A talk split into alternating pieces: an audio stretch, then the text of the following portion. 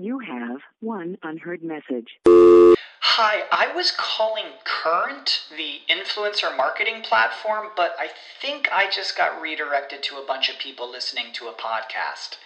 Well, anyways, I was calling Current because I was told they could help get my brand set up on TikTok Shop and even build out an affiliate program of content creators promoting my brand.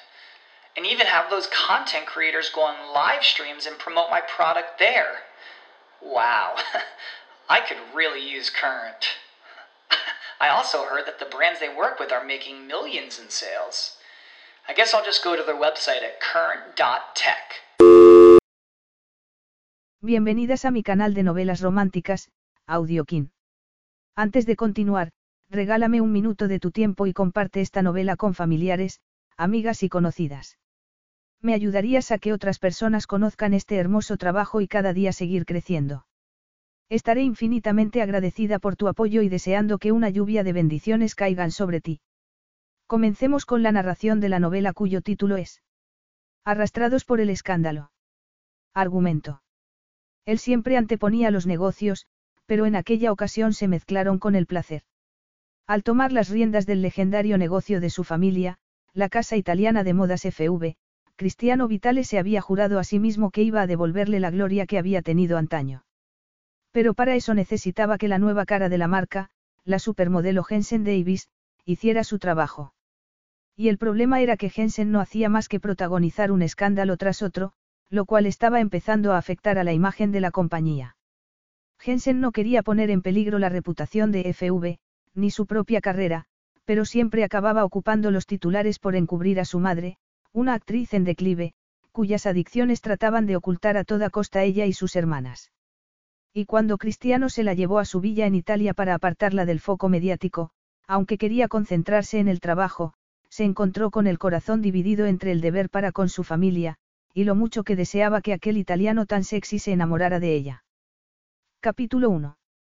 Cristiano Vitale acababa de tomarse un sorbo de café, un expreso bien cargado, para entonarse y despertarse un poco, cuando entró en su despacho Antonio Braga, el director de marketing.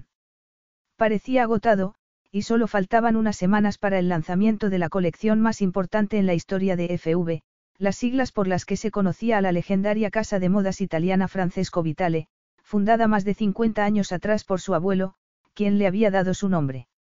Ahora, tras su muerte, era él quien estaba al timón, y la empresa se encontraba en un punto muy delicado, abocada a reinventarse o desaparecer. Se había levantado a las cuatro de la mañana y lo último que le apetecía era empezar el día teniendo que apagar otro fuego. Sin embargo, por la sensación de frustración que Antonio llevaba escrita en la cara y lo estresado que se le veía, parecía que no le quedaba otra. Se echó hacia atrás en su asiento, dejó la taza de café en su platillo, sobre el escritorio, y señaló con un ademán la silla frente a él. Tienes cinco minutos antes de mi reunión con nuestro equipo de abogados, así que procura que sea rápido. Antonio no se sentó, sino que fue hasta la ventana, que ofrecía una magnífica vista de Milán, y se quedó mirando la calle con los hombros tensos antes de volverse. Necesito que me hagas un favor. Cristiano enarcó una ceja. ¿Qué favor? Antonio apoyó la cadera contra el alféizar de la ventana. Esta noche estarás en Londres. Sí, contestó Cristiano. Era un viaje relámpago que preferiría no tener que hacer, pero era muy importante. ¿Por qué? ¿Quieres venir conmigo? Ni hablar, replicó Antonio, pasándose una mano por el pelo. Tengo que supervisar el cierre de la campaña publicitaria y la grabación de un anuncio para la televisión, y me falta tiempo para lo uno y para lo otro, se quedó callado un momento y fijó sus ojos en los de él. Se trata de Jensen Davis. A Cristiano se le erizó el vello de la nuca. La enfant terrible que era la imagen de su firma, la supermodelo americana Jensen Davis, a la que pagaba millones, llevaba semanas dándole problemas, generando titulares escandalosos que amenazaban con mancillar el legado de FV en el momento en que la firma menos se lo podía permitir. ¿Qué ha hecho ahora? gruñó. Antonio se sacó del bolsillo una hoja de periódico, se acercó y se la plantó delante. Cristiano la tomó para mirarla.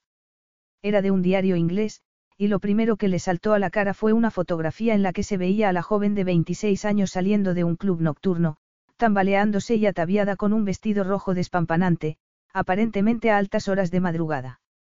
El sedoso cabello castaño le caía sobre los hombros, y el maquillaje resaltaba sus increíbles ojos negros. Leyó por encima el cuerpo del artículo. Pelea de gatas.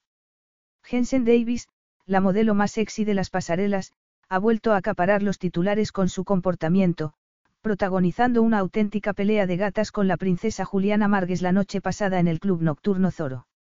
Se rumorea que el motivo de la riña era el baño que Davis se dio en cueros en la Fontana di Trevi, la famosa fuente monumental de Roma, junto al príncipe Alexandre de Santeval, con el que la princesa mantiene una relación intermitente, ya que una y otra vez rompen y vuelven a reconciliarse. Tras el acalorado encuentro entre ambas, durante el cual discutieron a voz en grito, según parece Margues acabó arrojándole el contenido de su copa a Davis, y ésta huyó por la puerta trasera con su séquito.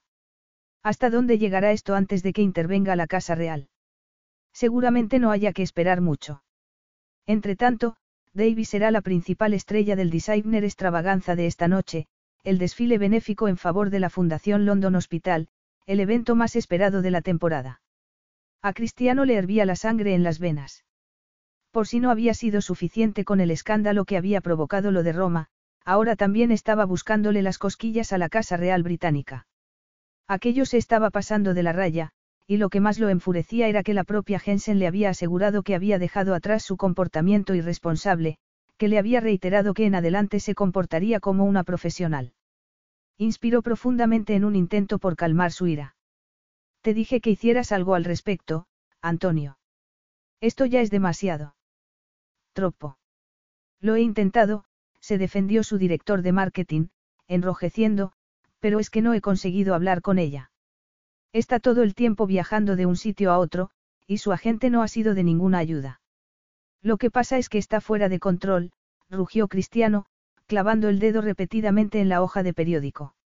Se gasta 30.000 euros en un casino de Mónaco, ultraja un monumento que es sagrado para los ciudadanos de Roma, descuida sus responsabilidades para con nosotros, no me extraña que Pascal esté al borde de un ataque de nervios, dijo, refiriéndose al nuevo diseñador estrella de FV, destinado a suceder a su abuelo como parte creativa de la compañía. No puede terminar la colección sin ella, y Jensen se comporta como si fuera un fantasma, apareciéndose solo cuando se le antoja, masculló, agitando la mano en el aire. Antonio se frotó la nuca. En lo que se refiere al trabajo, siempre ha sido muy profesional, no sé qué es lo que le está pasando. Y no sé cómo lidiar con esto. Cristiano resopló de pura frustración. Había hecho la vista gorda con algunos de los escándalos de Davis porque tendían a aumentar su popularidad y, por ende, también la de FV. Sin embargo, sus últimas andadas podrían acabar dañándola a ella y a la marca si las cosas seguían así. Hace falta que te recuerde todo el dinero que hemos invertido en ella. Le dijo a Antonio. Al contratarla por recomendación tuya fui contra los deseos de mi abuelo, quien seguramente ahora se estará revolviendo en su tumba. Y aún mantengo que fue una buena recomendación, contestó su director de marketing con aplomo. Jensen Davis es la influencer más importante del momento. Los millennials la adoran, y si queremos ganárnoslos para que FV sobreviva, la necesitamos. Las jóvenes aspiran a ser como ella, cristiano. Desde que la contratamos hemos recuperado relevancia en el mercado. Pues nuestra relevancia irá en picado si sigue comportándose de esta manera. No permitiré que eso pase, le aseguró Antonio. Conseguiré que cumpla con su contrato. Hasta ahora siempre ha estado a la altura. Cristiano exhaló un profundo suspiro. Había contratado a Jensen porque se había convertido en un icono de su generación. En su adolescencia había estado obsesionada por la moda, y antes de hacerse modelo había llegado a convertirse en una influencer de fama mundial gracias al reality show hollywoodiense de su familia. Sin embargo, no era una decisión que hubiera tomado a la ligera. De hecho, cuando el departamento de marketing había propuesto su nombre, él se había opuesto, convencido de que les traería más problemas que otra cosa. Sin embargo, no había podido negar la influencia que tenía sobre el mundo de la moda, ni el poder que ejercía en la cultura de masas del momento. Había accedido a ir a una sesión de fotos que estaba haciendo para verla trabajar, seguro de que eso le demostraría que no era buena idea contratarla, pero se había encontrado tan cautivado por su belleza como el resto de los asistentes, por la magia que desplegaba frente a la cámara. Su instinto le había dicho entonces que era la modelo perfecta para convertirse en la imagen de FV, algo por lo que se había enfrentado a su abuelo hasta que éste había dado su brazo a torcer, aunque a regañadientes. ¿Y cuál es tu plan? Le preguntó a Antonio. ¿Por qué doy por hecho que tendrás alguno? Sí, claro, murmuró el director de marketing, tirándose de la corbata en un gesto de nerviosismo poco característico en él. He pensado que podrías asistir al designer extravaganza esta noche y hablar con Jensen, recalcarle la importancia que tienen las próximas semanas para la compañía.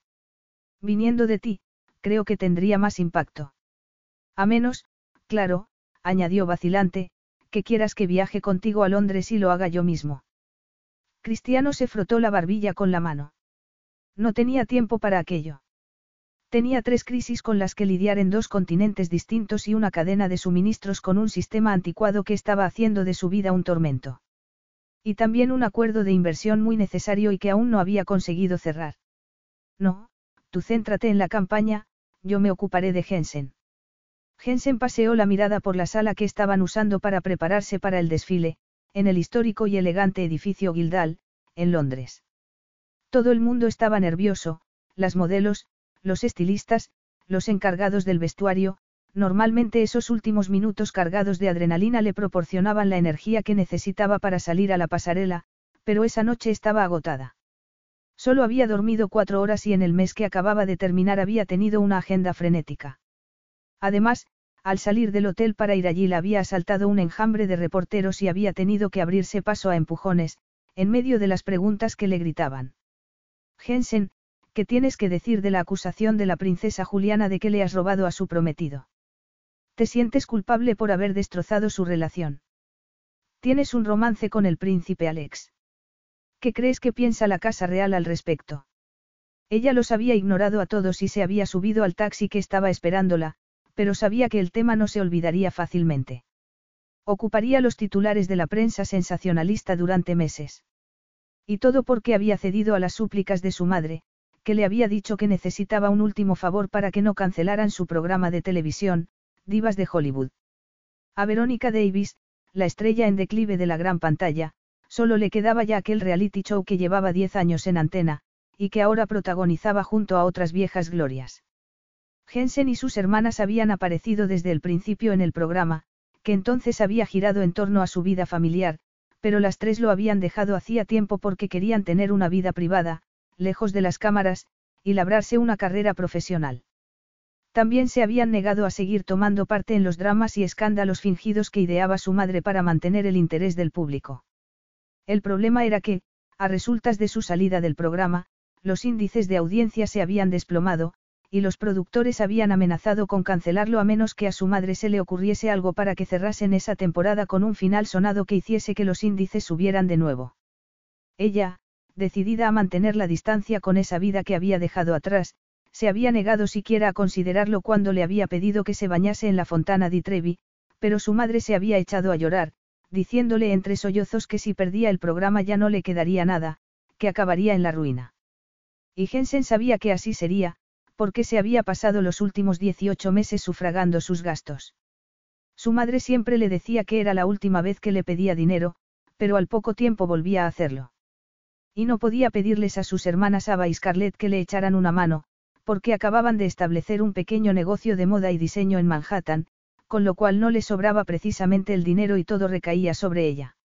Lo de generar un pequeño escándalo y publicidad para el programa de su madre, bañándose en una fuente de Roma a medianoche con su amigo Alex, al principio le había parecido algo inocente e inofensivo. Hasta que Alex lo había aprovechado para intentar recuperar a su exprometida. No podría haber imaginado que Alex planeaba dejarla tirada en el barro, en medio de los rumores sobre un posible romance entre ellos, negándose a corregir los titulares de los periódicos, con la esperanza de que a Juliana le entraran celos y volviera corriendo a sus brazos. Y a juzgar por el comportamiento de la princesa la noche anterior, parecía que estaba a punto de hacerlo. Te hice un favor, protestó Alex cuando lo llamó para pedirle que interviniera y desmontara aquellos rumores. Gracias a mi ayuda se ha salvado el programa de tu madre. Técnicamente era cierto, porque los índices de audiencia del último episodio de la temporada se habían disparado, garantizando que estarían un año más en antena, pero, ¿qué pasaba con ella? que había de su reputación, de lo mucho que se había esforzado por demostrar su profesionalidad como modelo. Jacob, el peluquero que le estaba arreglando el cabello, le dio un último retoque y la roció con una nube de laca. Debería haber sabido que aquello ocurriría, se dijo Jensen.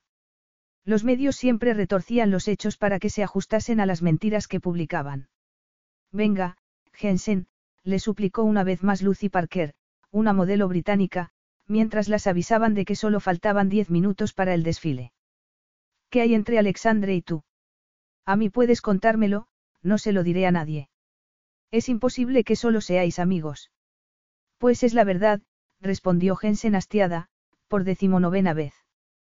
¿Por qué resulta tan difícil de creer? Porque es guapísimo, y el heredero de una fortuna. Por no mencionar que os estabais bañando desnudos en esa fuente. No estábamos desnudos, llevábamos ropa interior, replicó Jensen. Era un detalle que a la prensa se le había, olvidado, mencionar. Y solo estábamos haciendo el ganso, añadió, deseando poder retroceder en el tiempo para cambiar las cosas. Bueno, ¿y a quién le importa el príncipe Alexandre? Irrumpió Millie, una modelo francesa. Me he enterado de que Cristiano Vitale está aquí. Mondieu, es el hombre más sexy que he visto jamás, murmuró. Una vez me lo presentaron, pero no fui capaz de mirarlo a los ojos de lo que intimida. A Jensen le dio un vuelco el estómago. Cristiano Vitale estaba allí. ¿Por qué? FV ni siquiera tenía presencia en aquel desfile, y tampoco era habitual que el presidente de la compañía asistiese a esa clase de eventos, los titulares sensacionalistas de las semanas anteriores acudieron a su mente de inmediato, igual que el mensaje de texto que había recibido de su agente hacía un par de horas, camino de allí, y al que no había contestado porque iba tarde. Ahora que lo pensaba, sonaba como si algo serio hubiese pasado, llámame, era todo lo que decía, así, en mayúsculas. Y tú debes saberlo todo, le dijo Millie a Jensen, mirándola con envidia. Ha venido acompañado. ¿Sabes si está saliendo con alguien? No tengo ni idea, contestó Jensen. No había visto a Cristiano Vitale desde su primera sesión de fotos para la compañía, una sesión que él había supervisado con un tremendo aire de superioridad, como si fuera el rey de Inglaterra.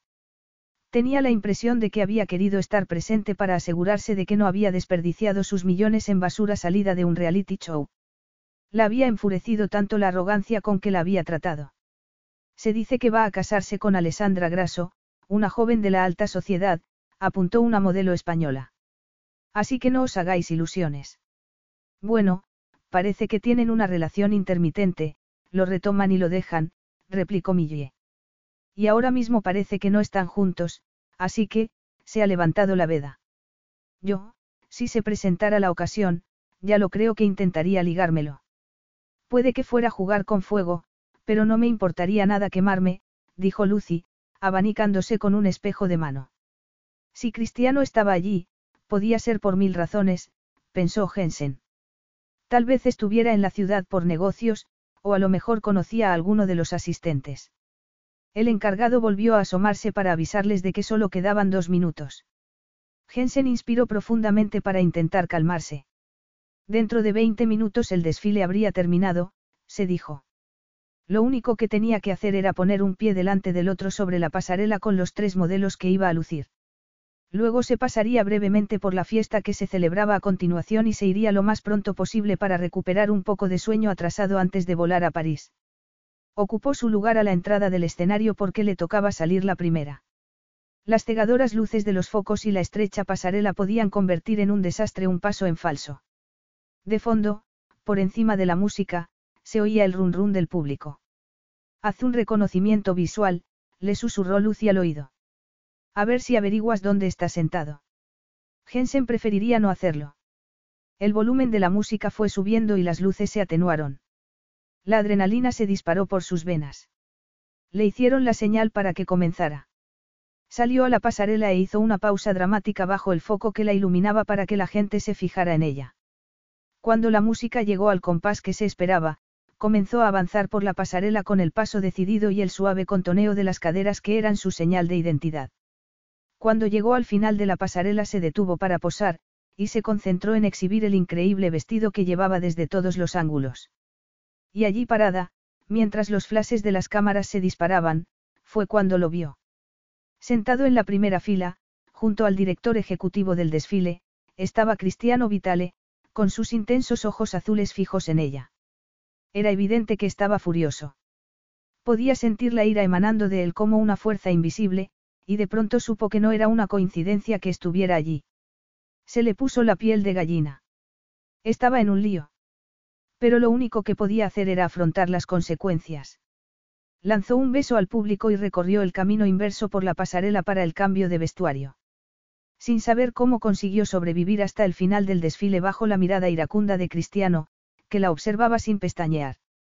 Cuando alguien le pasó un mensaje que decía que quería verla al terminar el evento, no se sorprendió, aunque se le revolvió el estómago ante la idea de tener que hablar con él.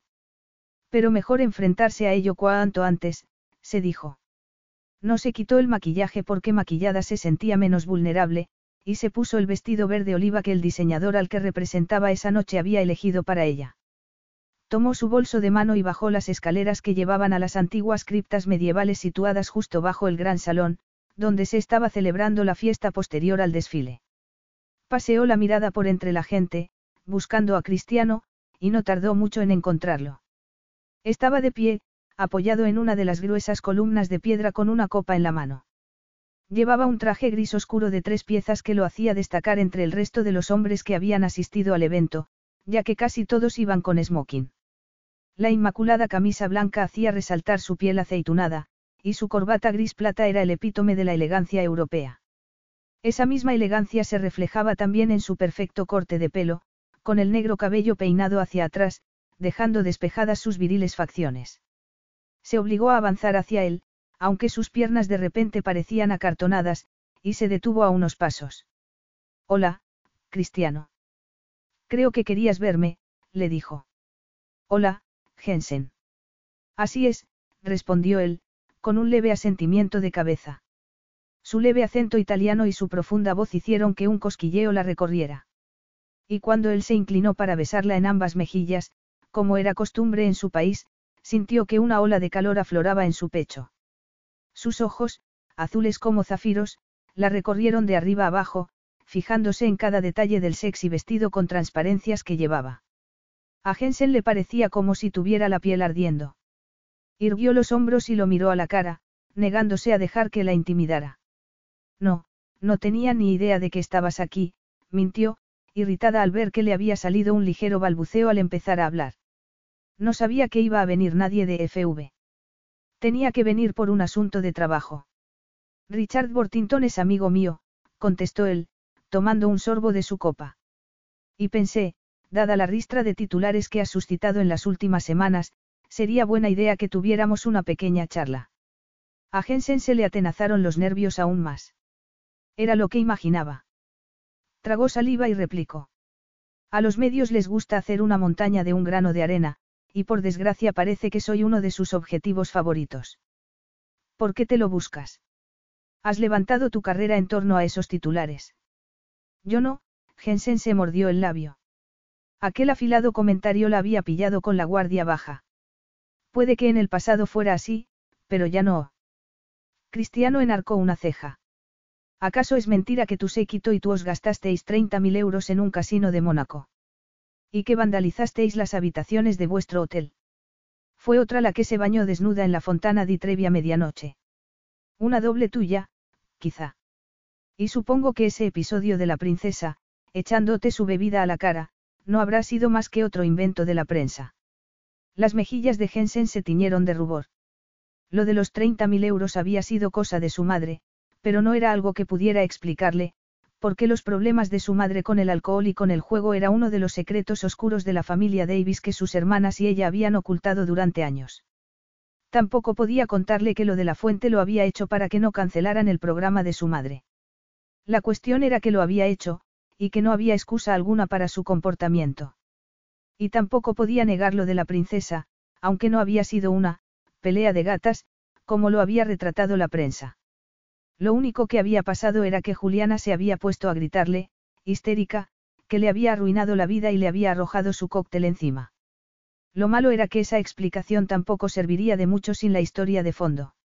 Así que lo único que podía hacer era ofrecerle una disculpa. Fue un error, dijo en un tono quedo. Todo lo que ha ocurrido en las últimas semanas, te aseguro que a partir de ahora me comportaré con la más absoluta profesionalidad. Cristiano la miró largamente. Me temo que llegados a este punto no puedo fiarme de tu palabra. Por si no eres consciente, FV está atravesando por una enorme transformación. Una transformación que se cimienta sobre la buena imagen de nuestra marca, sobre un legado que estás arrastrando por el barro. Jensen palideció. Yo no lo expresaría de esa manera. De hecho, hay quien diría que cualquier publicidad es buena. En este caso no, replicó él con aspereza. Las personas que representan a FV no beben tanto como para acabar tiradas debajo de la mesa. No mantienen idilios públicos con miembros de la realeza, ni degradan monumentos nacionales del país en el que se fundó la compañía. Ahora era él quien estaba sacando las cosas de quicio. Nadie había bebido tanto en aquel club nocturno de Mónaco como para acabar debajo de la mesa, aunque estaba segura de que su madre se había quedado a solo una o dos copas. Y precisamente por eso ella se había visto obligada a pagar la cuenta y a ayudar a limpiar la suite del hotel. Tampoco era cierto que hubiese nada entre ella y Alexandre. De hecho, si pudiera, en ese momento lo estrangularía. En todo caso, por cómo la estaba mirando Cristiano Vitale, era evidente que de poco le serviría replicar o darle explicaciones. Como he dicho, no volverá a pasar, murmuró. Y luego están las responsabilidades que tienes para con nosotros, y a las que has faltado en las últimas semanas, continuó Cristiano, como si ella no hubiese hablado. Responsabilidades a las que te comprometiste al firmar tu contrato. Jensen frunció el ceño, confundida. Perdón. ¿A qué responsabilidades he faltado? Faltaste a la fiesta posterior a los premios American Music, para empezar. Era un evento muy importante para FV. Antonio pasó muchísima vergüenza teniendo que disculpar tu ausencia. Y luego faltaste a las pruebas de vestuario para la nueva colección de Pascal. Y esa debería haber sido tu prioridad número uno. Jensen se mordió el labio. Aquello fue como una bofetada para ella, con lo mucho que se había esforzado durante todo el año pasado, dejándose la piel para FV.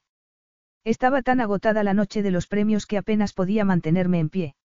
Y tenía que estar en Tokio para un desfile al día siguiente, así que no me quedé a la fiesta, sí, pero sí que asistí a la ceremonia de entrega de los premios, como se exigía en mi contrato. Y una foto mía de esa noche apareció en portada en el New York Times. En cuanto a las pruebas de vestuario, solo pedí que las retrasásemos unos días. Días de los que no disponíamos con una campaña de prensa y otra de televisión a las puertas. La campaña más cara en la historia de la compañía, en la historia de la industria de la moda. No podemos permitirnos ningún error, y parece que es algo que no acabas de entender. Tengo otros compromisos con los que también tengo que cumplir, le espetó ella. Todos tenemos que ser un poco flexibles. Si hubiera podido, Cristiano la habría fulminado con la mirada. Estamos a cinco semanas del lanzamiento de la colección de Pascal, una colección en la que todo el mundo tendrá los ojos puestos. Una campaña que aún no está terminada. Eres la imagen de FV, un trabajo por el que te pago 20 millones de dólares al año. Eres la modelo mejor pagada del sector. Para ti no puede haber otras prioridades. Jensen había estado batallando con su apretada agenda durante meses. Tatiana, su agente, le había dejado muy claro que tenía que aprovechar el tirón mientras durase. ¿Quién sabía cuánto tiempo seguiría en la cresta de la ola? Además, necesitaba el dinero para que su madre no perdiese su casa de Beverly Hills. Sin embargo, tenía que admitir que eran demasiados malabarismos, y que tenía que mantener contento a su principal cliente, Cristiano Vitale. Hablaré con mi agente, le propuso en un tono conciliador. Ya se nos ocurrirá algún plan. En realidad yo ya tengo un plan, le dijo él. Un plan que nos sacará de este lío en el que nos has metido. Nuestro Departamento de Relaciones Públicas ha desarrollado una estrategia para rehabilitar tu imagen. O al menos para minimizar los daños. En las dos próximas semanas participarás en un par de eventos benéficos de relevancia internacional patrocinados por FV. Eso hará que la gente te vea de un modo más favorable y se olviden de esos escándalos que se han publicado. Por desgracia eso no hará que los medios dejen de cebarse conmigo, replicó Jensen. Pensar eso sería demasiado ingenuo. Sería mejor dejar que los rumores sobre mí cesen, como acabará ocurriendo, le dijo. Antes o después, añadió para sus adentros. Además, dudo que pueda hacer un hueco en mi agenda para nada más en las próximas dos semanas. Tengo un montón de compromisos antes de viajar a Milán, como una sesión de fotos en Cannes y... Cristiano levantó una mano para interrumpirla. Tu agente va a cancelar esos compromisos para que puedas centrarte en nuestra campaña.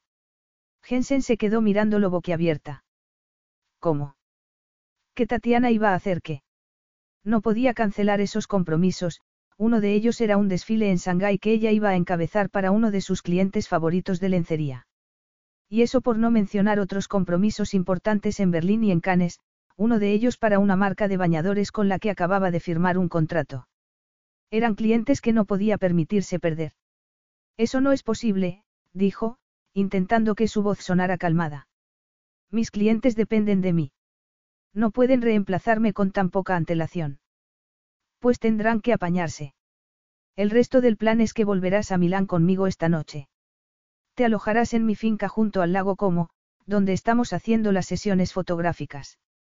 Y no habrá ni un escándalo más antes del lanzamiento de la nueva colección, o yo personalmente pondré fin a tu contrato. A Jensen se le cayó el alma a los pies. Miró a Cristiano a los ojos, implorante. No hace falta llegar a eso.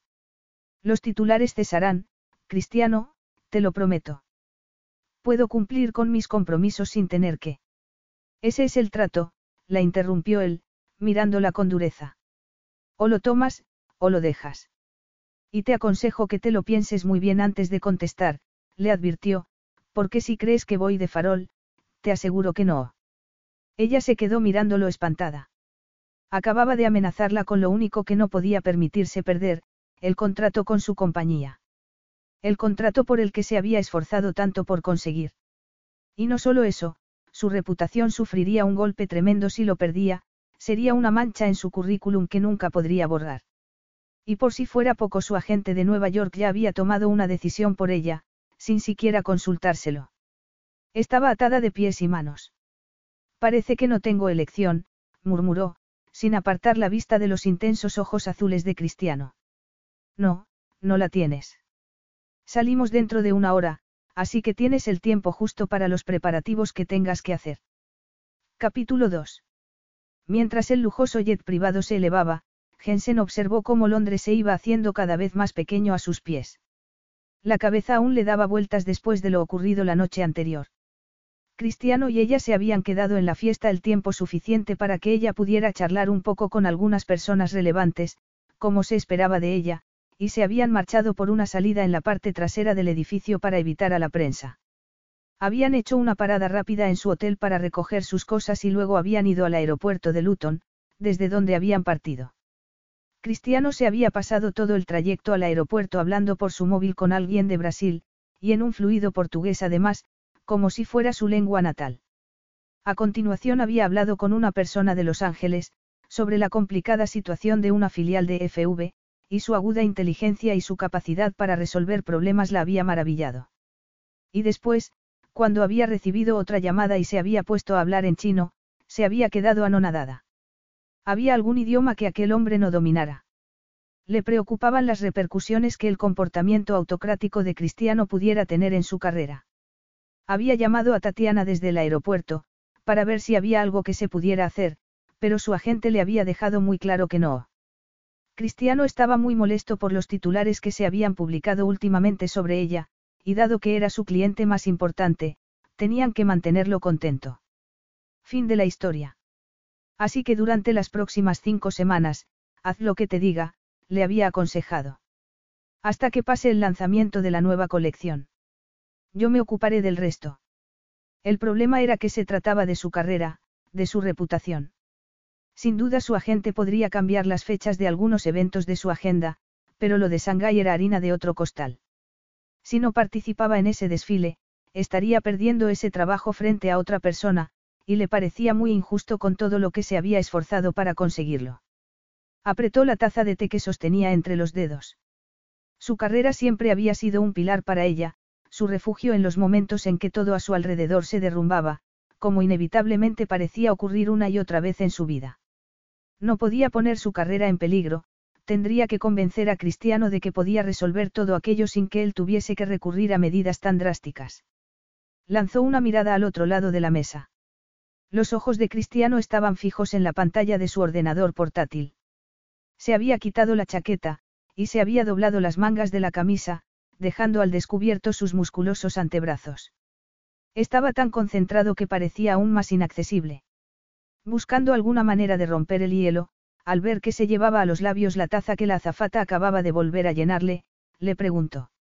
¿No te preocupa que el café te mantenga despierto toda la noche? Cristiano dejó la taza en la mesa y sus increíbles ojos azules se fijaron en los de ella. De todos modos vamos a tener que estar despiertos parte de la noche, así que prefiero estar despejado para aprovechar el tiempo. Algo de lo que sin duda la culpaba a ella, a juzgar por lo irritado que parecía. Siento lo de los titulares en la prensa, se disculpó en un tono quedo. Te prometo que hay muy poco de cierto en lo que se ha publicado, lo han exagerado todo de un modo desproporcionado, y estoy convencida de que dentro de poco caerán en el olvido. ¿Eso crees? Cristiano alcanzó un taco de papeles y se los plantó delante. Ahí tienes los recortes de prensa de esta tarde. Yo diría que más que caer en el olvido el asunto va a más. Jensen leyó el titular del primer artículo, La Casa Real ultima un comunicado para desmentir los rumores sobre los amoríos del príncipe Alexandre.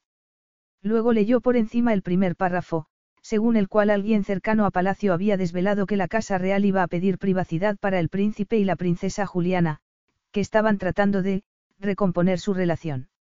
Esa misma fuente se refería a ella como una mera, diversión, para el príncipe, alguien a quien no se podía tomar en serio. Eso le dolió. Pero es que además todo aquello era ridículo. Pasó las hojas una tras otra. La pintaban como a una mujer casquivana, como a una seductora que sería la perdición de la familia real. Se mordió el labio. Aquello había ido demasiado lejos.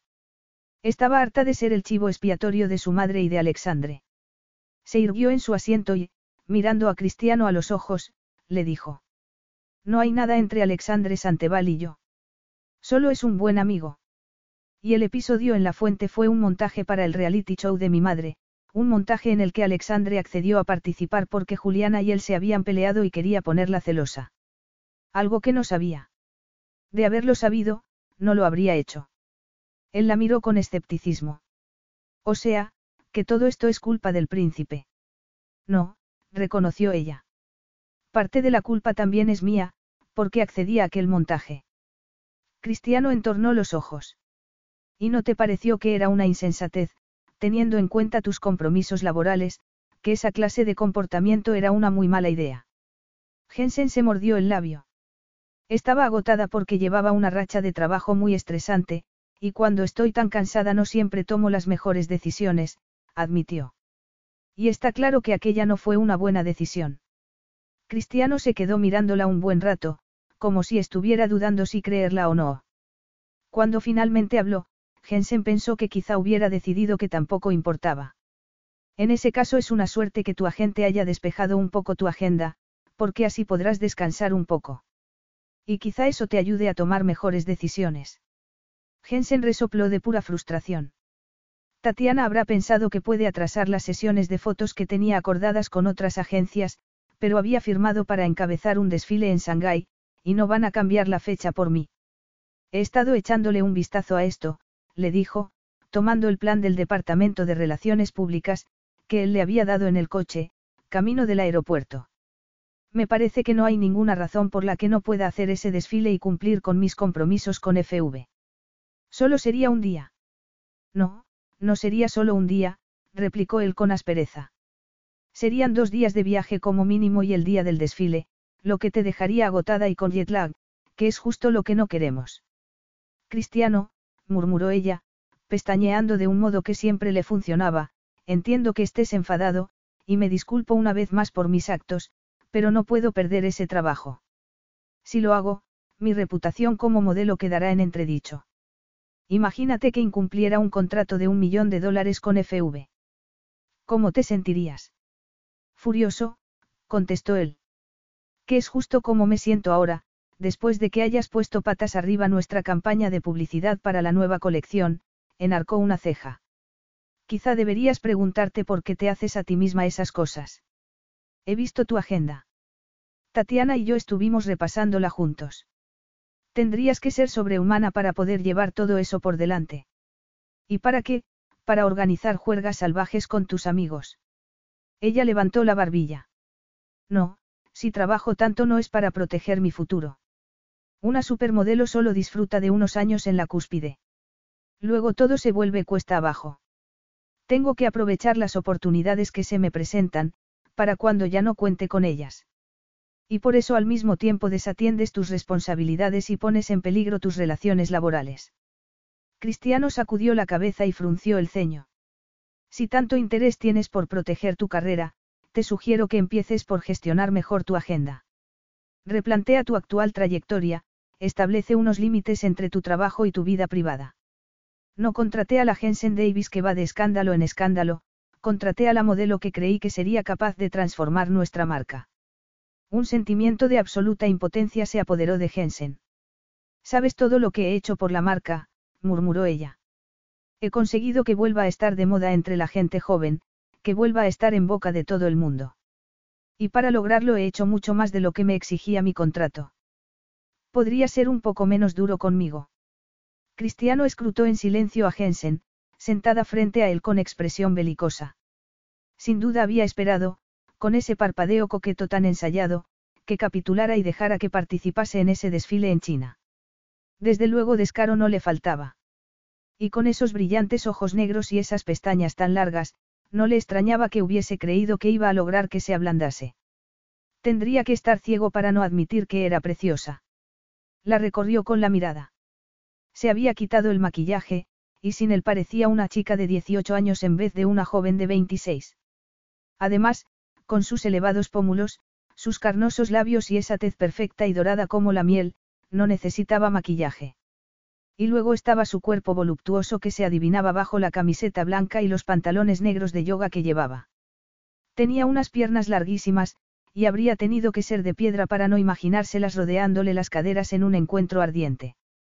De pronto le pareció que su mirada se ensombrecía.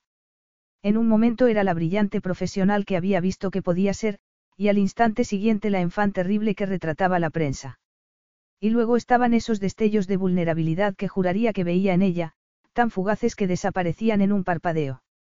¿Cómo debía haber sido para ella crecer siendo una Davis, delante de toda América, con su vida entera expuesta ante las cámaras, sin una barrera protectora entre ella y el mundo? No podía ni imaginárselo, sobre todo por la educación estricta y tradicional que él había recibido. Quizá aquello explicara su incapacidad para tomar las decisiones correctas. Y tampoco debía ayudar demasiado el hecho de que sus padres eran dos estrellas de Hollywood, notorios por su personalidad histriónica y dramática, que no podían haber sido un buen modelo a seguir.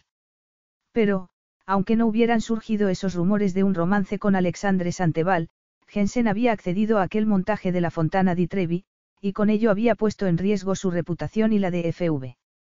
Y él no podía permitirse que se echase a perder la reputación de la empresa, no cuando su abuelo, que se había convertido en su mentor después de que su hermana y él perdiesen en su adolescencia a sus padres, se la había confiado. Miró pensativo a Jensen, que observaba el cielo nocturno a través de la ventanilla. Era como si estuviese metida en una especie de espiral, una espiral a la que estaba decidido a poner fin por los medios que fuesen necesarios. Se pasó las dos horas siguientes trabajando antes de que aterrizaran en Milán. Jensen, que había dormido durante la mayor parte del vuelo, se despertó entonces, pero apenas hubieron subido al helicóptero que los llevaría a su finca junto al lago Como, volvió a quedarse dormida. Él la dejó dormir, porque parecía que lo necesitaba, y no la despertó hasta que estaban ya llegando a su destino, Villa Barberini, situada sobre una colina, a un paseo del pueblo de Moltrasio, en la orilla oeste del lago. La elegante casona, construida con gruesos sillares de piedra con un estuco de color crema, se hallaba rodeada por magníficos jardines que se conservaban como habían sido desde hacía siglos, con olivos, limoneros y palmeras de dátiles. Debo tener una pinta horrible, dijo Jensen, frotándose los ojos. Cristiano se fijó en sus labios carnosos, en sus ojos soñolientos, en el cabello castaño algo revuelto, era justo la imagen que querría ver un hombre en su cama al despertarse por la mañana. Aunque en una cama con ella no pensaría precisamente en dormir, admitió para sus adentros. Cuando Jensen alzó la vista y sus ojos se encontraron, fue como si el aire se cargara de electricidad, y se quedaron mirándose hasta que el piloto rompió el silencio para anunciar que iban a aterrizar. ¿Estás bien? le dijo Cristiano a Jensen con voz ronca, pero deberías ponerte el cinturón de seguridad. Jensen asintió, pero al ver que no conseguía abrocharlo, Cristiano se inclinó hacia ella para ayudarla a hacerlo, y el tentador aroma de su perfume lo envolvió. Cuando el aparato se hubo posado en el suelo, con las aspas aún girando, pero cada vez más despacio, Cristiano se bajó de un salto. Cómo le preocupaba que Jensen pudiera dar un traspié por lo cansada y amodorrada que estaba, la asió por la cintura con ambas manos para sujetarla mientras bajaba. Jensen no debió calcular bien la distancia, y al plantar un pie en el suelo se precipitó hacia adelante con un gritito ahogado, por lo que fue una suerte que él estuviera ahí para impedir su caída. Perdona, murmuró ella, apoyando las manos en su pecho, me he mareado un poco. Es que no he dormido demasiado en los últimos días.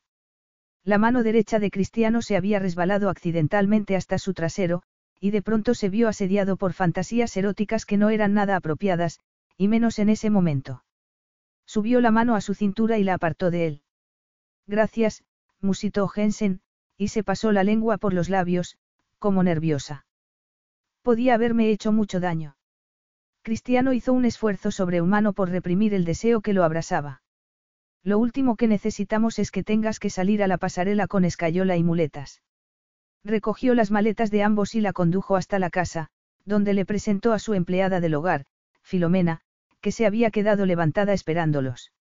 Cristiano le dio las gracias a la buena mujer, le dijo que podía irse a dormir, y llevó a Jensen fuera para mostrarle dónde se alojaría.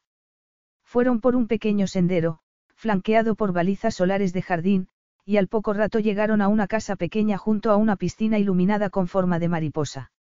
Es la casita de invitados, le dijo Cristiano. Así dispondrás de privacidad. Pero también estoy a un paso de la casa principal, y así me podrás tener bien vigilada, observó Jensen. Es a lo que me has empujado con tu comportamiento. Ella enarcó una ceja. Y no te preocupa que te corte las alas. No sé, ¿y si quieres traerte a una chica guapa a cenar o algo así? Bromeo. Le parecerá raro que tengas a una modelo alojada en la casita de invitados. Me las arreglaré, murmuró él. Dejó su maleta en el suelo del porche y se apoyó en uno de los pilares de madera. Estas son las reglas, para empezar, no saldrás de la finca. Harás todo lo que te diga el equipo de marketing, y eso incluye que sigas al pie de la letra el plan del Departamento de Relaciones Públicas. Alguien te pasará un dossier por la mañana. Si necesitas cualquier cosa, házselo saber a Filomena. ¿Dónde se aloja el resto del equipo? inquirió ella. En las cabañas que hay cerca del lago, respondió él. En tu tiempo libre puedes hacer uso de las instalaciones de la finca, como la pista de tenis, pero si quieres bañarte en la piscina, avisa antes para que el socorrista esté pendiente de ti. Y sería de agradecer que usases un bañador, por el bien del servicio. Y por el mío, añadió Cristiano para sus adentros. Jensen torció el gesto. Haré lo que pueda, respondió aunque a veces no puedo contener las ganas de desnudarme. Por el brillo burlón en sus ojos Cristiano supo que estaba picándolo. Y aunque le encantaría seguirle el juego, sabía que no sería sensato. Siéntete como si estuvieras en tu casa, le dijo. Hasta puedes invitar a una o dos amigas, si quieres. Y si necesitas salir de la finca para hacer alguna compra, tampoco hay problema, siempre que te acompañe Saúl, mi guardaespaldas. Se asegurará de que los paparazzis no se te acerquen, añadió. Pero bajo ninguna circunstancia organizarás aquí ninguna fiesta, ni tomarás sustancias prohibidas, ni te irás por ahí de juerga, ni harás nada que pueda generar otro escándalo, concluyó, mirándola fijamente. Capisci. Jensen puso los ojos en blanco. Yo no tomo sustancias prohibidas. Sé cómo es el mundo de la moda, Jensen. Mucha gente las toma. Pues yo no. Jamás las he probado. Tomar sustancias prohibidas es la manera más rápida para que una modelo eche a perder su belleza. Vene, murmuró él. Pues entonces no será un problema. ¿Y qué pasa con las pruebas de vestuario? Tendré que desplazarme para hacerlas. No, Pascal llegará mañana por la tarde. Así no tendrá que andar llevando toda la ropa de aquí para allá. Las sesiones de fotos empiezan el miércoles, le explicó Cristiano. Y luego rodaremos el anuncio de televisión, que calculan que nos llevará unos cuantos días. Vamos muy justos de tiempo con todo. Van a ser unas semanas muy ajetreadas. Jensen apretó los labios y volvió a poner los ojos en blanco. Eso no es nada nuevo para mí, murmuró. Algo más que quieras decretar. ¿Alguna otra cosa que pueda hacer para mantenerte contento?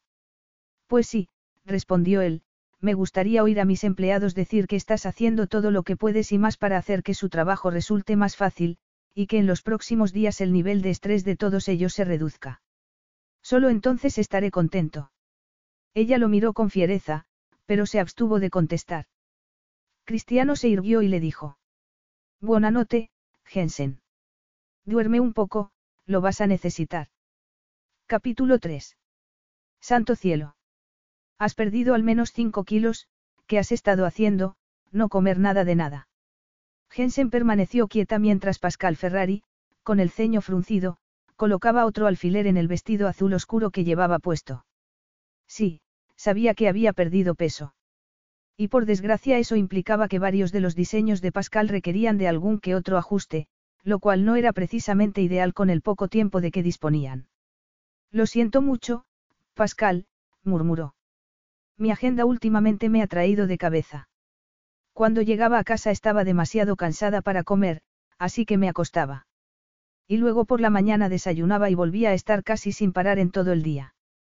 Bueno, dijo el diseñador, exhalando un suspiro mientras colocaba otro alfiler, supongo que debería agradecer que no hayas esperado al último minuto para hacerme un hueco.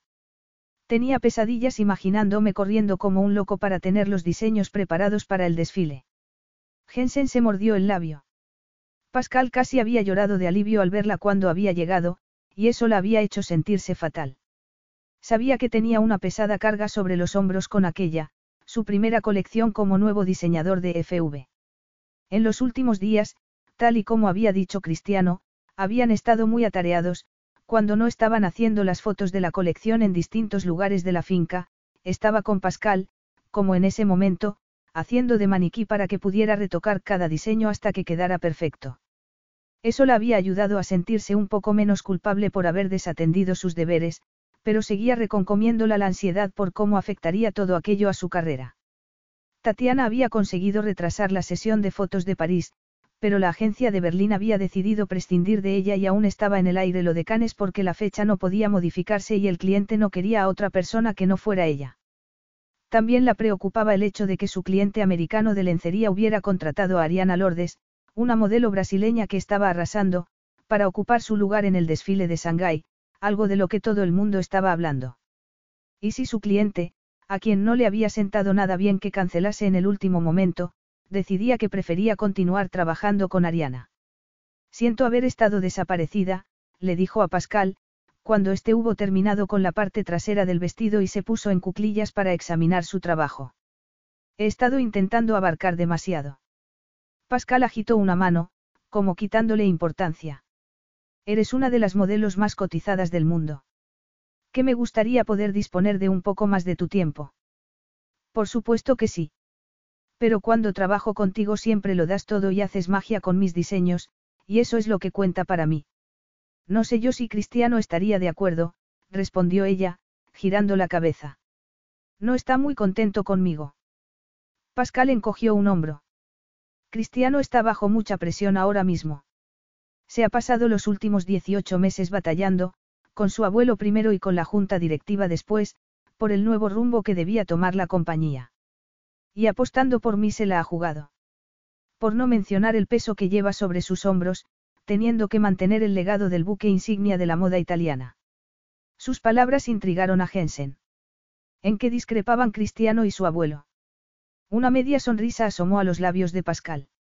La pregunta sería más bien en qué no discrepaban. Francesco era de la antigua escuela.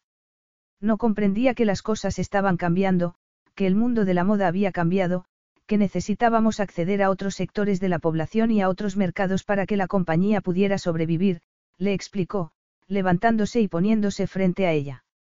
Fíjate en la opinión que tenía de ti. No te valoraba como influencer porque no comprendía la importancia que tienen las redes sociales hoy en día. Cristiano sí. Esa era la razón por la que ella había firmado un contrato con FV, una compañía a la que muchos consideraban una estrella cuya luz se estaba apagando. Ella creía en el nuevo rumbo que estaban tomando, en los planes de Cristiano para FV. Sin embargo, siempre había tenido la impresión de que su abuelo, Francesco, con quien había trabajado estrechamente hasta su muerte, tres meses atrás, no había tenido una gran opinión de ella como modelo. Aunque Francesco y yo también discutíamos lo nuestro, continuó Pascal, con un brillo travieso en los ojos. Jensen frunció el ceño. ¿Y en qué no estabais de acuerdo vosotros dos? Al fin y al cabo, Francesco te eligió como su sucesor para que fueras tú quien diseñara las nuevas colecciones cuando él faltara. Francesco era una rosa y yo un jardín de flores tropicales de muchos colores. Él tenía su visión personal y yo la mía. A Cristiano le tocó muchas veces poner paz entre nosotros, cosa que no debió ser nada fácil para él. En retrospectiva, y teniendo en cuenta la presión bajo la que estaba, todo aquello hacía más comprensible el comportamiento autocrático de Cristiano. Era verdad que ella, con los escándalos en que se había visto envuelta, no le había dejado otra opción más que ponerse firme con ella. Claro que no por eso lo que había hecho estaba bien, se dijo mientras se desvestía, cuando Pascal se hubo marchado. Seguía decidida a convencerlo de que le permitiera al menos cumplir con su compromiso de canes. Sabía que para eso tendría que demostrarle que no tenía por qué preocuparse, que era capaz de hacer las cosas bien, y estaba decidida a echar toda la carne en el asador. En cuanto a la extraña e inexplicable atracción que parecía haber entre ellos, no pudo evitar recordar el momento en que la había asido por la cintura para bajarla del helicóptero. Todavía podía sentir el calor de su cuerpo, apretado contra el suyo cuando había estado a punto de caerse y se había apoyado en él, y se encontró imaginándolos a ambos desnudos en una cama, haciendo apasionadamente el amor. No, aquellas fantasías eran una locura y haría bien en apartarlas de su mente y concentrarse en lo importante. Tenía que impresionar a Cristiano con su trabajo para poder cumplir con sus otros compromisos y deshacer el daño que ella misma había hecho a su carrera. En ese momento sonó la notificación de un mensaje que había llegado a su teléfono móvil. Lo tomó de la mesita donde lo había dejado. Era de su madre, si había algo de positivo en todo aquello era que la finca de Cristiano era como una fortaleza y que estando allí su madre no tenía manera de enredarla en sus tejemanejes. Aunque no era que no lo hubiera intentado. Poco después de su llegada a Milán, su madre la había llamado, entusiasmada con los rumores sobre la Casa Real. Incluso le había propuesto que hicieran otro montaje para mantener el interés del público en la próxima temporada de su programa. Ella le había dicho que no, que ni hablar, y esa vez no iba a ceder. Y cuando su madre, con esa mente maquiavélica suya, se había frotado las manos al saber que iba a alojarse en la villa de Cristiano Vitale, le había parado los pies, dejándole muy claro que su contrato con FV era sagrado y que no quería que lo echase a perder. Sin embargo, que su madre le hiciese caso era harina de otro costal, y esa preocupación no se le iba de la cabeza. En cualquier caso, como era otra de esas cosas sobre las que no tenía ningún control, lo único que podía hacer era intentar que su madre se diese cuenta de que iba en serio. Así que borró la notificación sin leer el mensaje. Ya estaba harta de su madre. Y esa tarde, puesto que por una vez Pascal y ella habían terminado pronto, iba a aprovechar para relajarse en el jacuzzi que había fuera, junto a la casita de invitados. Unos 40 minutos después, acababa de salir al porche cuando oyó unos pasos que se acercaban. Pensando que fuera Filomena, que solía pasarse para avisarla cuando faltaba poco para la cena, se volvió con una sonrisa, pero con quien se encontró fue con Cristiano, vestido con unos vaqueros oscuros y una camiseta azul, y con el pelo húmedo, como si acabase de darse una ducha. Los vaqueros le sentaban de maravilla, y la camiseta insinuaba sus impresionantes abdominales. Sobresaltada porque la había pillado desprevenida, apretó contra el pecho el libro que pensaba leer para distraerse, y sin pretenderlo atrajo la mirada de él al escote del vestido rojo de tirantes que llevaba. Tampoco es que fuera muy atrevido, pero sintió que sus ojos la abrasaban. Has venido a ver si me estaba portando bien. Murmuró, para no pensar en lo acalorada que se sentía de repente. Para asegurarte de que no estaba de juerga en la ciudad, o armando revuelo. Porque te puedo asegurar que el único plan que tengo para esta noche es leer este libro mientras me tomo una copa de vino. Emocionante, ¿verdad? Las comisuras de los labios de Cristiano se arquearon ligeramente. En realidad, he oído que te has estado esforzando mucho, comentó, y su voz profunda y aterciopelada hizo a Jensen estremecer. He pensado que, ya que hoy he vuelto pronto, podríamos cenar juntos y charlar sobre lo que tenemos por delante la semana que viene. Además, Filomena ha preparado unos linguine a la carbonara deliciosos. Cenar con él. Jensen lo miró con recelo. Se lo veía tan relajado que casi parecía alguien accesible.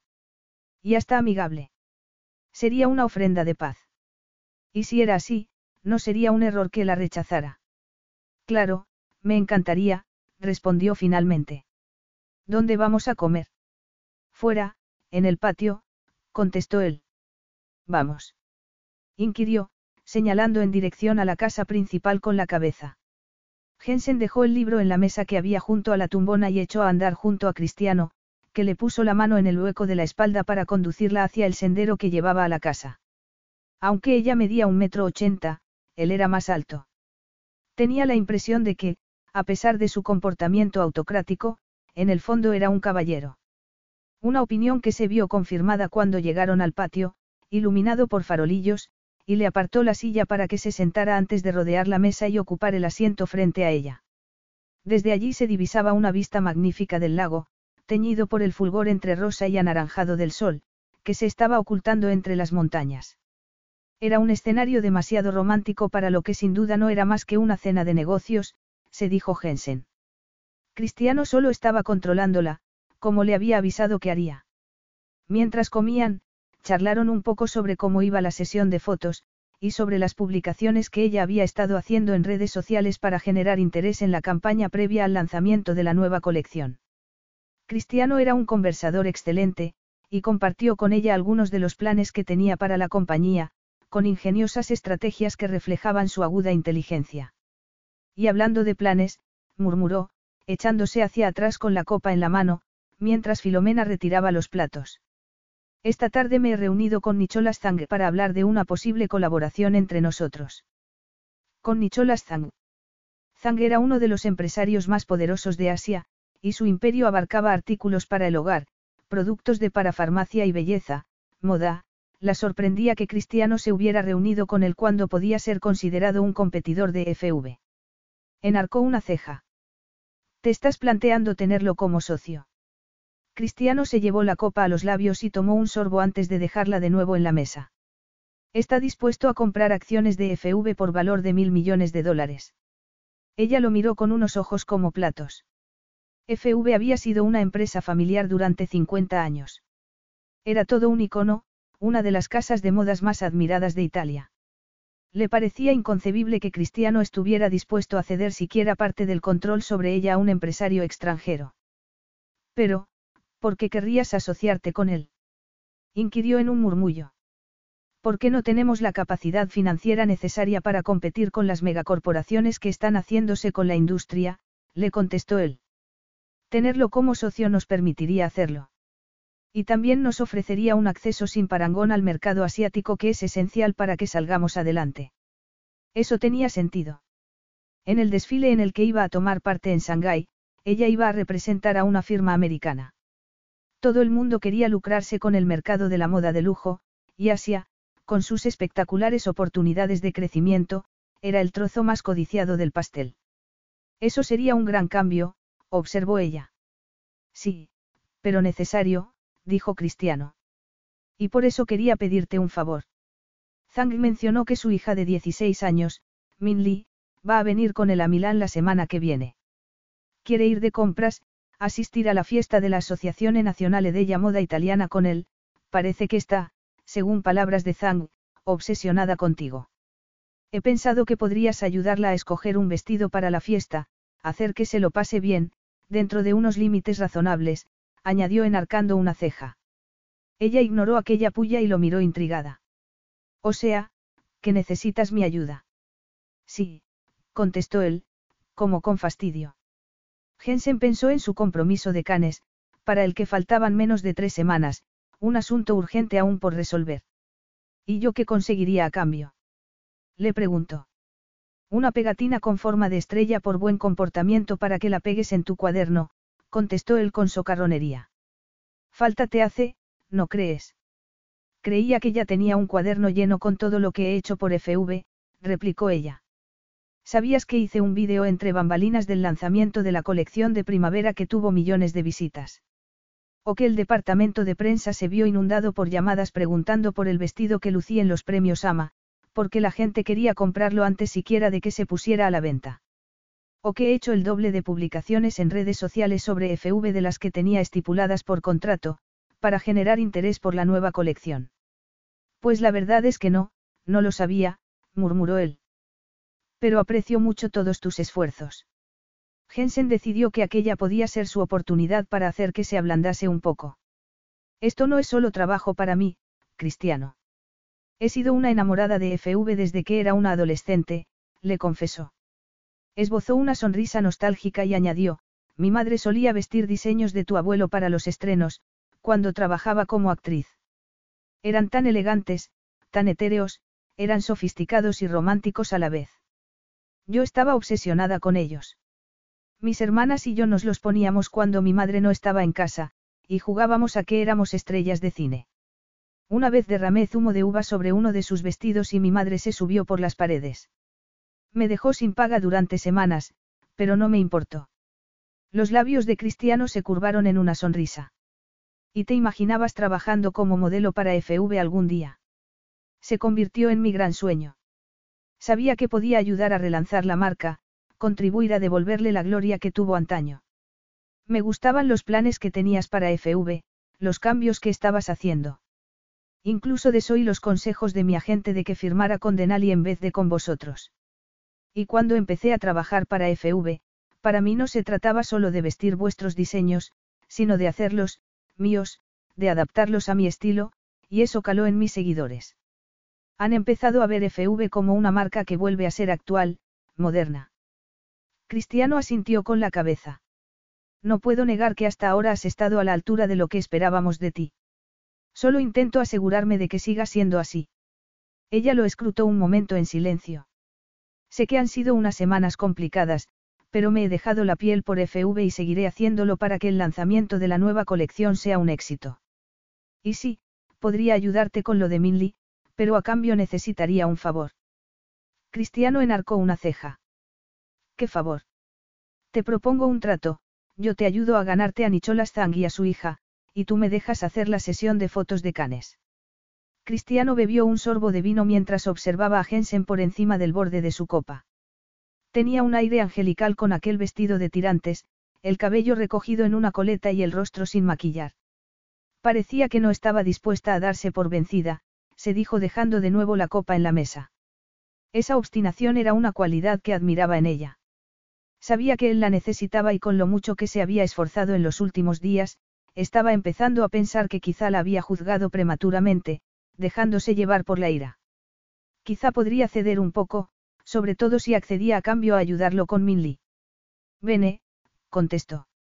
Demuéstrame durante las tres próximas semanas que puedo confiar en ti, y podrás mantener ese compromiso de canes. Las facciones de Jensen se relajaron. Gracie. Te aseguro que no tienes nada de lo que preocuparte. Cristiano no estaba muy convencido de eso. Lo último que necesitaba FV era que Jensen se, descarriase, de nuevo, sobre todo cuando iba a confiar en ella para ganarse la confianza de Nicholas Zanga a través de su hija, una oportunidad que no podía dejar pasar. Y para asegurarse de que no volviera a meterse en líos, tenía que averiguar qué era lo que le había pasado, porque al principio, cuando la habían contratado, no habían tenido ningún problema con ella. En ese momento acudió a su memoria un incidente de cuando su hermana pequeña estaba en secundaria y sus abuelos se habían hecho cargo de ellos después de que perdieran a sus padres. Un chico de su curso le había quitado el almuerzo a su hermana Hilaria, haciéndola llorar, y al enterarse él había estado dispuesto a pegarse con él. Por suerte su abuela había logrado disuadirlo. Le había dicho que seguramente el chico no lo había hecho por malicia, sino por algún motivo más profundo. Y había resultado ser cierto, porque los padres del muchacho estaban atravesando un amargo divorcio y eso estaba destrozando a la familia. Él se había enterado porque había acabado trabando amistad con el chico, Rafe, que había llegado a convertirse en su mejor amigo. Filomena regresó para servirles el café y una copita de licor amaro, como era tradicional después de las comidas, antes de volver dentro. Me preguntaba, comenzó él cuando se quedaron de nuevo a solas, ¿qué es lo que te ha pasado para que hayas acabado en esa espiral en la que pareces estar metida? Quizá podría ayudarte. Ella abrió mucho los ojos, y una expresión que no supo interpretar asomó a sus facciones por un instante antes de que disimulara su reacción bajando la vista. No ha pasado nada, respondió. Me sobrepasé un poco, tomé malas decisiones, tal como te dije. Y las juergas locas. Eso es como lo pinta la prensa. No salí tambaleándome de aquel club nocturno tras el incidente con Juliana porque estuviera borracha, como dijeron. Di un traspié en la acera por culpa de todos los paparazzis que venían persiguiéndome. Casi nunca bebo mucho cuando salgo, por la misma razón por la que no consumo sustancias prohibidas, porque el alcohol también estropea la piel. En cuanto a lo de Mónaco, algunos de mis amigos se pasaron un poco de la raya esa noche. Asumo mi parte de culpa porque era yo quien pagaba la suite del hotel, era mi responsabilidad, pero no estoy metida en ninguna espiral. Mi mayor problema es que he estado trabajando demasiado. Cristiano se fijó en la frustración que reflejaban sus facciones. O se le daba muy bien mentir, o estaba diciendo la verdad. Por algún motivo se sentía inclinado a pensar que decía la verdad, pero tenía la sensación de que había algo más, algo que no estaba contándole. ¿Por qué aquella clase de comportamiento no surgía de la nada? Tu agente debería ocuparse de esas cosas por ti, apuntó. Dile que necesitas bajar un poco el ritmo. Jensen apartó la vista. No es tan sencillo. Hay gente que depende de mí. Clientes que dependen de mí. Tengo una reputación profesional que mantener. ¿Qué puede pasar si bajas un poco el ritmo? Le preguntó él. Que pierdas un cliente o dos. Mira lo que ha pasado con lo del desfile de Shanghái. No ha sido el fin del mundo porque no hayas podido participar en él. Ella alzó la barbilla, beligerante. Ariana Lourdes me sustituyó. Es una modelo en ascenso, todo el mundo está hablando de ello. Cristiano escrutó sus facciones, que de pronto mostraban un atisbo de vulnerabilidad, una grieta en su coraza. Entonces recordó lo que le había dicho en el avión, sobre lo corta que era la carrera de una modelo, y su reticencia a aligerar siquiera un poco su asfixiante agenda. ¿Y qué es lo que te preocupa? Le espetó, que ocupe tu lugar. Que pierdas relevancia. No puedes controlar esas cosas, Jensen, nadie puede. Lo único que puedes hacer es tomar las mejores decisiones posibles con respecto a tu carrera. Pensando en ti, en lo que necesitas. Ella se quedó callada un buen rato, mirándolo pensativa. Mi carrera es más que un trabajo para mí, Cristiano, es. ¿Qué? La instó él a que continuara, con la esperanza de que al fin estuviera llegando a algún sitio. Es lo que me mantiene con los pies en la tierra. Es lo único sólido que he tenido en mi vida, y no quiero ponerlo en peligro. Cristiano sintió una punzada en el pecho al oírle decir eso, y se preguntó una vez más cómo habría sido para ella criarse en un mundo en el que nada era auténtico, en el que solo importaba lo que diera más audiencia al programa de su madre. ¿Cómo fue crecer siendo un miembro del clan Davis? inquirió con curiosidad. Participaste en el reality show de tu madre desde que eras una chiquilla hasta no hace tanto, no. De los 10 años a los 23, asintió ella. Se quedó taciturna un buen rato, agitando el vino en su copa. Fue, lo más alejado de la normalidad que te puedas imaginar, continuó finalmente. Cuando otros niños trepaban a los árboles, mis hermanas y yo estábamos memorizando el guion del programa. Rodábamos entre 10 y 12 horas al día, así que no íbamos al colegio, sino que teníamos tutores con los que estudiábamos en casa. También tuvimos varias niñeras. Todas las personas con las que tratábamos tenían que firmar un acuerdo de confidencialidad, así que apenas pasábamos tiempo con nuestros amigos, porque sus padres no querían tener nada que ver con el reality de nuestra madre. Tampoco les culpo, añadió con una sonrisa amarga. Así que, en resumen, concluyó Cristiano para sus adentros, sintiendo una lástima tremenda por ella, no había tenido una infancia de verdad. Hasta cierto punto podía identificarse con ella, porque él había perdido a sus padres a los 14 años, cuando la embarcación en la que iban había chocado de frente con otra. Su padre había muerto en el acto, su madre unos días después. Se había quedado destrozado por la pérdida, pero no le había quedado otro remedio que hacerse mayor de golpe y llorar solo cuando estaba a solas porque su hermana pequeña lo necesitaba. Había sido una suerte que sus abuelos se hubiesen hecho cargo de ellos. Debió ser duro para ti, comentó, no poder disfrutar de una vida normal. ¿Cómo lo sobrellevabas? Ella encogió un hombro. En cierto modo era divertido, porque cada día era una nueva aventura. Recibíamos mucha atención y, bueno, a que chiquilla no le gusta eso, pero luego, frunció el ceño. Bueno, esa atención empezó a agobiarnos un poco al llegar a la adolescencia. No nos dejaban en paz. Entre el programa, la cobertura mediática, no teníamos privacidad. Nos era imposible tener un novio de verdad, por ejemplo, mantener una relación, así que mis hermanas y yo decidimos dejarlo. Ellas abrieron un negocio de moda y diseño en Manhattan, y yo me hice modelo. Tiene sentido, dada tu experiencia como influencer de moda, observó él. Y fue una transición fácil para ti. Ella esbozó una media sonrisa. Técnicamente sí.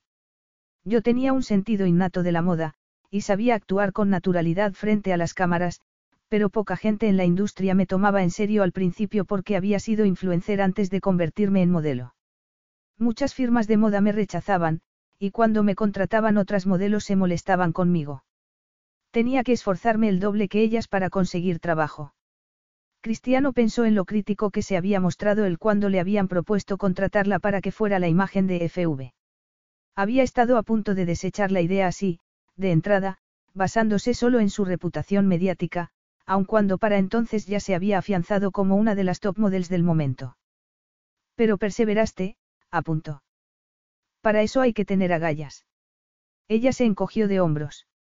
No tenía miedo al trabajo duro, ni a demostrar mi valía. Y con el tiempo la gente empezó a ver que iba en serio y que era buena en mi trabajo. Cristiano enarcó una ceja.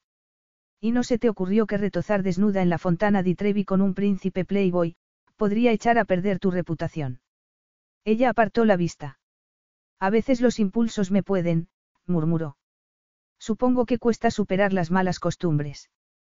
Una vez más Cristiano tuvo la impresión de que no le estaba contando toda la verdad, que le había soltado una frase hecha, lo que creía que él quería oír, solo para que dejara el tema. Volvió a ver ese atisbo de vulnerabilidad en sus ojos cuando lo miró de nuevo. Intuía que bajo el reluciente y bello envoltorio se escondía la auténtica Jensen Davis, y eso lo intrigaba y lo fascinaba al mismo tiempo. Y era extraño, porque Jensen era el completo opuesto del tipo de mujer por el que él tendía a interesarse, mujeres sensatas, tranquilas, serias, la clase de pareja que él necesitaba, una mujer con pedigrí como Alessandra Grasso, un matrimonio que en los negocios se traduciría en la unión de dos familias poderosas y que no haría sino reforzar a FV. Si aún no había sido capaz de dar ese paso, se dijo, era porque pensaba que era mejor esperar a que hubiese encauzado el rumbo de FV, a que tuviera tiempo para centrarse en una relación. No porque tuviera dudas sobre esa relación, no porque pensase que Alessandra no era la mujer adecuada para él. La cuestión era que Jensen Davis era demasiado impredecible y no tenía sentido que ahondase en la atracción que sentía hacia ella. Jensen tragó saliva y volvió a apartar la mirada, como si estuviera pensando lo mismo que él. Le echó un vistazo a su reloj de pulsera, apuró su café y dejó la taza en el platillo. Mañana tengo que levantarme a las cinco, murmuró. Debería dormir un poco. Claro. Te acompañaré. Mientras caminaban de regreso a la casita de invitados, Jensen se preguntó qué le había dado para abrirse a él de esa manera, para contarle todo lo que le había contado. Le había confesado cosas de las que nunca había hablado con nadie, como de lo mucho que significaba su carrera para ella, como el temor que tenía a perderla. Todo lo bueno que había habido en su vida había desaparecido, su familia, cuando su padre las había abandonado, la normalidad que jamás había imaginado que añoraría cuando su madre había montado un reality show con su día a día y el de sus hermanas, el divorcio y su obsesión por mantener las cuotas de audiencia habían hecho que su madre perdiera por completo cualquier instinto maternal que hubiera podido tener en un principio. Y ella siempre había temido que lo mismo ocurriera con su carrera, que se desvaneciera, como todas las cosas buenas en su vida, un temor que se había visto acrecentado por los errores que había cometido en las últimas semanas. Había sido testigo de lo que el perder su carrera le había hecho a su madre. En el mundo del cine, cuando tu belleza se marchitaba, te empujaban sin miramientos a un lado para dejar paso a la siguiente estrella del momento. Eso le había ocurrido a su madre, había sido todo un icono de Hollywood y un día, de repente, se había encontrado desorientada y perdida. Por eso había firmado el contrato para hacer aquel programa, Divas de Hollywood, porque su padre la había dejado sin nada y había tenido que buscar la manera de sobrevivir. Jensen se había jurado que eso jamás le pasaría a ella, que se construiría una carrera con unas bases tan sólidas, tan exitosa, que nada podría destruirla. Pero ahora, con las ruinosas adicciones de su madre y sus problemas financieros, su cuenta bancaria estaba prácticamente vacía, y se sentía insegura y asustada, algo de lo que temía que Cristiano se percatase. Porque lo último que quería era parecer vulnerable. Y luego estaba el temor a lo que pudiera hacer su madre, cuando acababa de asegurarle a Cristiano que no tenía nada por lo que preocuparse. Y es que las promesas de su madre solo duraban hasta que su programa volvía a necesitar otra inyección de audiencia. Cosa que no tardaría mucho en ocurrir, teniendo en cuenta que apenas habían salvado la nueva temporada, y la presión a la que la tenían sometida los productores. Cuando llegaron a la casita de invitados, ya había oscurecido del todo. Vaya, se me olvidó dejar alguna luz encendida, murmuró. Nunca le había gustado la oscuridad. Era algo que le pasaba desde niña, cuando sus hermanas y ella estaban acostadas en sus dormitorios, mientras sus padres se peleaban en el piso de abajo a gritos, lanzándose improperios, y ella los escuchaba aterrada, con la carne de gallina. Cristiano le pidió la llave, abrió la puerta, y pasó al salón para encender la lámpara que había en una mesita junto al sofá. Jensen, que iba detrás, agradeció la cálida y tenue luz que inundó la estancia, y no pudo evitar quedarse admirando los músculos de su espalda mientras se incorporaba. Cuando él se volvió la pilló mirándolo embobada. Se acercó a ella, como preocupado, y le acarició la línea de la mandíbula con los nudillos, haciéndola estremecer. Jensen, ¿estás bien? Quizá fuera a causa del vino, pero de pronto le entraron ganas de contárselo todo. Sin embargo, la experiencia le había enseñado que confiar según qué cosas a otras personas podía ser peligroso. Sobre todo en lo tocante a los secretos de su familia. Porque si saliesen a la luz, si esas cosas se supieran, sería un desastre. Estoy bien, musito. Solo un poco cansada. La mirada de Cristiano se oscureció y, cuando bajó la vista a su boca, una llamarada subió por el cuerpo de Jensen. No podía negar el deseo que la consumía, y el vino parecía haberla despojado de sus inhibiciones, porque se encontró preguntándose cómo sería sentir los sensuales labios de él sobre los suyos. Estaba a punto de ponerse de puntillas, de dar ella el primer paso, cuando le oyó vociferar entre dientes. Eso la sacó del estupor en el que se había sumido. ¿Pero qué estaba haciendo? Sería una estupidez monumental dejarse llevar por la atracción que sentía por Cristiano cuando éste tenía en sus manos su destino. Dio un paso atrás, apartándose de él como quien reniega de la tentación. Mañana tengo que levantarme temprano, repitió en un murmullo. Buena noche, Cristiano. Capítulo 4. Jensen estaba sentada en la cocina de la casa principal, bañada por el sol, devorando uno de los cornetti a crema de Filomena, acompañado de un capuchino. Llevaba levantada desde el alba y lo único que había desayunado había sido una manzana.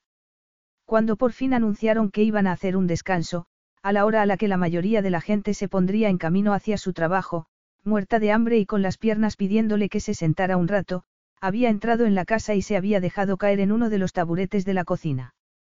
Mientras se afanaba en sus quehaceres, yendo de un lado a otro de la amplia cocina, Filomena hablaba sin parar, quejándose de Pedro, el jardinero, que había vuelto a regar demasiado las rosas, que ahora tenían, según ella, un aspecto triste e apaciti. Para Jensen se había convertido en una costumbre pasarse por allí todas las mañanas. Una vez que te ganabas su confianza, Filomena, que en un principio podía parecer algo estricta y mandona, se mostraba cálida y maternal. Y como se había enterado de que los modelos de Pascal se le habían quedado holgados, le había plantado la bandeja de Cornetti delante y le había ordenado que comiera. Era agradable, para variar, tener a alguien que se preocupaba de ella, en vez de al revés. Pasaba tanto tiempo ocupándose de su madre y asegurándose de que se mantuviera en el buen camino. En cuanto al escándalo por el que Cristiano la había llevado a su villa, por lo menos parecía que lo peor de la tormenta parecía haber pasado. Alexandre se había ido de viaje al Caribe con Juliana, para intentar arreglar las cosas con ella, y los paparazzis estaban ahora pendientes de ellos. Por otra parte, las sesiones de fotos para la nueva colección iban bien, y lo único que la inquietaba era la conversación que había tenido la noche anterior por teléfono con su hermana Scarlett. A su madre, que aún estaba con el subidón por el récord de audiencia que había tenido su reality, había estado saltándose las citas con su terapeuta, insistiendo en que lo tenía todo bajo control. Jensen y sus hermanas sabían que aquello solo podía significar una cosa, que estaba atravesando otra de sus fases maníacas. Eso las tenía a todas nerviosas, pero puesto que ella se encontraba a miles de kilómetros, aquella vez tendrían que ser Ava y Scarlett quienes estuviesen pendientes de ella.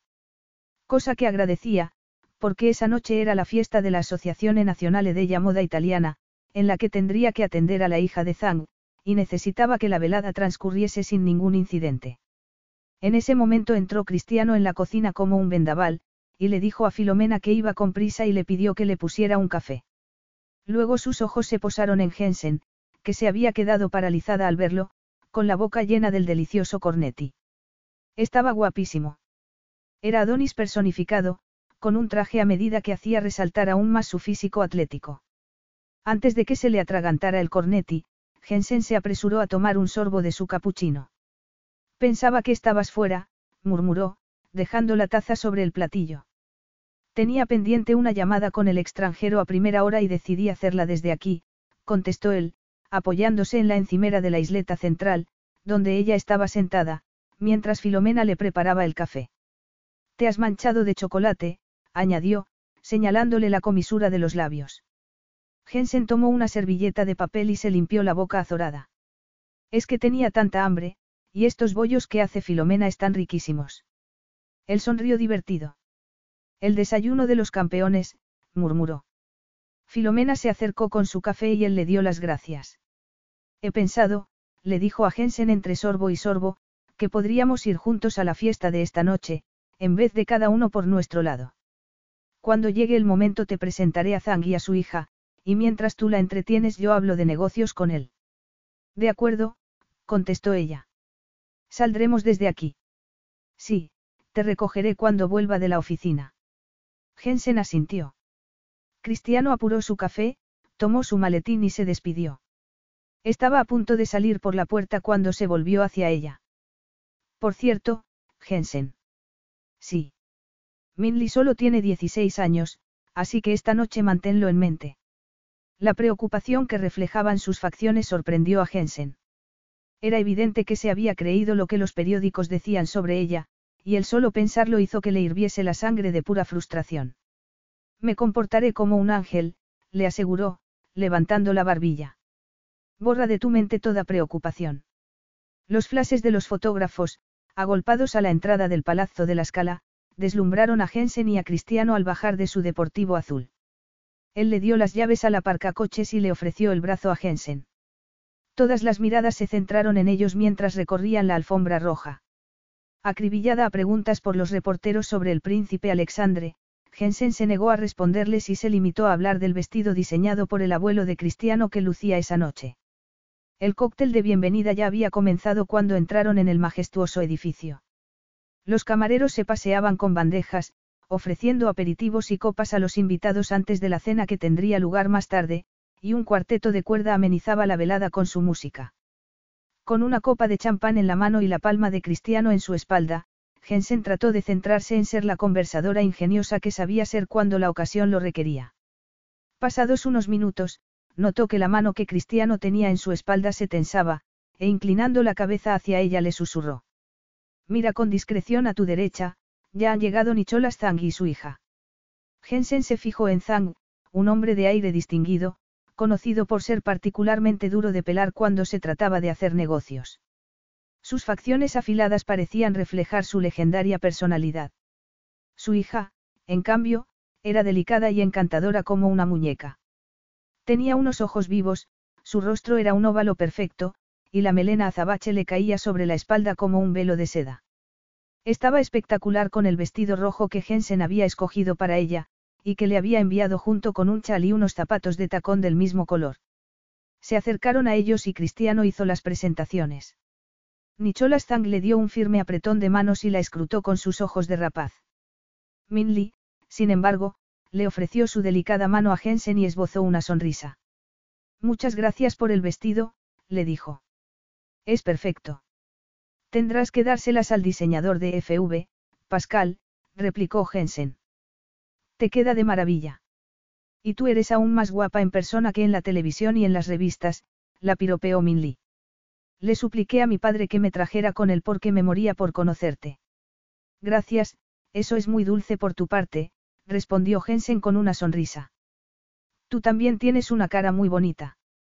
Quiero ser modelo, dijo la chica, levantando la barbilla, pero mi padre no quiere ni oír hablar de eso.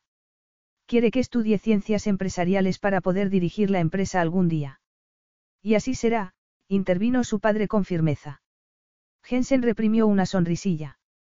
Bueno, en el mundo de la moda no todo es glamour, le dijo a Min Lee. Ser modelo es un trabajo duro. La adolescente puso los ojos en blanco. Pues igual que mantener mi GPA. ¿El qué? inquirió Cristiano frunciendo el ceño.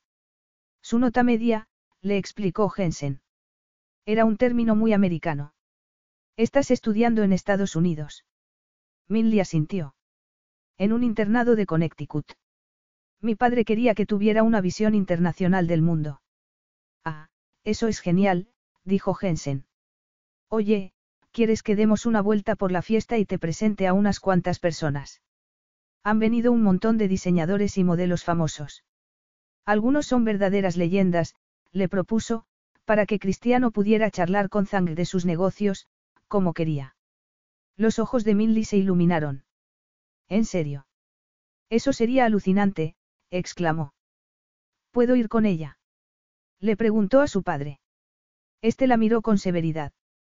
Siempre y cuando te comportes. Por supuesto, se apresuró a responder la chica. Entrelazó su brazo con el de Jensen y le dijo, Vamos, preséntame a todo el mundo, no te dejes a nadie. Cristiano le lanzó a Jensen una mirada, mezcla de gratitud y recelo. Ella lo tranquilizó con un leve asentimiento de cabeza, y Minli y ella se alejaron entre la gente. Dios. exclamó la adolescente, dejando escapar un suspiro. Mi padre está anagobiante. Necesito un respiro, tomó una copa de champán de la bandeja de un camarero. Oye, quiero que me lo cuentes todo, lo del príncipe, lo de vuestro romance. Jensen le quitó la copa de la mano y, aprovechando que pasaba otro camarero, la cambió por un cóctel sin alcohol.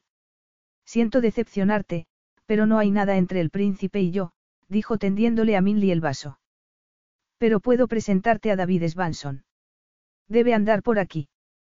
Cuando mencionó el nombre de aquel actor de Hollywood, a la chica se le iluminaron los ojos. ¿En serio? Pues claro. Es amigo mío. Ah, ya lo veo. Vamos a decirle hola. Cristiano observó a Jensen mientras se alejaba con Minli. El vestido que lucía esa noche, era una etérea creación de su abuelo en un crepé rosa grisáceo que realzaba su piel aceitunada y sus ojos negros. Además, la tela, liviana y vaporosa, le daba el aspecto de un hada.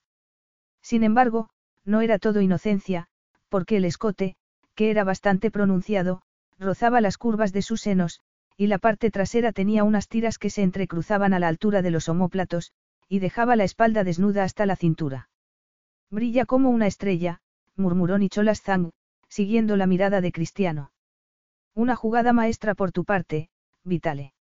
Las firmas de moda ya no pueden permitirse quedarse al margen e ignorar el hecho de que las redes sociales cada vez tienen una influencia mayor en el mercado. Creo, dijo Cristiano, girando la cabeza hacia él, que debemos dejarnos de cortesías y hablar de lo que se supone que hemos venido a hablar, ¿no te parece? Tengo mucho interés en cerrar nuestro trato. Los ojos de Nicholas relumbraron. Bueno, debo decir que me alegra de que hayamos escogido esta ocasión para vernos.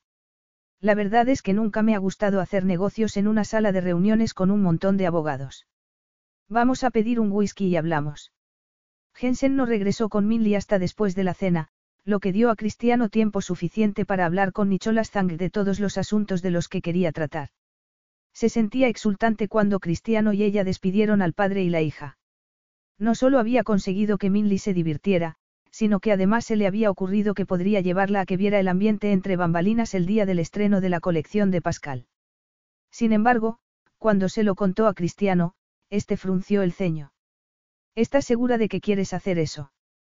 Bastante estresada estarás ya esa noche. Jensen agitó la mano, quitándole importancia a su objeción.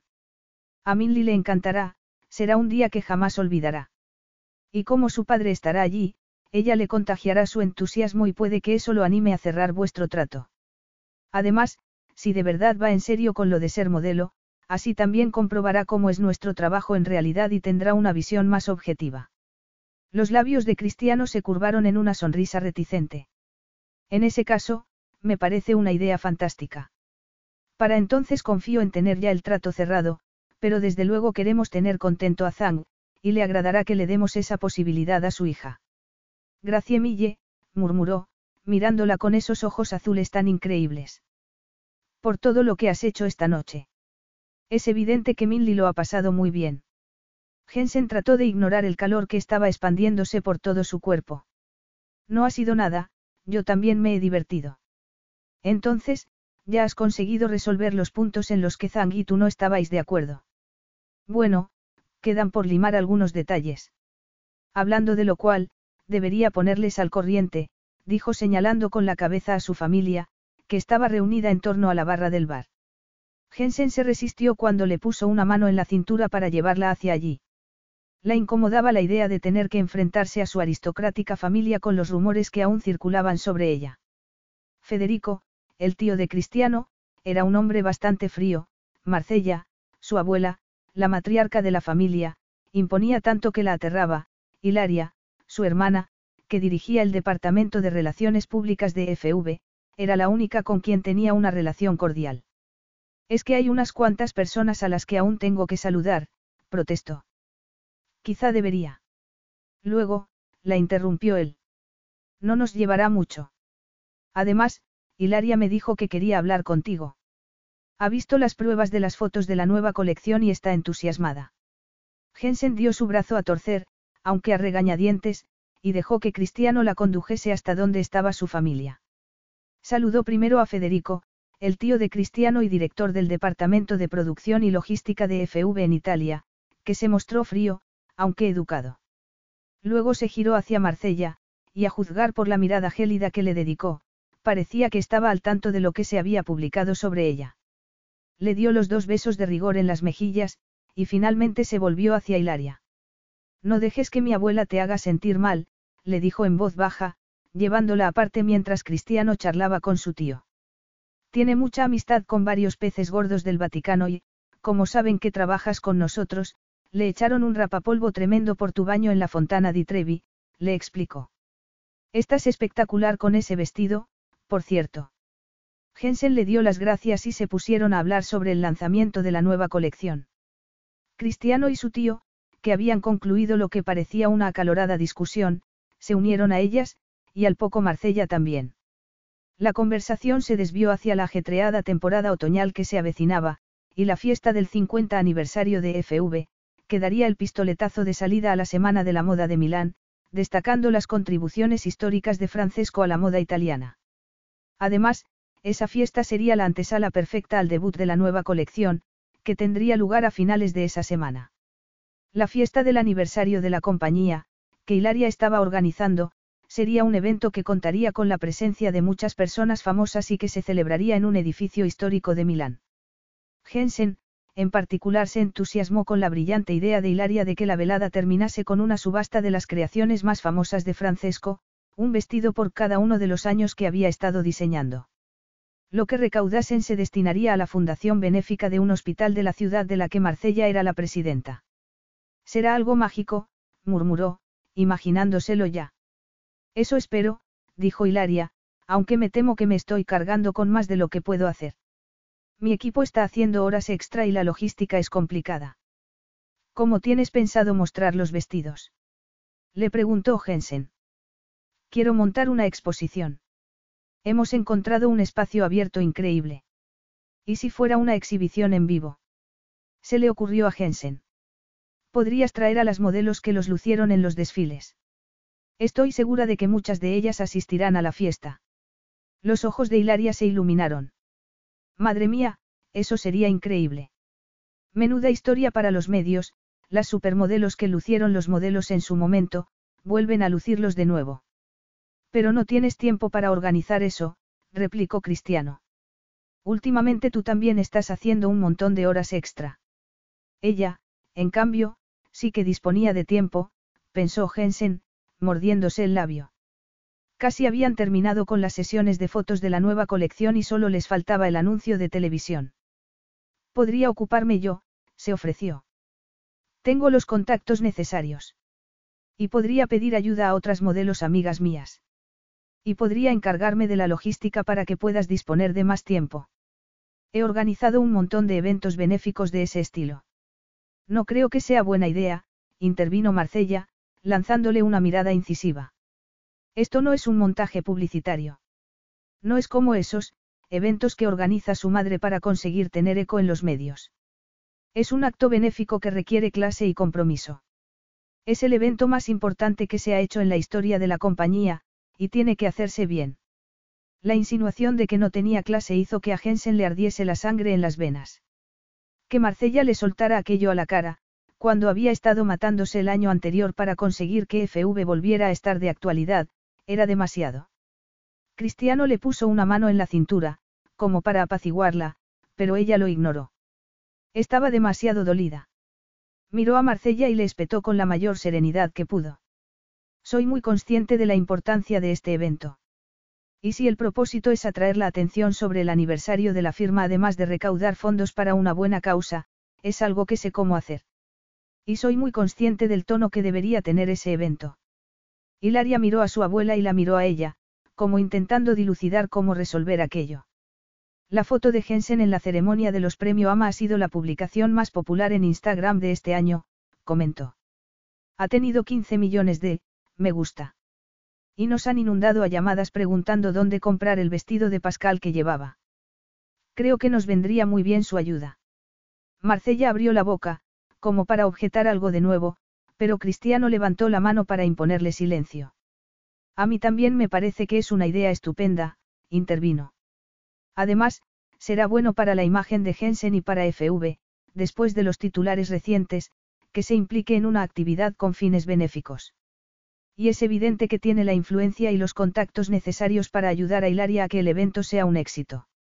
Y por supuesto debería ser ella quien luzca el último modelo en el desfile, ya que es la cara actual de la firma. Marcella enarcó una ceja, como si estuviera preguntándole a su nieto si era consciente del desastre al que iba a abocarlos, pero él la ignoró y dijo. Entonces está decidido. Es una idea fantástica. Como Jensen aún echaba chispas cuando se despidieron de su familia y se alejaron entre la gente, Cristiano pensó que no le iría mal distenderse un poco. ¿Te apetece bailar? Le preguntó. No, gracias, respondió ella al momento. Además, tampoco tenemos por qué quedarnos, no. Te sale humo por las orejas. Venga, un baile y nos vamos, insistió él. Además, no te vuelvas, pero Beryl Morgan viene hacia aquí, añadió lanzando una mirada furtiva por encima del hombro de Jensen. Morgan era estrella de Internet, una bloguera de pluma afilada que escribía sobre los últimos cotilleos del mundo de la moda y no dejaba títere con cabeza. Jensen puso cara de espanto y entonces, apenas le ofreció él su brazo, lo tomó y dejó que la condujera a la pista de baile. Un ligero rubor tiñó las mejillas de Jensen cuando la atrajo hacia sí antes de colocar la mano derecha en el hueco de su espalda, su piel era aún más suave de lo que había imaginado, y entrelazó los dedos de la otra mano con los de ella. No había nada de escandaloso en el modo en que la sostenía mientras comenzaron a bailar, pero entre ellos saltaban chispas.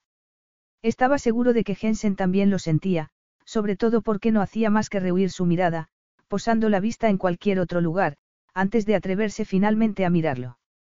Y cuando sus ojos se encontraron, ninguno de los dos habría podido negar el fuego del deseo que los abrasaba a los dos. Perdona que me haya puesto un poco brusca con tu abuela, dijo ella, en lo que parecía un valeroso intento por ignorar la atracción entre ellos. Es que me frustra tanto cuando la gente tiene esa clase de ideas preconcebidas sobre mí. Preconcebidas. Repitió él, enarcando una ceja. Tendrás que admitir que tu comportamiento de las últimas semanas ha reavivado las llamas. Dale algo de tiempo, le aconsejó. Haz un trabajo increíble con la fiesta de aniversario, como sé que puedes hacer, y cambiará la opinión, como ella no parecía convencida del todo, añadió para apaciguarla, lo único que sabe de tu familia es lo que cuentan los periódicos. Es verdad que mi madre busca que los medios hablen de ella para seguir teniendo audiencia, pero también hace cosas buenas. Lleva años tomando parte en eventos benéficos, y son causas que significan algo para ella. Esa lealtad hacia su madre, que también había demostrado hacia FV sin que él lo supiera, era otra faceta de Jensen que Cristiano apenas estaba descubriendo. Y lo admiraba que se negara a criticar a su madre, a pesar de que, según decían quienes la conocían, Verónica Davis, era una auténtica estratega que utilizaba a sus hijas como piezas de ajedrez para conseguir lo que quería. Mi abuela ha sido muy dura contigo, le dijo. No ha estado bien por su parte juzgaros a tu familia y a ti de esa manera, y te pido disculpas por su comportamiento, como ella se quedó callada, le apretó la mano y le preguntó, ¿qué pasa, Jensen? Háblame. De adolescente muchas veces, avivé, las llamas con mis actos, como tú has dicho, admitió ella. Me comportaba como una rebelde sin causa porque así conseguía que me prestaran atención. Me trataban como a una estrella. Pero ya no soy así, apretó los labios con frustración. Tomé la decisión de dejar de formar parte del reality show de mi madre, de convertirme en una persona diferente. Sin embargo, es como si ese yo mío del pasado volviera una y otra vez para atormentarme. ¿Por qué eres tu peor enemigo? opinó él. La visión que tiene mi abuela de ti, que tiene la mayoría de la gente de ti, es la de una joven haciendo el gamberro desnuda en la fontana di Trevi, una joven que parece querer escandalizar al mundo simplemente porque sí. ¿Y a dónde te ha llevado eso? El rostro de Jensen reflejó una miríada de emociones. Por un momento pensó que iba a contestar, pero de inmediato fue como si corriera un velo sobre sus ojos negros, y eso lo irritó. Tal vez porque ahora la conocía mejor, porque la conocía lo suficiente como para saber que se ocultaba tras esa fachada de personaje público que se había fabricado. ¿Por qué te haces esas cosas autodestructivas? Jensen se mordió el labio y lo miró nerviosa. No lo sé, respondió finalmente. Encogió un hombro. Quizá me resulte más fácil ser esa versión de mí misma, porque es lo que la gente espera de mí, aunque luego siempre me arrepienta. Cristiano no lo entendía. Lo normal era que uno aprendiera de sus errores, no que volviera a repetirlos. Tienes que admitir que eso no tiene sentido, murmuró. Así nada cambiará, volverás a verte atrapada. Lo sé, dijo ella, bajando la vista. Fue un momento de debilidad. Ignoré lo que me decía mi conciencia y me estalló en la cara. Bueno, en ese caso, puedes intentar verlo como una lección valiosa y tomar mejores decisiones a partir de ahora. Sabes quién eres, Jensen, y la clase de persona que quieres ser, por eso dejaste el programa de tu madre. Ella asintió. Lo sé, Tienes razón. Cristiano sabía que no debería bajar la guardia con ella, dada esa tendencia que tenía a recaer en los viejos hábitos, pero esa vulnerabilidad que intuía en ella lo ablandó. Era como si se hubiera apoderado de él un extraño impulso de protegerla de aquel mundo de locos en el que había crecido. Cuando su mano descendió a la cadera de Jensen, la respiración de ella se tornó algo agitada. Los suaves contornos de su figura se alinearon perfectamente con su cuerpo, como si estuviera hecha para él, y de pronto le pareció que el murmullo de la gente a su alrededor se disipaba, como si ya no existiesen más que ellos dos. La magia de aquel momento se prolongó hasta los últimos compases de la melodía que estaban bailando, cuando el hechizo se rompió. Consciente de dónde estaban, y de que había muchas miradas sobre ellos, dio un paso atrás, soltó a Jensen de mala gana. Se está haciendo tarde, le dijo con voz ronca, sin poder despegar sus ojos de los de ella, y tú tienes que levantarte temprano mañana para trabajar. Vamos, nos despediremos de los organizadores e iré a por el coche. Jensen, que se había quedado esperando a Cristiano cerca de la salida mientras él iba a recoger el coche, todavía estaba aturdida por aquel momento entre ellos en la pista de baile. La conexión entre ellos se le había antojado algo real, algo tangible, y habría jurado que había visto un atisbo de pesar en sus ojos cuando se había apartado de ella, como si él se hubiera sentido tan reacio como ella a poner fin a aquel momento. Si él también se sentía atraído por ella, ¿qué debería hacer al respecto? Ignorarlo, se reprendió a sí misma. Se había jurado que se iba a centrar en el trabajo y nada más. Quizás si Marcella no hubiera sido tan cruel con ella, se había sentido tan dolida, tan humillada, tan injustamente juzgada, que se había sentido obligada a defenderse después a sí misma frente a Cristiano. Se había escudado en su yo del pasado para justificar su comportamiento, y aunque no estaba segura de que él hubiese mordido el anzuelo, había sido lo único que se le había ocurrido para que no siguiera intentando sonsacarle, porque de ningún modo podía contarle la verdad sobre su madre.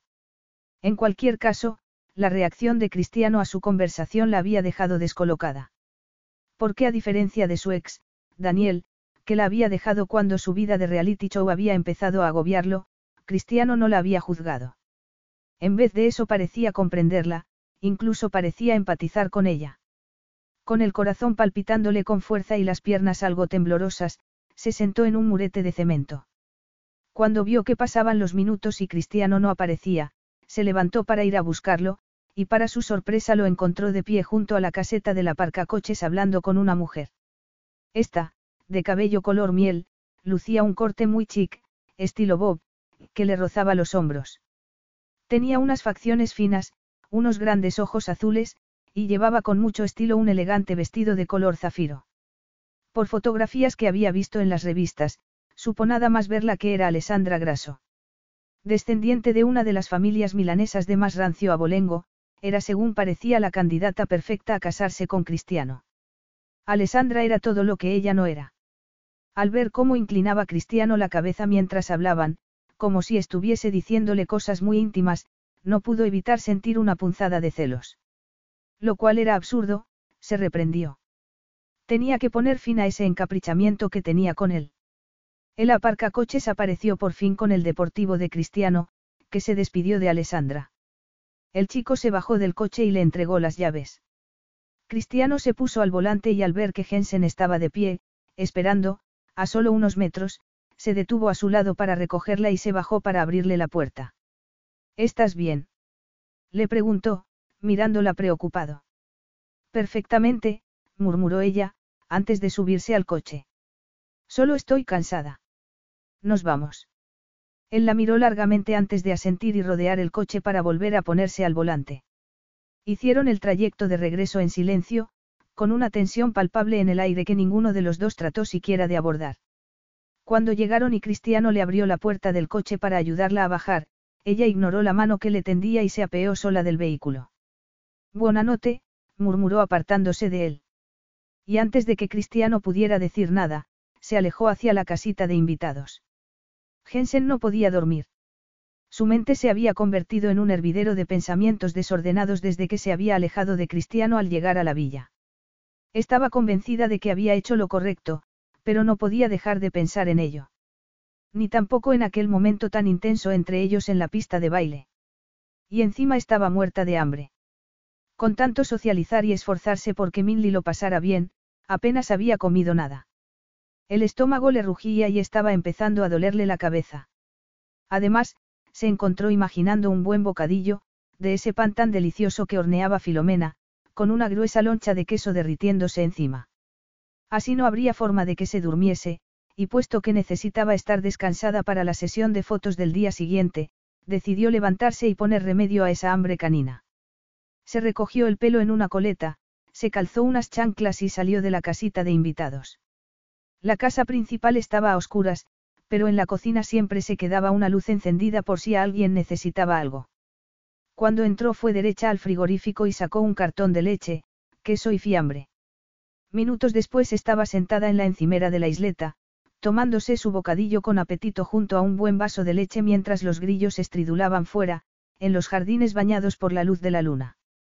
Acababa de terminarse el bocadillo e iba a apurar el vaso de leche, cuando oyó pasos y Cristiano entró en la cocina con el pelo revuelto, unos vaqueros oscuros y una camiseta negra algo ajustada que resaltaba los contornos de su musculoso torso. Jensen no sabría decir qué la hizo sentirse más nerviosa de repente, si lo increíblemente sexy que estaba, o el hecho de que ella llevaba puesto un pijama que apenas la tapaba, una camisola de seda con tirantes finos y unos pantaloncitos a juego. Los ojos de Cristiano la recorrieron de abajo arriba, ascendiendo lentamente por sus piernas desnudas hasta llegar a la camisola, tan fina que quedaba prácticamente pegada a sus senos. Cristiano avanzó hasta detenerse a solo unos centímetros de ella, y Jensen dejó el vaso sobre la encimera con la mano algo temblorosa. Creía que todo el mundo se había ido a la cama, balbuceó ella. Hoy no he comido mucho y tenía hambre, así que, vine a hacerme un bocadillo. Cristiano se pasó una mano por el pelo, despeinándoselo aún más. Estaba haciendo una llamada de negocios a Brasil y se ha alargado más de lo que esperaba, le explicó. Jensen se fijó en las ojeras que tenía, saltaba a la vista que estaba agotado. Deberías irte a acostar y dormir un poco, murmuró. Ya has convencido a Zhang. Todo lo demás puede esperar hasta mañana, no. Cristiano sabía que tenía razón, que necesitaba descansar, pero sus pies se negaban a moverse.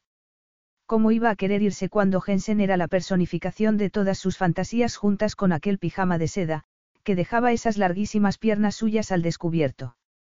¿Cómo, cuando no podía dejar de echar miradas furtivas a las voluptuosas curvas de sus senos mientras se imaginaba tomándolos en sus manos? Apretó los puños, luchando contra aquellos pensamientos. Inspiró profundamente y fue al fregadero a servirse un vaso de agua. Apoyó la espalda contra la encimera y se bebió la mitad del vaso de una sentada.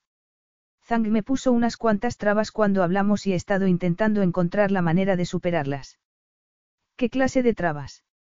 Quiere tener más voz y voto en la producción de FV, la capacidad de influir en los diseños de la marca, un puesto en la junta directiva, bueno, eso último ya me lo esperaba, el resto, no tanto. Vaya, y eso no le sentará muy bien a tu familia, no. No, mi abuelo no era partidario de ceder ni una mínima parte de la empresa a influencias externas. Y mi tío Federico tampoco, y si no consigo convencerle de que debemos transigir para cerrar ese acuerdo, FV acabará yendo cuesta abajo de nuevo. Zhang es un empresario que entiende muy bien el mercado global. Pídele a Hilaria que le enseñe a Federico la campaña de primavera que Zhang hizo para Kira. Cuando la analizas, te das cuenta de que es una auténtica obra de arte. Eso le demostrará a Federico el valor que Zhang puede aportar a la empresa. No es mala idea, murmuró él, frotándose la sien con la mano. Quizá lo haga. Zhang también piensa que deberíamos ampliar nuestra clientela, crear algunas líneas nuevas enfocadas a distintos segmentos de la población con diferentes estilos de vida. Seguro que consigues que tu tío cambie de opinión. Hasta ahora no te has equivocado en ninguna de las decisiones que has tomado, le dijo Jensen. Se quedaron los dos callados, sin más temas inocuos de los que hablar, y la tensión entre ellos se hizo aún más palpable, una tensión que él ya no quería seguir evitando. Quizá ahora quieras contarme por qué huiste de mí cuando llegamos, murmuró, posando sus ojos en los de ella. Jensen tragó saliva. No huía de ti. Estaba cansada. Por eso hiciste lo mismo la otra noche después de cenar, porque estabas cansada. A mí me parece que es evidente que nos sentimos atraídos el uno por el otro, y que debemos decidir qué hacer al respecto. Olvídalo, replicó ella al instante. La relación que tenemos es, y debe seguir siendo, estrictamente profesional. De hecho, deberíamos zanjar esto de raíz. Lo que necesitamos es descansar y dormir. Sin embargo, ninguno de los dos hizo ademán de marcharse, de poner fin a aquella locura. Cristiano, por su parte, no pudo contenerse y fue hasta ella. No niego que sería lo más sensato, pero no puedo dejar de pensar en esto, murmuró, plantando las manos en la encimera, a ambos lados de ella, e inclinándose hacia adelante. Jensen contuvo la respiración cuando los labios de Cristiano comenzaron a acariciar los suyos sin prisa, y cuando deslizó la lengua dentro de su boca para explorar cada rincón de ella de un modo deliberado y sensual, gimió y enredó los dedos en su corto cabello. Cristiano le puso las manos en las caderas para empujarla un poco más hacia el borde de la encimera. Luego enganchó los dedos en los finos tirantes de la camisola, y se la bajó hasta dejar al descubierto sus voluptuosos pechos. Erguidos, bien formados y con unas areolas sonrosadas, no podrían ser más tentadores. Inclinó la cabeza hacia uno de ellos y comenzó a besarlo mientras masajeaba el otro con la mano. Cuando tomó el pezón en su boca, Jensen arqueó la espalda y plantó las manos en la encimera, detrás de ella. Cristiano succionó el pezón y pellizcó el otro con el índice y el pulgar, antes de girar la cabeza hacia él para mordisquearlo y lamerlo también. Los gemidos de Jensen lo excitaban tremendamente, y pronto notó que su miembro se estaba endureciendo. Acarició la cara interna de los muslos de Jensen, suaves como la seda, y deslizó las manos por dentro del dobladillo de los pantalones cortos del pijama. La agarró por las caderas para atraerla un poco más hacia sí, y devoró sus labios con un beso ardiente. Fue entonces cuando, de algún modo, la cordura logró asomarse a su mente, nublada por el deseo, y se dio cuenta de que si no se detenía acabarían haciéndolo allí mismo, con el peligro de que los pillase cualquier miembro del servicio. Jensen, murmuró con voz ronca, despegando sus labios de los de ella. No creo que esto sea. Ella lo miró aturdida y parpadeó, con las manos apretadas contra su pecho, como para no perder el equilibrio. Cuando comprendió lo que le quería decir, lo que habían estado a punto de hacer, un intenso rubor acudió a sus mejillas y sus manos se tensaron antes de empujarlo para apartarlo de sí. Jensen, la llamó él suavemente, al ver el remordimiento en sus facciones. Cara. Jensen se bajó de la encimera y se alejó de Cristiano, retrocediendo con pasos inseguros. Se llevó la mano a los labios. ¿Pero qué estaba haciendo? Había estado a punto de entregarse a él allí mismo. Lo deseaba tanto que prácticamente se había arrojado a sus brazos cuando había empezado a besarla. Y no sabía qué era peor, si eso, o el hecho de que hubiera sido él y no ella quien hubiera tenido el sentido común de parar aquello. Esto ha sido un error, balbució. Esto no debería haber pasado. Pero ha pasado, murmuró él, acercándose a ella. Creo que los dos sabíamos que esto era inevitable. No es que quisiera apartarte, Jensen. Es que me ha parecido que debía poner un poco de racionalidad antes de que esto se nos fuera de las manos. Inevitable. Probablemente pensaba que aquello era normal para ella, que era una especie de matar y que seducía a los hombres y pasaba de uno a otro como una abeja que va de flor en flor. Era irónico, porque aquella imagen de ella no podría estar más lejos de la realidad. No había vuelto a tener una relación seria desde Daniel, quien la había dejado sin miramientos hacía tres años, rompiéndole el corazón. Y no había vuelto a salir con nadie desde ni sabía cuándo. No podía ser tan débil, no cuando tenía tanto que perder. Esto no volverá a ocurrir, le dijo con convicción. Jensen, murmuró Cristiano, dando un paso hacia ella. Pero ella levantó una mano para detenerlo. Los dos sabemos que esto no es buena idea. Mejor ponerle fin aquí y ahora, antes de que nos arrepintamos. Y girándose sobre los tobillos salió de la cocina y abandonó la casa. Capítulo 5. Cuando Hilaria y Jensen se detuvieron frente al vestido que había hecho famoso a Francesco Vitale, el que la supermodelo Isabella Müller había lucido en los 70, Jensen se quedó sin aliento. Madre mía, murmuró. Llevaban toda la tarde catalogando los diseños para la subasta del aniversario de FV, y Jensen se sentía todavía como si estuviera soñando. Jamás hubiera imaginado que un día desfilaría por la pasarela con su ídolo, Isabella. Y menos aún que sería ella quien cerraría el desfile, con el impresionante vestido azul marino que Francesco había creado para ella antes de morir. Es un vestido espectacular, ¿verdad? Comentó Hilaria con una sonrisa, deslizando la mano por la delicada tela. Jensen asintió mientras intentaba calmar las mariposas que revoloteaban en su estómago. Admiraba muchísimo a Isabella, y le gustaría que su carrera fuera tan sólida y tan larga como la de ella. En ese momento, sin embargo, lo que debía hacer era concentrarse en el presente, se dijo, en hacer que la fiesta de aniversario de FV fuera un éxito, en demostrarle a Cristiano que era digna de la confianza que había depositado en ella.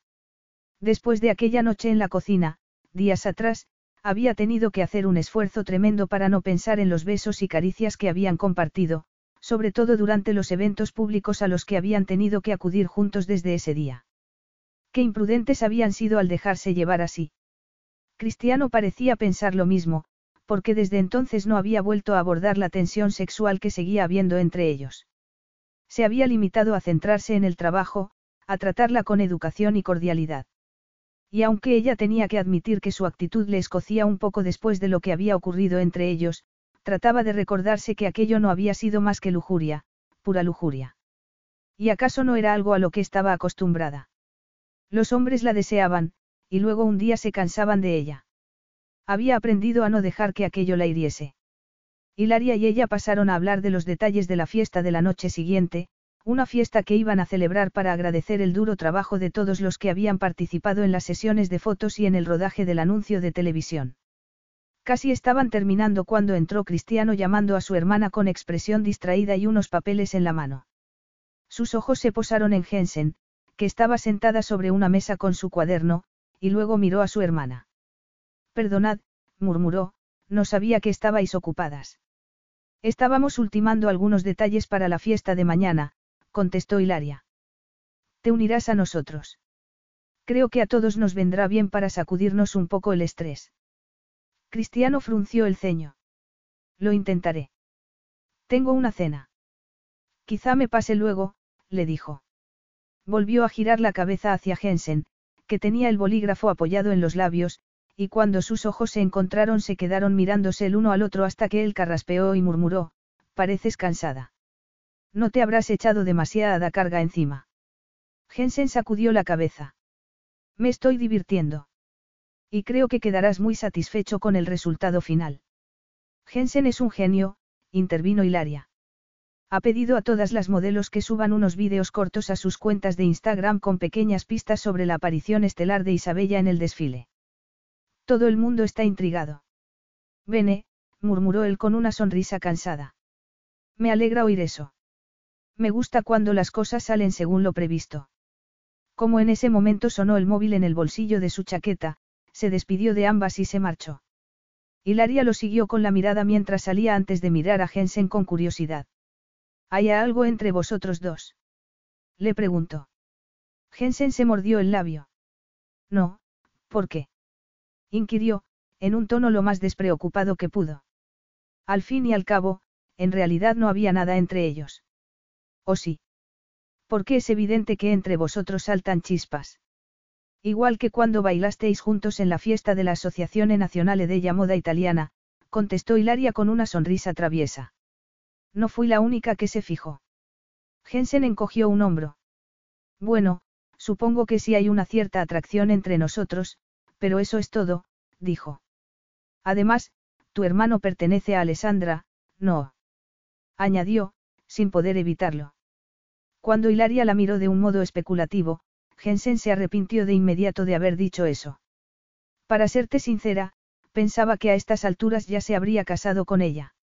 Es perfecta para él, y nuestras familias son íntimas desde siempre, pero parece que hay algún motivo por el que no acaba de decidirse a dar el paso, le explicó, encogiéndose de hombros. A lo mejor es porque está muy ocupado, o quizá piensa que no funcionaría.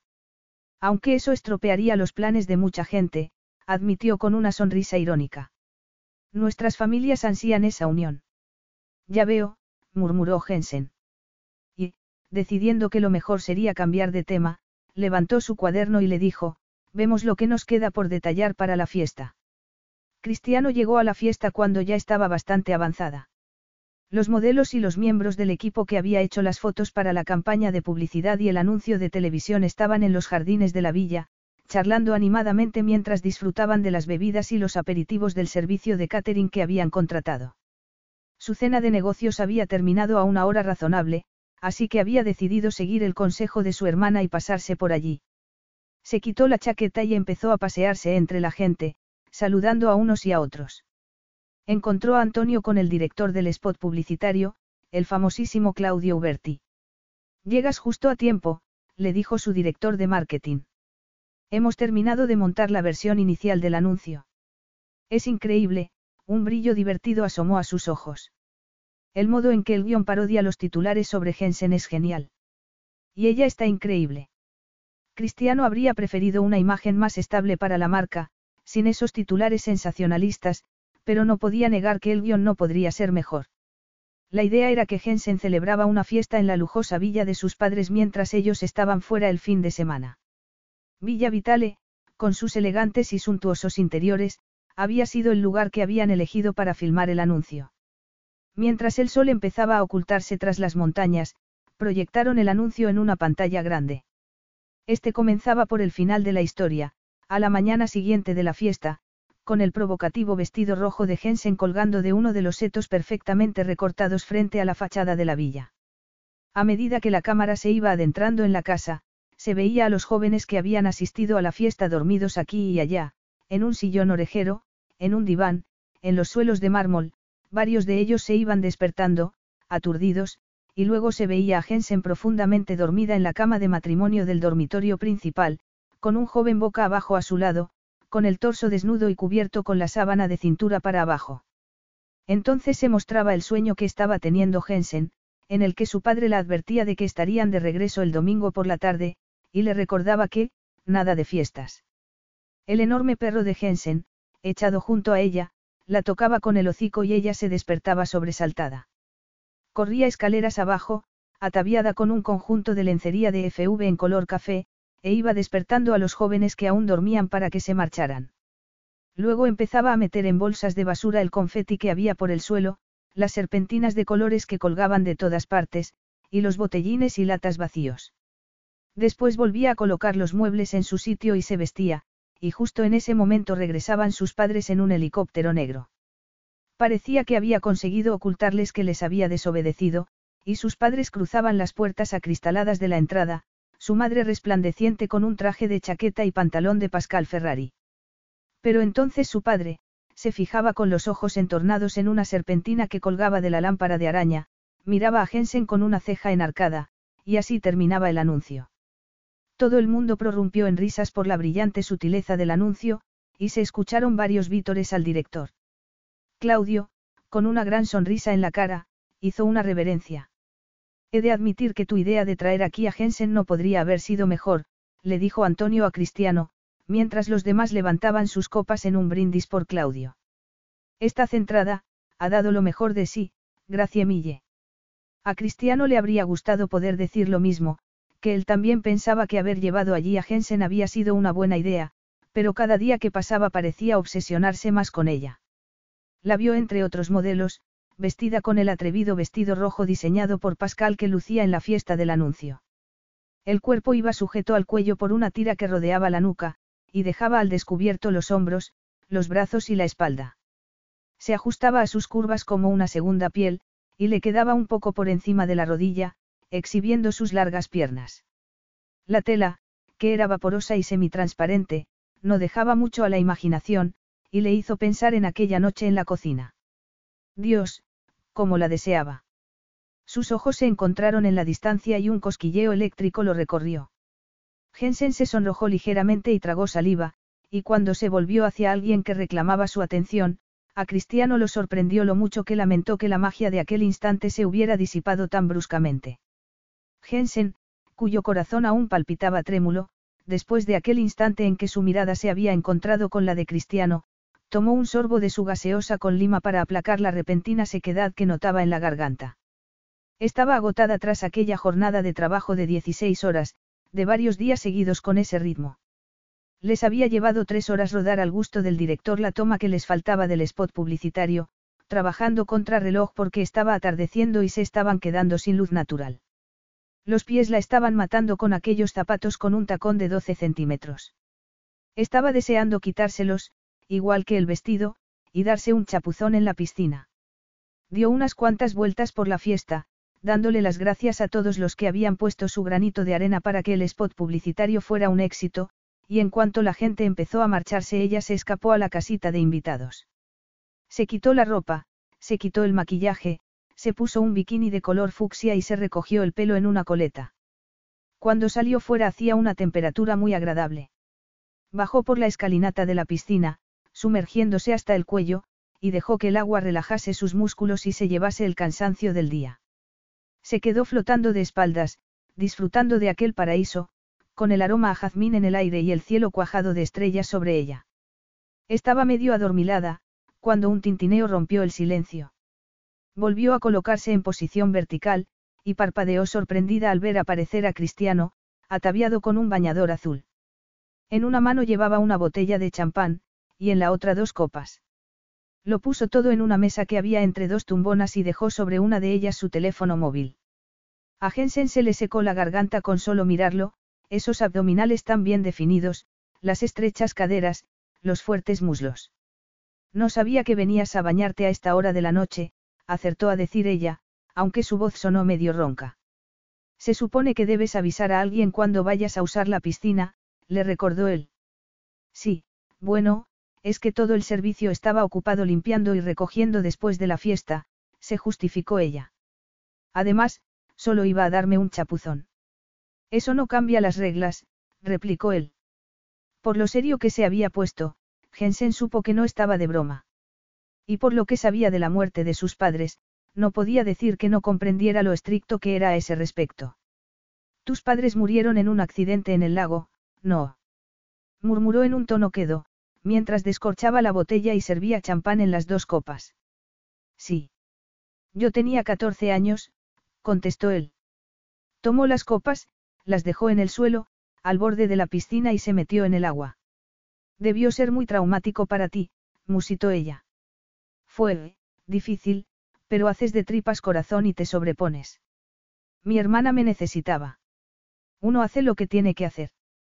En su caso había sido cuidar de su hermana pequeña y, más adelante, salvar la compañía que había fundado su abuelo, su legado. Eso explicaba el rígido control con que ejercía su autoridad, y también la lealtad y el sentido del deber que lo impulsaban en todo lo que hacía. Nunca había conocido a un hombre como Cristiano. Su propio padre era tan distinto de él, el modo en que las había abandonado a su madre, a sus hermanas y a ella sin mirar atrás, dejando a su madre destrozada, aquello hizo que se preguntara, por un momento, cómo sería tener a alguien como Cristiano a su lado, alguien tan honorable, tan fuerte, contar con alguien así de un modo incondicional, lo segura que se sentiría, lo protegida que se sentiría. Cristiano tomó una de las copas y se la tendió. Ella la tomó y, enarcando una ceja, le preguntó. Champán. Pensé que podríamos celebrar que hemos terminado de preparar la campaña de publicidad. Y tú has hecho un trabajo espectacular. Mille, Jensen. La profunda voz de Cristiano hizo que una sensación cálida aflorara en su interior. Y sabía que no era porque la halagara que estuviese diciéndole aquello. Cristiano no había decidido celebrarlo de esa manera con todos sus empleados. Allí había algo completamente distinto. Encogió un hombro para fingir que aquel halago no la había afectado. Solo he cumplido con lo que se esperaba de mí. Trabajar con Pascal y Claudio ha sido un sueño. Me siento muy afortunada. Has estado espectacular, reiteró él. El equipo de marketing está encantado. Y me ayudó el consejo que me diste para convencer a mi tío Federico.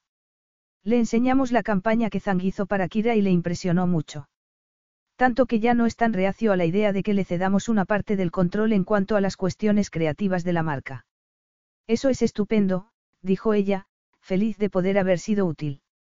Y mi hermana me ha hablado maravillas de todo lo que has preparado para la fiesta de aniversario. Saluti, murmuró Cristiano, levantando su copa. Brindo por ti. Ella levantó su copa también, tratando de ignorar a las mariposas que revoloteaban en su estómago. No te preocupa que vuelva a descontrolarme, a generar más escándalos. Lo picó ella, en un intento por distender el ambiente. Un brillo divertido asomó a los ojos azules de Cristiano. Ya no estoy tan seguro de que esa imagen tuya se ajuste a la realidad. Antes, en la fiesta, estabas tomando gaseosa, y tampoco te he visto beber demasiado en los eventos sociales a los que hemos asistido juntos desde que estás aquí. Lo cual me lleva a pensar que en realidad tu estado natural no es estar todo el día de juerga. Ella bajó la vista para rehuir su intensa mirada. ¿Y cuál crees entonces que es mi estado natural? No lo sé, contestó él en un tono quedo. Me parece que tu auténtico yo está enterrado bajo todas esas capas tras las que te parapetas. Creo que en algún lugar está la en que no permites que vea el mundo. Sé que eres mucho más que esa imagen frívola que proyectas. Quizá, asintió ella, encogiéndose de hombros, algo incómoda. O quizá es que no haya mucho más que decir de mí. Yo estoy convencido de que sí, replicó él, acercándose a ella en el agua. El corazón de Jensen palpitó con fuerza al sentir el calor corporal que emanaba de él. En lo que se refiere a las cuestiones de marketing eres brillante, comentó Cristiano, mirándola a los ojos. Tienes un talento innato, un instinto increíble podrías dirigir el departamento de marketing de FV. Y eso a pesar de que, que yo sepa, no has recibido ningún tipo de formación empresarial. Jensen sacudió la cabeza. Lo que se lo he aprendido por mí misma. El marketing siempre me ha fascinado. Me encantaba analizar cómo reaccionaba la gente a las cosas que publicaba en redes sociales. Me fijaba en las publicaciones con las que obtenía los mejores resultados y trataba de replicar esos pequeños logros. Cristiano enarcó una ceja. Y aún así insistes en dejar que el mundo crea que no eres más que una chica sofisticada a la que le encanta ir de fiesta. Es parte de la marca que he creado, lo corrigió ella, la cara que vende la ropa de FV. Las chicas jóvenes quieren parecerse a ese icono sofisticado de la moda en que me he convertido. Pero nadie sabe cómo eres tras esa fachada, murmuró él, cómo es la Jensen de verdad. Soy una persona normal, contestó ella. No soy ningún misterio. Él esbozó una media sonrisa. Pues a mí me parece que dices eso para evitar el tema, replicó, apuntándola con su copa. Pero quizá podríamos probar con otro. ¿Con cuál? Me gustaría que habláramos de lo que pasó en la cocina. No, ni hablar, no pensaba hablar de eso. Pues yo creo que deberíamos seguir ignorando ese tema, le propuso. Hasta ahora nos ha ido muy bien. No es verdad, murmuró él. Yo creo que tenemos que hablarlo y hacer algo al respecto. A ella se le hizo un nudo en la garganta. Hacer algo al respecto. Tartamudeó. ¿A qué te refieres? A que debemos aceptar que esta atracción que hay entre nosotros no va a desaparecer. Está empeorando, de hecho, y yo, por mi parte, estoy cansado de luchar contra ella. Jensen tragó saliva y se aferró a lo primero que se le pasó por la cabeza. ¿Y qué pasa con Alessandra? inquirió. No pienso meterme por medio en vuestra relación. No es mi estilo, por mucho que los medios me pinten como si fuera la reencarnación de Matari. Cristiano frunció el ceño. Alessandra. Pero si ya no estamos juntos. Pero acabaréis juntos, replicó ella, irritada al ver que su voz había sonado algo tensa. Todo el mundo lo sabe. Rompimos hace meses. Jensen se mordió el labio. Os vi juntos el día de la fiesta, cuando fuiste a recoger el coche. Parecía que estabais teniendo una conversación muy íntima. Él frunció el ceño aún más. O sea que pensaste que aún había algo entre nosotros. Se pasó una mano por el cabello. Mira, Alessandra se puso un poco, difícil esa noche. Hemos intentado varias veces que lo nuestro funcionara, pero no funciona, aunque ella está empeñada en que sí. Yo no lo veo tan claro. ¿Y entonces por qué trataba de seducirla a ella? se preguntó Jensen. Estaba entreteniéndose con ella hasta que por fin tomara una decisión. No tengo ningún interés en ser tu juguete, murmuró, alguien con quien divertirte un rato cuando estés aburrido. Él la miró ofendido. ¿De verdad piensas que eso es lo que estoy haciendo? Sí, contestó ella con aplomo. Lo creo. Nos sentimos atraídos el uno por el otro, sí, pero no voy a poner mi carrera en peligro solo para tener un romance contigo. Él pareció aún más ofendido. Dejó su copa en el borde de la piscina y se acercó aún más a ella. Estaba tan cerca que el calor de su cuerpo le abrasaba la piel. Sí, me gustas mucho, es verdad. Y sí, te deseo. Pero mi interés por ti va mucho más allá de la superficie, Jensen. Me gustaría poder conocerte a un nivel más profundo si te abrieras un poco a mí. Y en cuanto a tu carrera, como te dije esa noche en la cocina, soy capaz de separar lo personal de lo profesional. Que se abriera él. La última vez que se había abierto a un hombre, que le había otorgado su confianza, había acabado con el corazón roto, y no podría soportar volver a pasar por eso, y menos con Cristiano. Lo siento, dijo en un tono quedo, con el corazón martilleándole en el pecho. No pretendía ofenderte. Es que, se pasó una mano por la coleta, intentando dar con las palabras correctas. Estoy acostumbrada a que los hombres me vean como, un premio. O como una distracción, hasta que encuentran a otra mujer más adecuada para mantener una relación seria y me dejan tirada. Los ojos de él se oscurecieron. La rodeó con un brazo, poniéndole la mano en el hueco de la espalda y la atrajo hacia sí. Esa noche en la cocina no eché el freno porque me arrepintiera de lo que había hecho, le dijo con esa voz aterciopelada que la volvía loca. Lo hice porque era una locura, porque en cualquier momento podía haber entrado alguien del servicio. Habría sido muy embarazoso. Pero ahora estaban a solas, pensó ella, con el corazón latiéndole como un loco. A esas horas de la noche no iría por allí ni un alma. Cristiano le quitó la copa de la mano y la dejó sobre el borde de la piscina. Luego tomó su rostro entre ambas manos e inclinó la cabeza hacia ella. Jensen solo pudo susurrar su nombre antes de que sus labios tomaran los de ella con un beso sensual y seductor. Jensen enredó los dedos en su corto cabello. Cristiano le puso las manos en la cintura para atraerla hacia sí, la besó en el cuello y le mordisqueó el lóbulo de la oreja, haciéndola estremecer. Y cuando le frotó los pezones, que se marcaban bajo la tela del bikini, con las yemas de los pulgares, un largo gemido escapó de su garganta. Cristiano siguió jugueteando con sus pezones hasta que se pusieron tan turgentes que casi le dolían. Entretanto, la ola de calor entre sus muslos era cada vez más difícil de ignorar. Cristiano deshizo el nudo que sujetaba alrededor de su nuca la parte de arriba del bikini, y ésta cayó, dejando sus pechos al descubierto. Él los tomó en sus manos, y Jensen arqueó la espalda, estasiada, cuando comenzó a frotar y pellizcar sus pezones sonrosados. Cristiano, suspiró. Los músculos de su estómago se contrajeron cuando las manos de él descendieron hacia la braguita del bikini. Cristiano asaltó de nuevo sus labios con otro beso lánguido y sensual, e introdujo una mano dentro de la braguita. Jensen abrió las piernas con un gemido, y los dedos de él comenzaron a explorar con pericia los pliegues de su sexo. Mientras la acariciaba, le susurraba cosas en italiano que ella no entendía, y cuando empezó a trazar círculos con la yema del pulgar en torno a su punto más sensible henchido, profirió un grito ahogado de placer. Susurrando su nombre una y otra vez, empezó a sacudir las caderas contra su mano, impeliéndole a continuar con lo que estaba haciendo. Solo cuando estaba retorciéndose ya de impaciencia, él introdujo lentamente un dedo en su interior. Jensen separó sus labios de los de él para tomar aliento, y sus caderas se arquearon contra su mano mientras el dedo de Cristiano se deslizaba dentro y fuera de ella. Le suplicó entre gemidos que no parara, y él le introdujo entonces dos dedos en vez de uno, llevándola a nuevas cotas de placer. Jensen se estremeció entre sus brazos, cerró los ojos y se abandonó al placer que la sacudía, hasta que la catapultó hasta un clímax tan intenso, tan exquisito, que se quedó sin aliento. Los dedos de Cristiano siguieron con sus sensuales caricias hasta que los últimos temblores se disiparon, y Jensen apenas se había recuperado cuando la alzó en volandas y la sacó del agua, sentándola en el borde de la piscina. Le quitó la braguita del bikini, le abrió las piernas, y agachó la cabeza.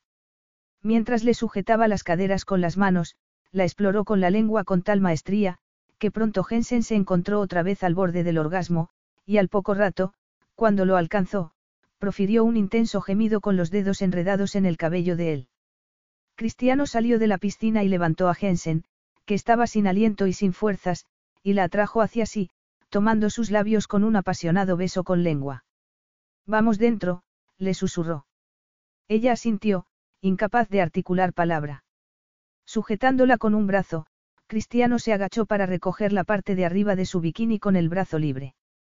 Luego tomó una de las toallas que había sobre la tumbona más cercana, y comenzó a secarla con ella, frotando con especial mimo sus senos, cuyos pezones sonrosados se endurecieron de nuevo bajo la luz de la luna. La envolvió en la toalla y la atrajo hacia sí, las palmas de sus manos apretándole las caderas mientras compartían otro beso sensual y apasionado. Tan abstraídos estaban, que cuando varios flashes estallaron en la oscuridad de la noche, tardó unos instantes en reaccionar. Los flashes de una cámara, pensó, sintiendo cómo el estómago le daba un vuelco. ¡Ay, Dios! Cristiano despegó sus labios de los de ella con un improperio, y se apresuró a liarle la toalla en torno al cuerpo y a darle la parte de arriba del sujetador para que se la pusiera, antes de alcanzar su móvil de la tumbona y llamar a su equipo de seguridad para que atraparan a aquel tipo, que ya había echado a correr. Jensen no alcanzaba a imaginar cómo podía haberse colado en la propiedad. A menos, se dijo, que hubiera aprovechado todo el trajín de la fiesta, con las entradas y salidas de los proveedores. En cualquier caso, tenía que haber sido un paparazzi experimentado y con muchos contactos. Un mal presentimiento se apoderó de ella. Aquello tenía todas las trazas de ser obra de su madre. Tenía los medios para hacerlo y ella había sido tan tonta como para contarle lo de la fiesta. Después de no haber respondido a sus docenas de mensajes de texto para mantenerse centrada en el trabajo, había sido como ponerle a un burro delante una zanahoria colgando de un palo. Lo había hecho porque la preocupaba que al sentirse ignorada tuviera una recaída, pero ahora se daba cuenta de que había sido un error. Tengo que ocuparme de todo eso, murmuró Cristiano tras colgar, visiblemente furioso. Ve dentro, luego iré a verte. Capítulo 6. Pero Cristiano no se reunió con ella más tarde, como le había prometido. Jensen se quedó esperando su regreso hasta pasada la medianoche, y al ver que no aparecía, finalmente se fue a la cama y se durmió de puro cansancio.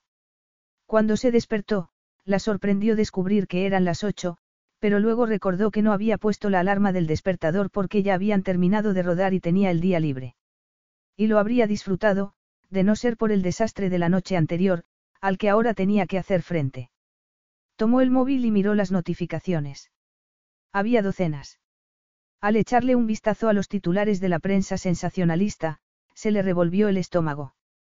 Jensen Davis deja al príncipe por un magnate de la moda, decía uno. Pillados infraganti, exclamaba otro. Pinchó en el primer enlace, de un diario británico. Sugerían que había cambiado a Alexandre por Cristiano, y publicaban una única imagen de ambos en la piscina, de ella con los brazos alrededor del cuello de él, mientras se besaban apasionadamente. Los periódicos sensacionalistas, en cambio, no habían tenido tantos miramientos. Uno de ellos sugería que se especulaba con que estaban juntos ya desde la fiesta de la Asociazione Nazionale della Moda Italiana, acompañando esas líneas por una foto de ellos bailando, ajenos a todo lo que los rodeaba, y otra de Cristiano sacándola de la piscina la noche pasada. Aunque el brazo de él tapaba su desnudez, era evidente que no llevaba la parte de arriba del bikini, y también que solo tenían ojos el uno para el otro. El corazón le dio un vuelco. Aquello no podía estar ocurriendo. No ahora que todo iba tan bien. No cuando había estado cumpliendo religiosamente con su trabajo, cuando los escandalosos titulares sobre Alexandre y ella se habían disipado y la campaña de la nueva colección de FV iba sobre ruedas. No cuando Cristiano le había dicho aquellas cosas tan increíbles la noche pasada, como que no solo la deseaba, sino que quería conocerla mejor. La Billy se le subió a la garganta, convencida de que su madre estaba detrás de aquello. Que pudiera hacerle algo así, era una traición que superaba a cualquier otra de las que había sufrido a lo largo de su vida. Se puso una camiseta y unos pantalones cortos, se recogió el pelo en una coleta, se calzó unas zapatillas de deporte y se dirigió a la casa principal, temerosa con cada paso que daba. Filomena estaba en la cocina, preparando café, cuyo delicioso aroma flotaba en el ambiente. Buongiorno, la saludó en un murmullo. Cristiano se ha ido a la oficina. Le preguntó, sin molestarse siquiera en evitar el tema, porque estaba segura de que Filomena estaba al tanto. Está aquí, en su estudio, hablando por teléfono, contestó la buena mujer. Siéntate, ragazza. Tienes cara de necesitar un café. Jensen se dejó caer en un taburete y Filomena le puso delante una humeante taza de café. También le ofreció un croissant, pero ella lo rechazó, porque tenía el estómago revuelto por lo que había pasado. Tomó un sorbo de café y, mirando de reojo a Filomena, le preguntó. ¿Ha visto todo el mundo las fotos? Me temo que sí, respondió la mujer, apoyando la cadera en la isleta. Es la comidilla entre el servicio. Los de seguridad no pudieron atrapar al tipo que hizo las fotos. Seguramente escapó por el lago.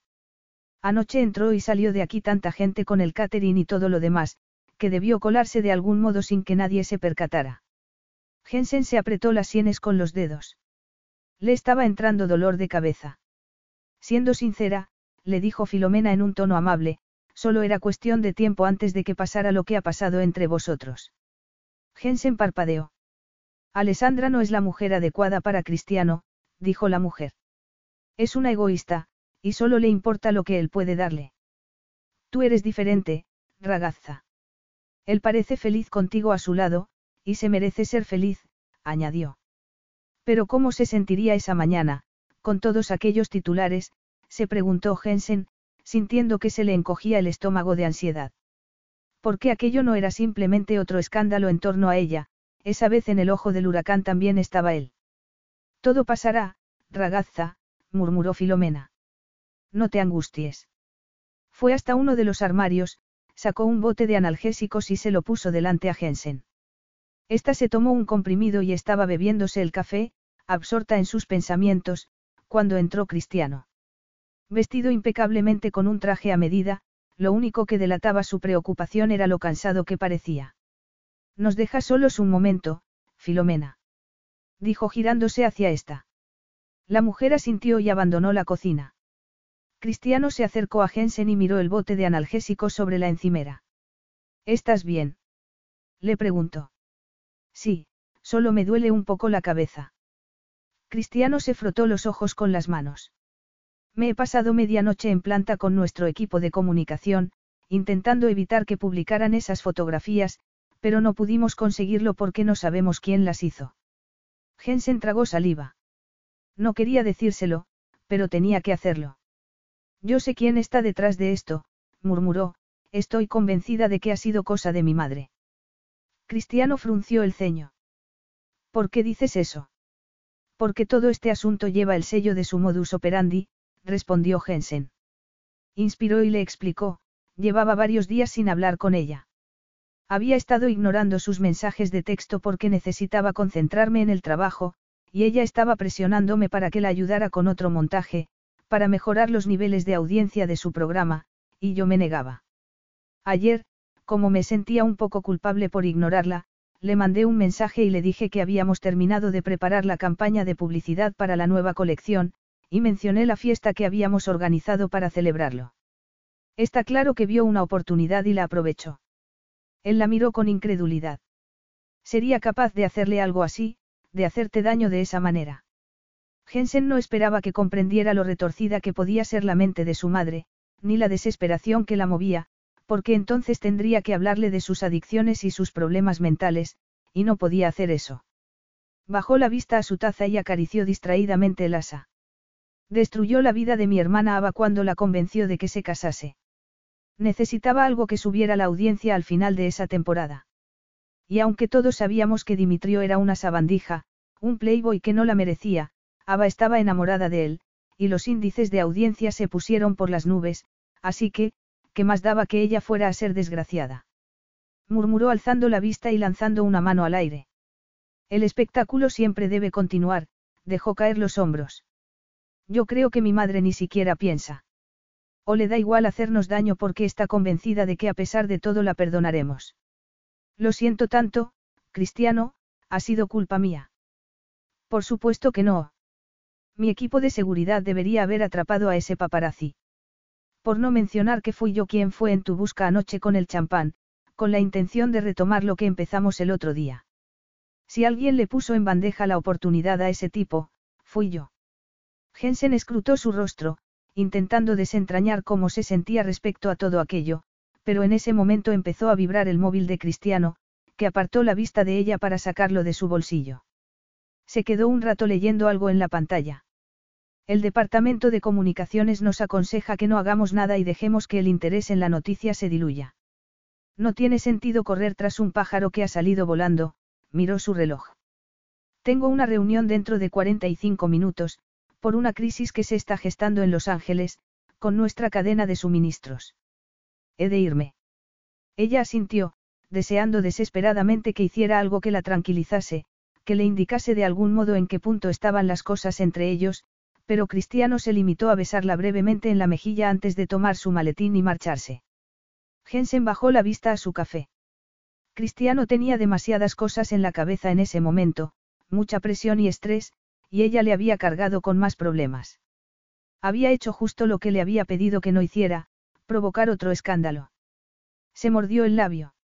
Seguro que después de aquello no querría volver a tener nada más que ver con ella. Cristiano se subió a su deportivo y condujo por la serpenteante autopista que llevaba a Milán. Iba a llegar muy justo a la reunión por culpa del denso tráfico a primera hora de la mañana y estaba de mal humor. Tampoco ayudaba el hecho de que apenas hubiera dormido dos horas, ni lo que Jensen acababa de decirle sobre su madre. Que Verónica Davis hubiese mandado a un paparazzi para tomar fotografías íntimas de su hija, solo para satisfacer al público del que vivía su programa de televisión. La sola idea lo ponía furioso. No podía creer que la madre de Jensen invadiera de esa manera la vida privada de su hija. Sin embargo, no era lo que había estado haciendo todos esos años, aprovecharse de sus hijas. ¿Por qué iba a parar ahora? Pero él también tenía su parte de culpa, y eso lo enfurecía aún más, porque había sido él quien había ido a la piscina la noche anterior con una botella de champán para seducir a Jensen. Había complicado todavía más las cosas al ceder a aquel arrebato de locura que lo consumía. Era él quien le había proporcionado al fotógrafo la carnaza que buscaba. Comparadas con las fotos que les habían hecho la noche anterior, el episodio con el príncipe en la fontana di Trevi ahora parecía algo inocente. Y esa mañana, Apenas se había despertado, había recibido una llamada de Alessandra, toda llorosa. Cosa que ni siquiera tenía razón de ser, porque él había puesto fin a su relación del modo más amistoso posible. Sin embargo, Alessandra parecía desconsolada, destrozada, y no pudo evitar preguntarse si su abuela no se habría entrometido, haciéndole creer que antes o después volvería con ella y le pediría que se casase con él. Estaba seguro de que Alessandra haría muy feliz al hombre que se casara con ella, pero no sería él. Porque ahora que había experimentado el auténtico fuego de la pasión con Jensen, sabía que un matrimonio de conveniencia con Alessandra nunca sería suficiente para él. Jensen había pasado los días siguientes dedicando muchas horas a la organización de la fiesta de aniversario de FV, y el gran día había llegado. El evento se iba a celebrar en un magnífico palacio del siglo XVII en el corazón de Milán, donde se encontraban, y en ese momento estaba a punto de grabar con su móvil un vídeo de los momentos previos. Les había pedido a las modelos que iban a participar en el desfile, que compartieran un recuerdo de su trabajo con Francesco Vitale. Así FV podría ofrecer a sus seguidores en redes una maravillosa visión retrospectiva de la carrera de su fundador. Además, al mantenerse ocupada no pensaba tanto en lo furiosa que estaba con su madre. El día en que las fotos se habían publicado le había enviado un mensaje de texto, preguntándole si aquello había sido cosa suya, y su respuesta la había enfadado tanto que no había vuelto a hablar con ella desde entonces. Por supuesto que fui yo, cariño. Era una oportunidad demasiado buena como para dejarla pasar. Lo del montaje con Alexandre estaba empezando a perder interés y necesitábamos algo para darle otro empujón a los niveles de audiencia. Te pido disculpas, porque sé que querías mantenerte al margen del programa, pero los productores están entusiasmados. Con el humo saliéndole aún por las orejas, había llamado a sus hermanas y habían acordado que tenían que hacer algo al respecto cuando ella regresara a Nueva York dentro de unas semanas. Era evidente que su madre necesitaba más ayuda de la había estado recibiendo por parte de su terapeuta, cuando no se saltaba las sesiones, y ella no estaba dispuesta a seguir cargando con sus gastos y sacrificando su futuro. Pero ahora tenía que cumplir la promesa que le había hecho a Cristiano de que aquella velada pasaría a los anales de la historia, que sería el evento del que más se hablaría en el año, junto con el debut de la colección de Pascal, que tendría lugar en unos días. Ya estaba peinada y maquillada, y en la sala donde ella y las demás modelos se estaban preparando el nerviosismo y la emoción se palpaban en el ambiente. Móvil en mano, se paseó por la sala, avisando a las modelos de que iba a empezar a grabar. Cuando se hubo asegurado de que todas estaban, visibles, es decir, tapadas al menos con la bata que usaban antes de ponerse los modelos del desfile, pulsó el icono de, grabar, en su pantalla y comenzó a avanzar entre ellas, deteniéndose a hablar con cada una. Cuando llegó a Isabella Müller, que compartió una historia fabulosa sobre la genialidad que exhibía Francesco cuando aún no era más que un joven diseñador, y su posterior ascenso a la fama, se despidió de quienes estaban viendo el vídeo en directo y se fue corriendo a cambiarse. Con el corazón palpitándole apresuradamente y las mejillas sonrosadas por la excitación, se puso el modelo que iba a lucir. Era un vestido azul oscuro con un solo tirante, cuyo cuerpo estaba decorado con pequeños cristales. Se ajustaba a su figura como un guante, resaltando sus curvas, y la falda tenía una abertura desde la altura del muslo que dejaba entrever la pierna. Luego añadió los complementos que le habían dado, unos pendientes largos de diamantes y una pulsera a juego. El cabello lo llevaba recogido en una coleta alta con algunos mechones sueltos que le daba un aspecto muy chic. ¿Lista? Le preguntó Isabella, apareciendo a su lado con una calma pasmosa, producto de miles de horas sobre la pasarela. Jensen asintió. Todavía no podía creerse que estuviese a punto de desfilar detrás de aquella mujer que era su ídolo. Reprimiendo sus nervios, la siguió hasta los bastidores que se habían colocado en la antesala a la hermosa galería del palacio, donde aguardaban sentados las máximas personalidades del mundo de la moda y todo tipo de celebridades. Al pasear un poco la mirada vio a Cristiano, que estaba de pie, apoyado en una columna que se alzaba hasta el balcón de la segunda planta. Vestido con un traje negro que le sentaba de maravilla, una camisa blanca y una corbata azul, estaba tan guapo que el corazón le dio un brinco en el pecho.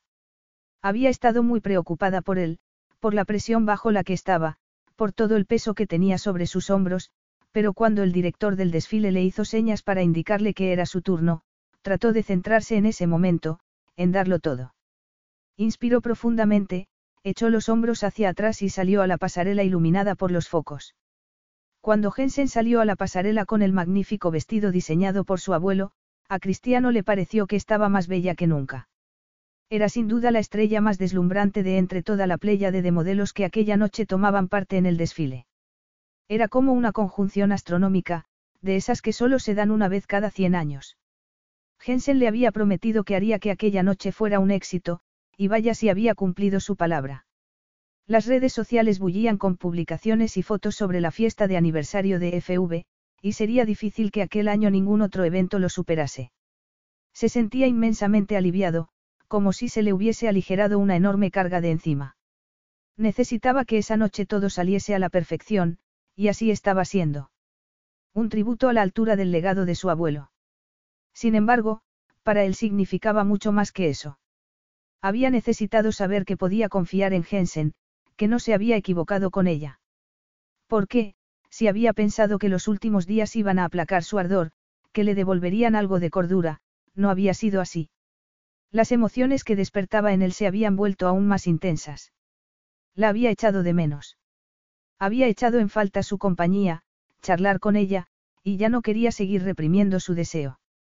La observó mientras Jensen aplaudía el momento histórico en que su abuela subía al escenario. Cuando ésta la besó en ambas mejillas y le susurró algo al oído, se sonrojó profusamente, y él no pudo sino desear que fuera porque su abuela la hubiera felicitado como se merecía por sus esfuerzos. Está haciendo un trabajo espectacular, murmuró Hilaria, que estaba a su lado. Y la calificación de nuestra marca se ha disparado desde que publicaron esas fotos de vosotros dos. Creía que toda Italia estaba furiosa con Jensen por aquella falta de respeto hacia nuestra sacrosanta Fontana di Trevi, su hermana sonrió. La prensa es veleidosa. Han decidido que sois una pareja con demasiado glamour como para resistirse a vuestro encanto. Cristiano estaba de tan buen humor que en ese momento le daba igual lo que dijese nadie de ellos. Estaba impaciente por quedarse a solas con ella. Resistió estoicamente durante la cena que siguió al desfile. Pronunció, como se esperaba de él, un discurso sobre el legado de su abuelo, y le pasó formalmente el testigo a Pascal. Luego vino la consabida tertulia después de los postres, y a continuación la subasta de los vestidos diseñados por su abuelo, con la cual recaudaron varios millones para obras benéficas. Después vinieron el baile y las copas. Observó a Jensen charlando con unos invitados y con otros, desplegando ese encanto innegable que poseía. Y aunque no tenía interés en bailar, el imaginarse con Jensen entre sus brazos era una tentación demasiado grande como para no sucumbir a ella. Mientras la orquesta empezaba a tocar una melodía lenta y sensual, avanzó decidido hacia donde estaba, charlando con unas personas junto a la barra del bar. De espaldas a él, el vestido se adaptaba a cada una de las líneas de su voluptuoso cuerpo como una sensual caricia. Quizá estuviera un poco obsesionado con su perfecto trasero, se dijo admirándolo. Claro que tampoco podía sacarse de la cabeza aquella noche en la piscina. Se moría por terminar lo que habían empezado. Le dio un par de toques en el hombro con el índice, y cuando se volvió le tendió la mano. Bailamos. Le propuso. Con el fulgor del deseo refulgiendo en sus ojos, el mismo deseo que lo consumía a él, Jensen se disculpó con las personas del grupo, tomó su mano y lo siguió a la pista de baile. Una vez allí, Cristiano le puso la palma en la curva de la cadera, justo debajo de una de las sugerentes aberturas del vestido, que dejaba al descubierto un trozo de piel. No te preocupa que el vernos bailar juntos dé a la gente que hablar. Que hablen, murmuró él. Gracias por todo lo que has hecho para conseguir que esta noche fuera un éxito. Ha superado con creces mis expectativas. A Jensen no le pasó desapercibida la intensa emoción en su voz y en su mirada al decir esas palabras. Supongo que hoy más que nunca echas de menos a tu abuelo, no. Él asintió. Ojalá hubiera podido estar aquí esta noche. Su mayor temor era caer en el olvido, y este homenaje le habría hecho ver cuánto se valora su trabajo. Tu abuela me ha dicho unas cosas muy amables antes en la pasarela, agradeciéndome también mis esfuerzos. Ya era hora. Has estado espectacular en el desfile, dijo Cristiano, atrayéndola un poco más hacia sí. ¿Cómo ha sido cerrarlo, desfilar junto a Isabella? Increíble, murmuró ella. Es todo un icono. La admiro muchísimo como modelo y ahora también en su actual faceta de empresaria. Antes del desfile tuvimos una conversación sobre la presión a la que estamos sometidas las modelos, y me habló de cómo lo había gestionado ella.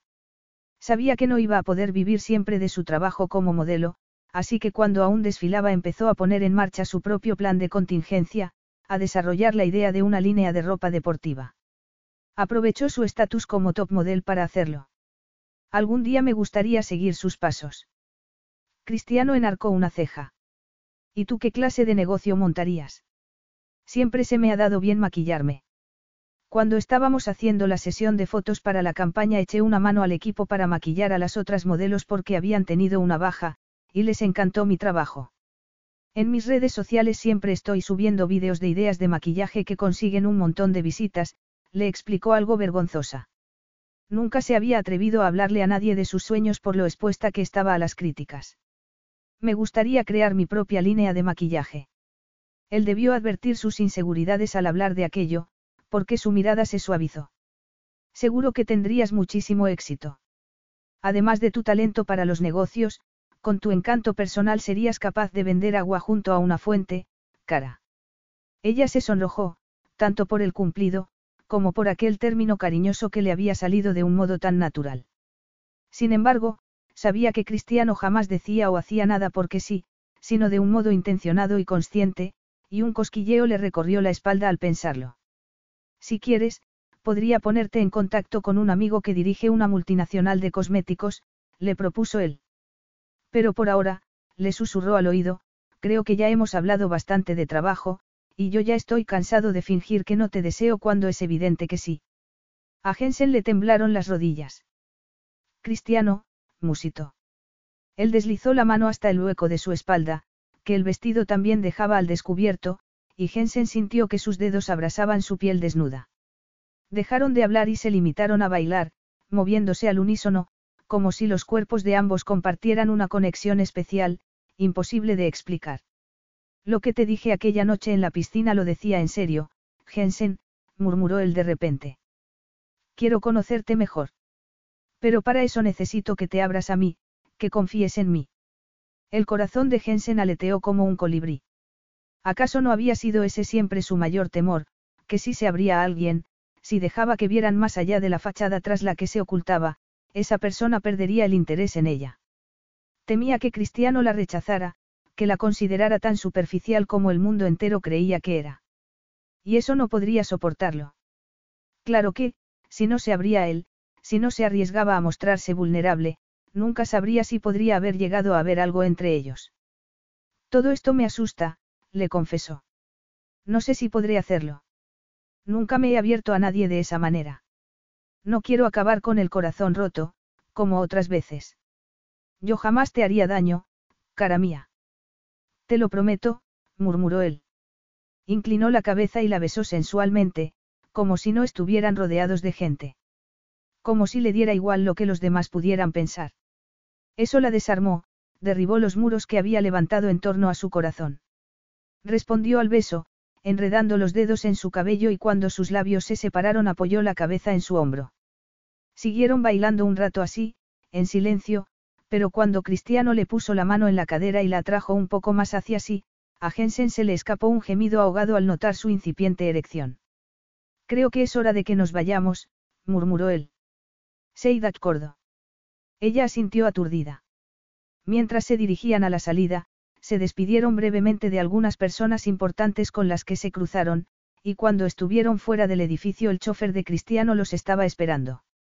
Subieron al vehículo y, apenas se habían puesto en marcha cuando él la trajo hacia sí para besarla, aprovechando la privacidad que les ofrecía la pantalla opaca que los separaba del conductor.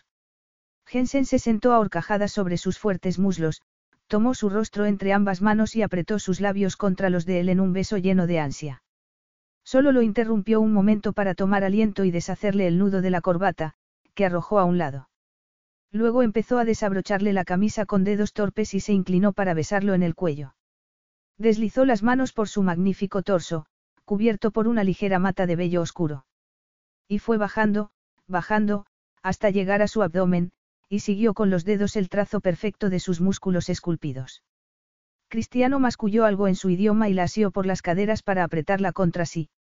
Sintió su miembro a través de la fina tela del vestido, prometiéndole el cielo. Quería tenerlo dentro de sí, lo necesitaba tanto, sin embargo, cuando alargó las manos hacia la cinturilla de los pantalones, para desabrochárselos, él la detuvo. Aquí no, le dijo con voz ronca.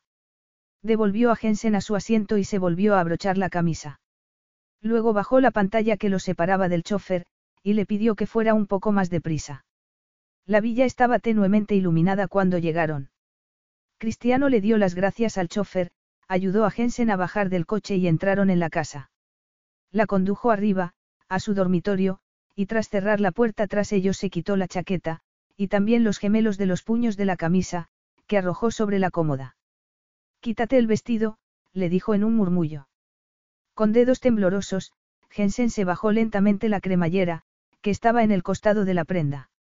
La ardiente mirada de Cristiano no se despegó ni un instante de ella.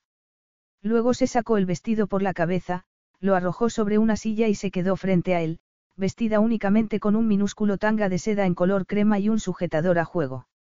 Ven aquí, la llamó él, abrasándole la piel con esos ojos tan azules mientras retrocedía hacia la cama. Con el corazón martilleándole en el pecho y la respiración agitada, Jensen acortó la poca distancia entre ellos. Cristiano le desabrochó el sujetador y lo arrojó a un lado. Luego se sentó en la cama, la tomó de la mano e hizo que se pusiera horcajada sobre él, con las rodillas apoyadas en el colchón. Admiró sus senos turgentes con ojos hambrientos y Jensen cerró los ojos cuando tomó un pezón en la boca y comenzó a lamerlo y a succionarlo. El placer que le provocaba era tan intenso que empezó a deshacerse en gemidos mientras le clavaba las uñas en la nuca y se frotaba contra el bulto en su entrepierna. El fino tanga apenas era obstáculo, y cada vez que se movía la excitación de ambos aumentaba. Cristiano atrapó el otro pezón en la boca y se tomó su tiempo con él antes de hacer rodar a Jensen con él y colocarse sobre ella. Enganchó los pulgares en las tiras del tanga y se lo quitó, dejándola completamente desnuda y ansiosa debajo de él. Ella alargó los brazos para desvestirlo también, porque aún llevaba demasiada ropa encima, pero las rodillas de Cristiano le abrieron los muslos, pillándola por sorpresa. Luego inclinó la cabeza, la besó justo debajo del ombligo y fue descendiendo hasta que sintió su cálido aliento sobre su sexo. Comenzó a lamerlo de un modo posesivo, mientras la sujetaba, con una palma contra su vientre, y Jensen hundió los dedos en su pelo. Sus hábiles lengüetazos la estaban volviendo loca, y pronto toda ella estaba estremeciéndose, igual que si estuviera al borde de un precipicio. La lengua de Cristiano se centró entonces en el punto más sensible, lamiéndolo sensualmente, y eso la llevó por fin hasta el orgasmo, que desató una oleada tras otra de placer, que se transmitieron a través de cada terminación nerviosa de su cuerpo, y que parecían no tener fin. Cristiano se bajó de la cama y se quitó la ropa sin apartar los ojos de la hermosa criatura que yacía en el colchón, con el cabello castaño desparramado sobre la almohada y las largas piernas doradas abiertas para él. Jensen lo observó mientras dejaba caer la camisa al suelo y se bajaba los pantalones y los boxers. No dejó de mirarlo ni siquiera cuando se colocó un preservativo y avanzó de nuevo hacia la cama para unirse a ella. Cristiano tenía una erección tremenda de lo mucho que la deseaba. No recordaba haber deseado nada tanto en toda su vida, y tenía la impresión de que a ella le pasaba lo mismo, a pesar del brillo burlón en sus ojos cuando hincó una rodilla en el colchón para colocarse sobre ella. Te has tomado tu tiempo, murmuró, confío en que la espera valga la pena, lo picó. Cristiano deslizó la palma por su sedoso muslo e hizo que le colocara la pierna en torno a la cintura. Con la otra mano comenzó a tocar su sexo, y con el pulgar trazó círculos en torno al su punto más sensible. Un gemido escapó de la garganta de Jensen, que se mordió el labio, y sus ojos se oscurecieron. ¿Confías en que la espera valga la pena? repitió él, enarcando una ceja. Me parece que voy a tener que demostrarte de lo que soy capaz. Las caricias de Cristiano estaban volviendo a encender su deseo, como si no acabara de tener uno de los orgasmos más espectaculares de su vida. Y cuando introdujo el dedo corazón por entre sus pliegues cálidos y palpitantes, las caderas de Jensen se despegaron de la cama al tiempo que emitía un largo gemido. Cristiano movió el dedo, haciéndola sentirse como si hubiera subido al cielo, mientras con el pulgar volvía a acariciarle el punto más sensible. Luego le introdujo un segundo dedo. Cristiano, jadeó, mirándolo a los ojos. Por favor. Por favor, ¿qué? Te necesito. Cristiano deslizó la palma de la mano por debajo de su espalda, y le levantó las caderas para poder penetrarla con una rápida y certera embestida. Un gemido ahogado escapó de los labios de Jensen mientras hundía en ella su impresionante miembro, centímetro a centímetro. Cuando la sujetó por las caderas y empezó a moverse, ella se quedó muy quieta, disfrutando de aquel momento glorioso. Cristiano se inclinó para besarla y ella le arañó la espalda, estasiada, sintiendo cómo se derretía por dentro. Y cuando él le levantó las caderas un poco más para alterar ligeramente el ángulo y darle aún más placer, le arrancó un intenso gemido que rasgó el silencio de la noche mientras alcanzaban juntos el orgasmo. Capítulo 7. Cristiano llegó a casa poco después de las 7, agotado tras una larga reunión con sus abogados, en la que habían intentado resolver todos los trámites burocráticos en torno a su trato con Nicholas Zhang, que querían cerrar en cuanto fuera posible. Era un alivio que ese trato fuera a convertirse en una realidad, con todo lo que había en juego. Sin embargo, alguna de las piezas que componían su complejo plan de renovación para la empresa podía fallar en cualquier momento, y todo se desmoronaría. Y sentía esa presión sobre él como una soga alrededor del cuello.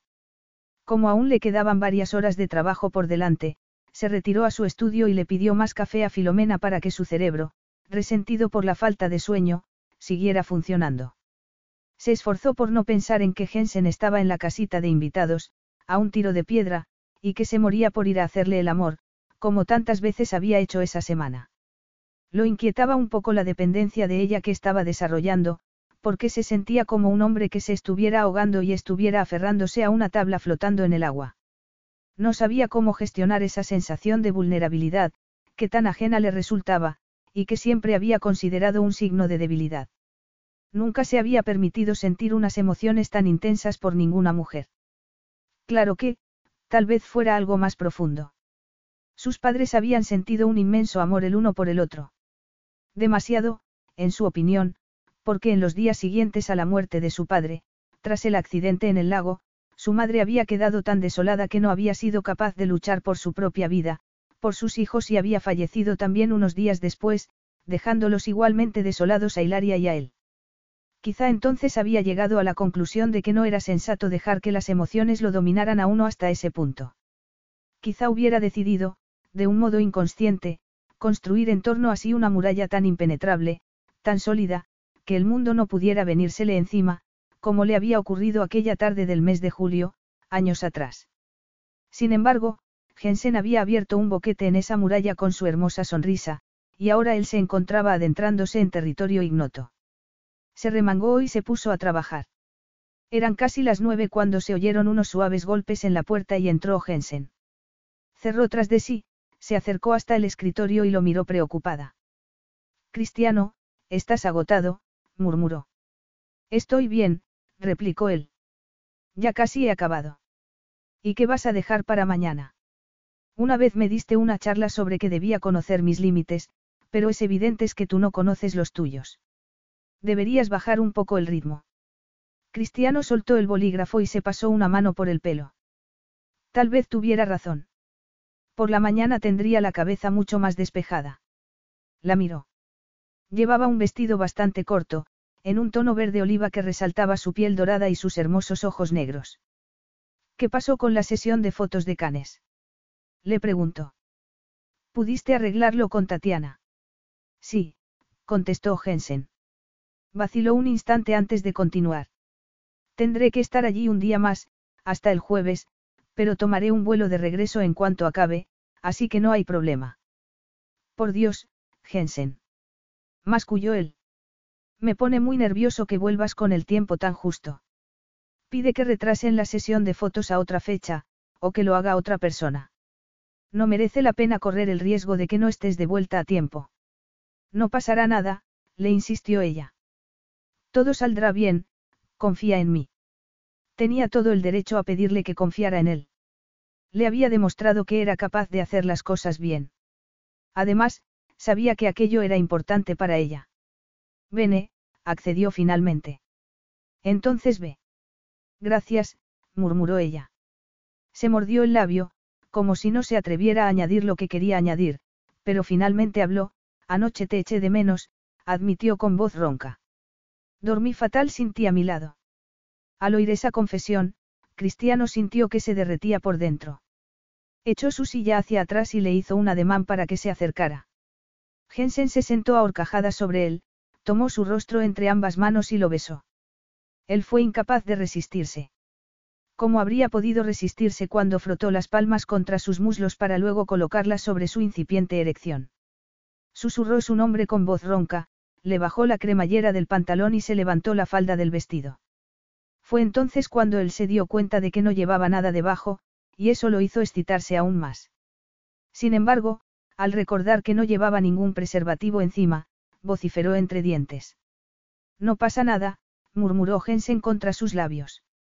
Estoy tomando la píldora. Cristiano consideraba que un hombre debía ser responsable de sus actos y no dejar que toda la carga recayera sobre la mujer, pero en ese momento fue incapaz de negarse a lo que le suplicaba su cuerpo. Cuando Jensen descendió sobre él, dejando que su miembro se hundiera en su sexo, cálido y estrecho, pensó que iba a perder el control sobre sí mismo, pero de algún modo logró resistir, apretando los reposabrazos de la silla con las manos mientras Jensen comenzaba a cabalgarlo lentamente con sus ojos fijos en los de él. Luego, cuando comenzó a mover las caderas en círculos, al tiempo que lo besaba dulcemente, una y otra vez, mantener el control se le hizo aún más difícil. Introdujo una mano entre los muslos de Jensen y frotó su punto más sensible con la yema del pulgar. Los bellos ojos castaños de Jensen se oscurecieron, y empezó a moverse más deprisa y él dejó de resistirse. Le hincó los dientes en el hombro cuando alcanzaron el clímax, y derramó su semilla dentro de ella, haciendo la suya de un modo que jamás se había permitido con ninguna otra mujer. Acababa de romper la última regla que le faltaba por romper. Permanecieron abrazados el uno al otro un buen rato, jadeantes y exhaustos. Cuando hubo dejado de temblar y hubo recobrado el aliento, Cristiano la alzó en volandas, haciendo que le rodeara la cadera con las piernas, y la llevó al dormitorio. Se echó con ella en la cama y se quedó dormido con Jensen acurrucada junto a él. Cuando Jensen se despertó, la luz del sol entraba a raudales por el ventanal. Cristiano ya se había ido, sin duda ansioso por terminar el trabajo que había dejado pendiente la noche anterior. Jensen volvió a cerrar los ojos y se desperezó en la cama con una sonrisa en los labios. Se sentía adorada y protegida. Por primera vez en su vida se sentía completa, como si las piezas que nunca habían acabado de encontrar su lugar en su interior, hubieran encajado al fin. Sin embargo, la aterraba admitir hasta qué punto se sentía vulnerable, hasta qué punto sentía que no podría vivir sin Cristiano, pensó, acurrucándose bajo las sábanas. Había tenido miedo de pedirle que le permitiera ir a Canes, aunque tendría que quedarse un día más, porque le preocupaba echarlo todo a perder. Pero no podía perder ese trabajo. Necesitaba volver a enderezar su carrera, a callar los rumores que circulaban desde que Ariana Lourdes la había sustituido en el desfile de Shanghái. Finalmente se levantó de la cama, y como quería darse una ducha antes de vestirse y necesitaba desesperadamente un café para empezar a funcionar, se puso una camisa de cristiano y bajó a la cocina. Había sacado una taza del armario y estaba sirviéndose un café, cuando oyó un gemido ahogado detrás de ella. Se giró sobre los talones, sobresaltada, y reconoció al instante a la elegante rubia que había en el umbral de la cocina. Boquiabierta y con unos ojos como platos, recorrió a Jensen con la mirada, fijándose en su cabello revuelto, en la camisa blanca, que solo le llegaba a la mitad del muslo, y en las uñas de los dedos de sus pies, pintadas de rojo. Jensen dejó la taza en la encimera, temiendo que pudiera derramar el café con sus manos temblorosas. Dios mío. murmuró finalmente Alessandra.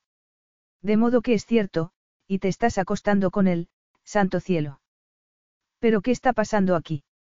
Azorada e incómoda, Jensen cruzó los brazos sobre el pecho y trató de mostrarse lo más digna posible. Eres Alessandra, ¿verdad? Balbució. Es un placer conocerte, hasta ahora no habíamos tenido la ocasión de ser presentadas formalmente. La rubia esbozó una sonrisa cruel. Quizá estés demasiado ocupada, generando titulares escandalosos, como para llevar una vida social normal y corriente, como los demás, respondió. Sacudió la cabeza y apretó los labios. No sé qué ha visto en ti. Debe estar sufriendo enajenación temporal. La espalda de Jensen se puso tensa. Había intentado mostrarse educada, pero era evidente que aquella mujer estaba en pie de guerra. Cristiano no está, le dijo. Alessandra pareció decepcionada al oír eso. Vaya. Esperaba encontrarlo aquí, quería hablar con él. Puedes intentar localizarlo en su oficina, murmuró Jensen. A menos que yo pueda ayudarte en algo. Aunque estaba tratando de parecer tranquila, de demostrar confianza en sí misma, Jensen se sentía insegura con aquella mujer enfrente, tan elegante, tan aristocrática, que sin duda creía que no era más que una pelandrusca salida de un reality show. Su cordial ofrecimiento pareció ofender aún más a Alessandra, que la miró con ojos relampagueantes y le espetó. Yo que tú no me pondría demasiado cómoda. ¿De verdad crees que Cristiano quiere algo serio contigo? Solo se está divirtiendo, explorando su lado salvaje, contigo, como dice su abuela. Puede que lo haya seducido, añadió, mirándola con desdén, pero dentro de poco se cansará de ti. Cristiano necesita a su lado a una mujer que sepa comportarse, una mujer respetable, y cuando decida que ha llegado el momento de casarse, te aseguro que no será a ti a quien escoja.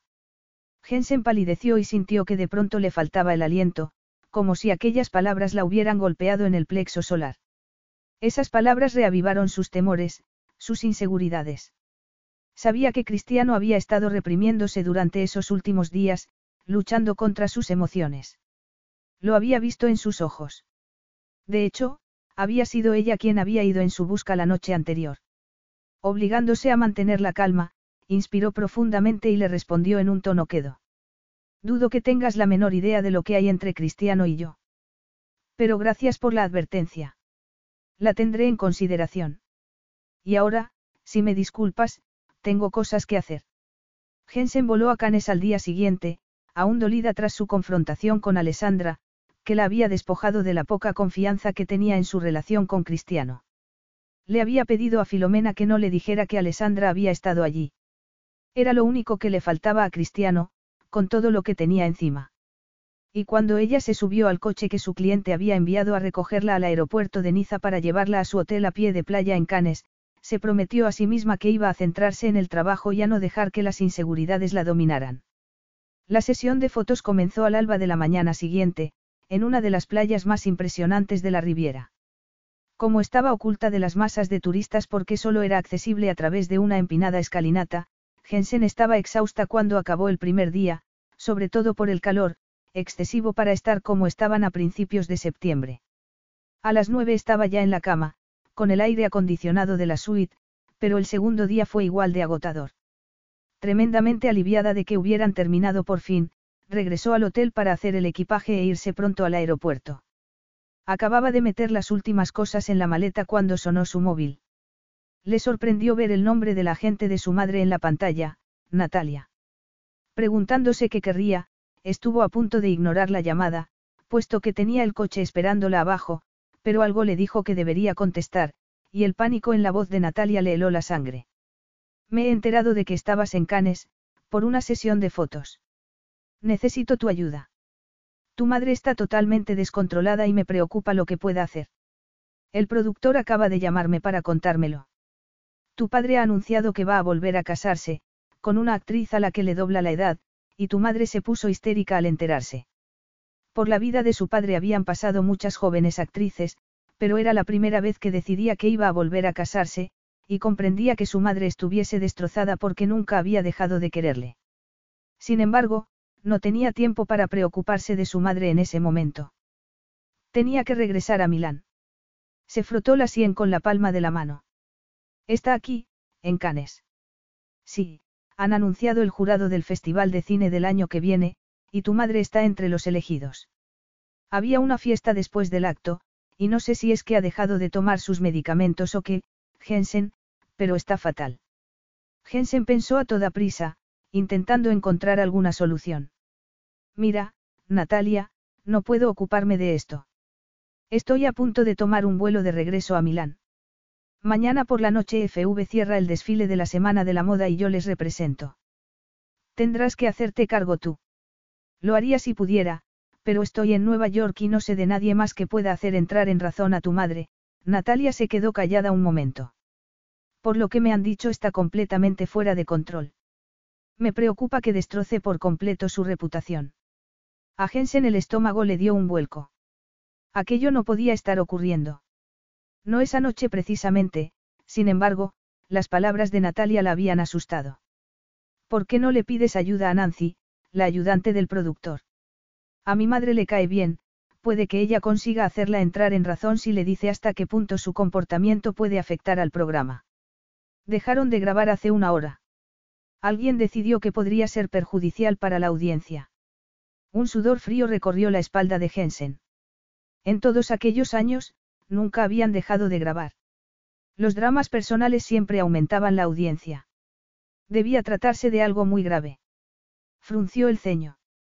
¿Qué quieres decir con que puede destrozar su reputación? ¿Qué ha hecho? Parece que ha bebido muchísimo, aparte de no tomarse la medicación, o de haber tomado de más, no estoy segura. Le dijo a Humberto Rigzetti en la fiesta que es un misógino, y Rigzetti dijo delante de todo el mundo que ella jamás había tenido ningún talento y que no iba a volver a permitir que participara en ninguno de sus eventos. Jensen se pasó una mano por la frente. No podía dejar que su madre se pusiese en ridículo de esa manera. Su reputación jamás se recuperaría. No tenía elección, tenía que sacarla de esa fiesta. Miró su reloj. Aún faltaba tiempo para su vuelo. Con un poco de suerte podría llegar al lugar donde estaba su madre, llevársela de allí antes de que se hiciera más daño, y llegar a tiempo al aeropuerto. De acuerdo, murmuró. Iré ahora mismo para allá. ¿Dónde es la fiesta? Cristiano se sintió aliviado cuando terminó con la última entrevista de todas las que había concedido ese día. La reportera lo había acribillado a incisivas preguntas que le habían hecho sudar sangre. Sin embargo, era cierto que FV había perdido terreno frente a sus competidores, y que su acuerdo con Zang aún no estaba cerrado por una serie de cuestiones burocráticas. Parecía que todo dependía ya de cómo fuera recibida esa noche la nueva colección de FV, diseñada por Pascal. Y la pieza central era Jensen, que luciría una de las creaciones más deslumbrantes del desfile. La noche anterior había salido a cenar con su familia y con Zhang, y al salir del restaurante había visto que tenía una llamada perdida de Jensen y también un mensaje suyo en el buzón de voz.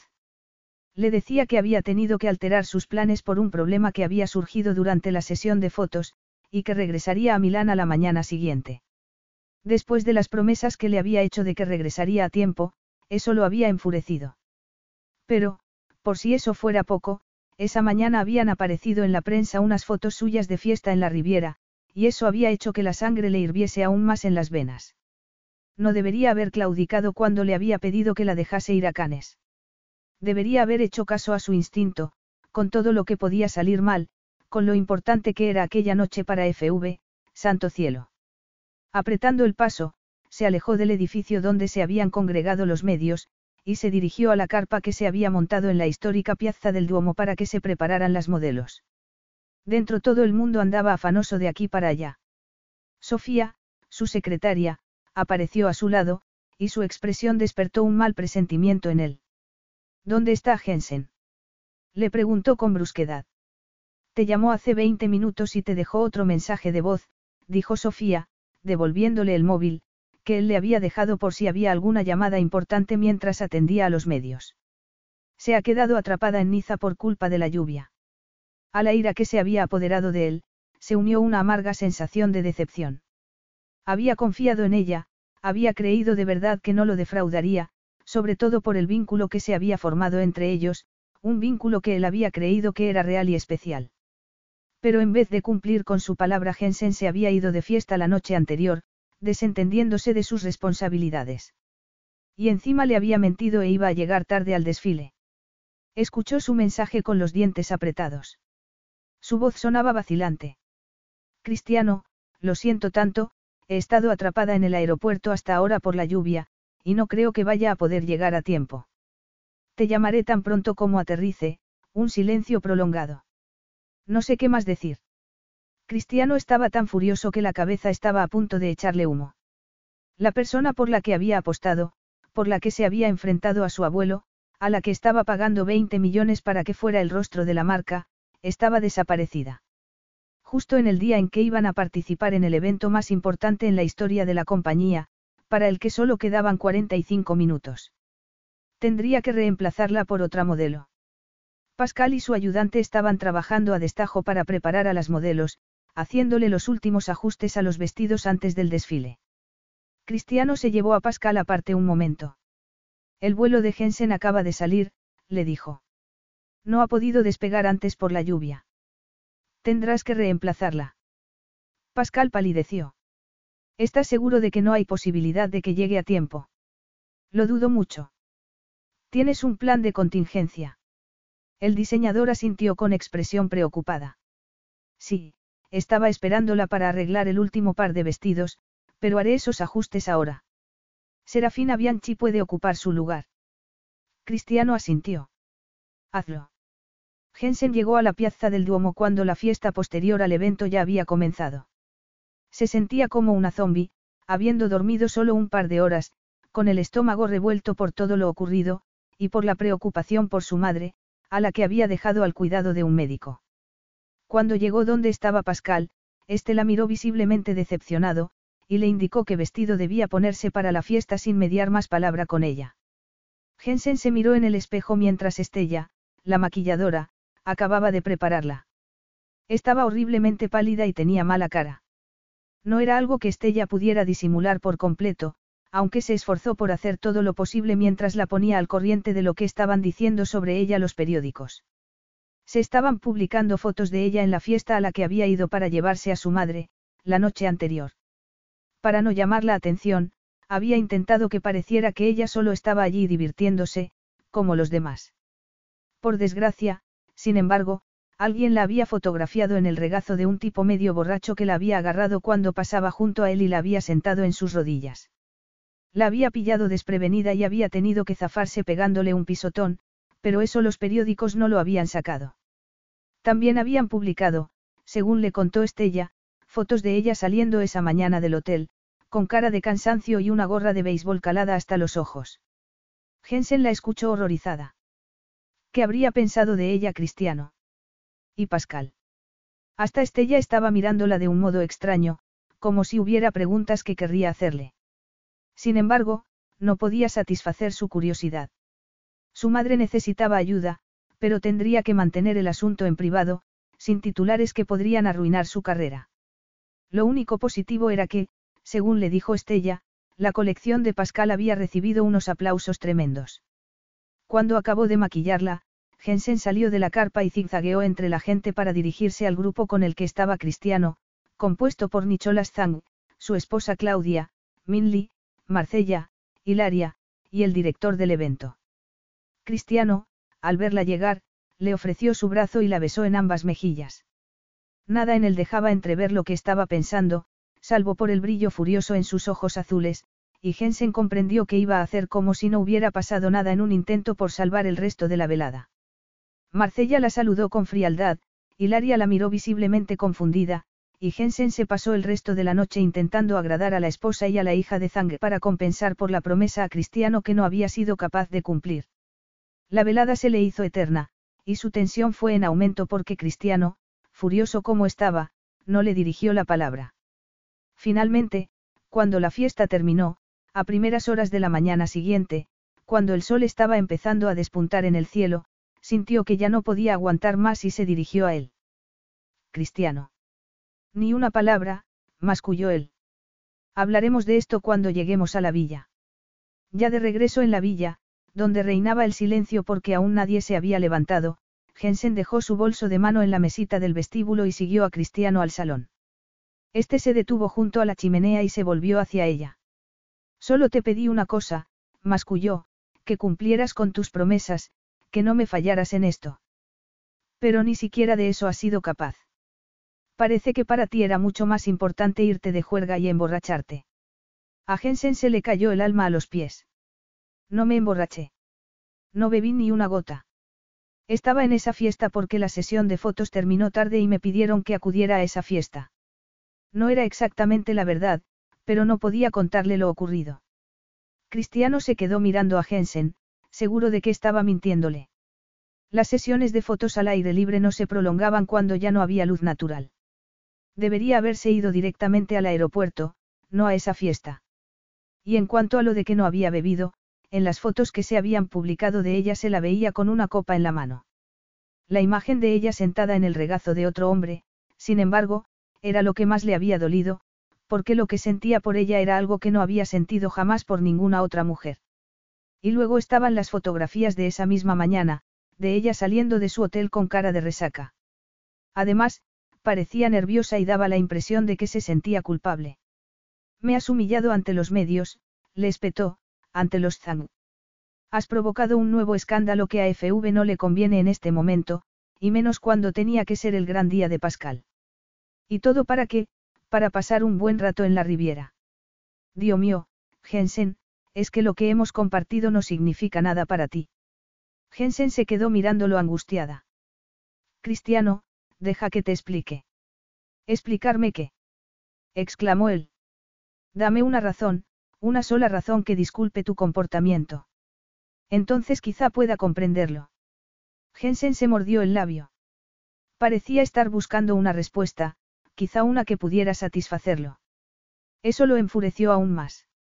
Lo gracioso, dijo, es que en las redes sociales han estado publicando esas fotos todo el día, así que supongo que irá muy bien para la audiencia del programa de tu madre.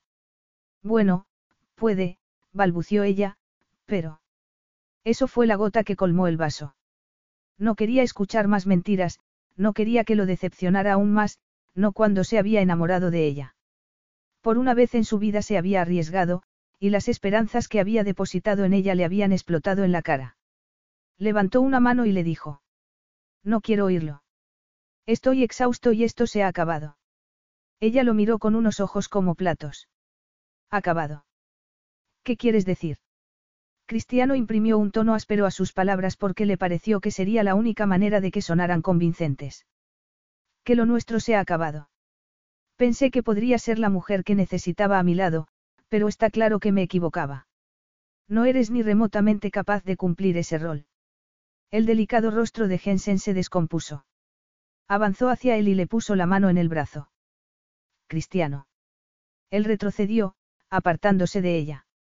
Vete a dormir y haz tu trabajo, Jensen. Es lo único que espero ya de ti. Capítulo 8. Jensen regresó a Nueva York en una calurosa tarde de verano, durante unos breves días que tenía de descanso en su agenda, después de los cuales debía clausurar la Semana de la Moda de París para FV a finales de la próxima semana. No habría podido seguir alojándose en la villa de Cristiano después de lo que había pasado, no cuando hasta Filomena parecía estar haciéndole el vacío, como si a ella también la hubiese defraudado. Le dolía el corazón, pero ¿qué otra cosa podría haber hecho? Dejar que su madre se autodestruyese delante de todo el mundo en la Riviera Francesa y echase a perder lo poco que quedaba de su carrera. No le había quedado más remedio que intervenir y tratar de salvar la situación. El coche se detuvo frente al bloque de apartamento de Upper East Side donde vivía. Y habría sentido alivio de estar al fin allí, después de varios meses fuera, si no hubiese media docena de fotógrafos y reporteros apostados en torno a la entrada, esperándola. Salvador, su chofer y guardaespaldas, se giró hacia ella y le preguntó. Quiere que dé un par de vueltas, a ver si conseguimos que se cansen y se marchen. Jensen sacudió la cabeza. No serviría de nada. Ya la habían visto, y además sus hermanas la esperaban en su apartamento. Se caló una gorra de béisbol hasta los ojos y se preparó para enfrentarse a aquella jauría. Salvador se bajó del coche, le abrió la puerta y se colocó como parapeto entre los fotógrafos y los reporteros y ella mientras caminaban apresuradamente por la acera, con los flashes de las cámaras estallándole en la cara y las preguntas de los reporteros acribillándola como balas. ¿Por qué no participaste en el desfile, Jensen? Vas a ingresar en una clínica de rehabilitación. ¿Cómo están las cosas entre Cristiano Vitale y tú? ¿Seguís juntos? Aquella última pregunta le dolió especialmente. Le dio las gracias a Salvador en un murmullo, empujó la puerta y respiró aliviada cuando se cerró tras ella, aislándola de los flashes y las voces. Subió las escaleras hasta el primer piso y cuando abrió la puerta de su apartamento se encontró a Ava y a Scarlett esperándola en el recibidor. Hemos visto a esas hienas por la ventana, dijo Ava, frunciendo el ceño. Es que no pueden dejarte tranquila ni un minuto. Para esa chusma no hay una presa más apetitosa que una Davis que ha metido la pata, intervino Scarlett en un tono cínico. Jensen arrojó su bolso sobre la mesita alta que había junto a la puerta con un suspiro. Ava entrelazó su brazo con el de ella y la condujo al salón. Necesitas una copa, eso te hará sentir mejor. Jensen se temía que nunca se sentiría mejor, su corazón estaba hecho añicos, y sentía que jamás podría llegar a recomponer los pedazos. Se dejó caer en el sofá mientras Ava le servía una copa de vino que luego le puso en la mano. ¿Estás bien? inquirió.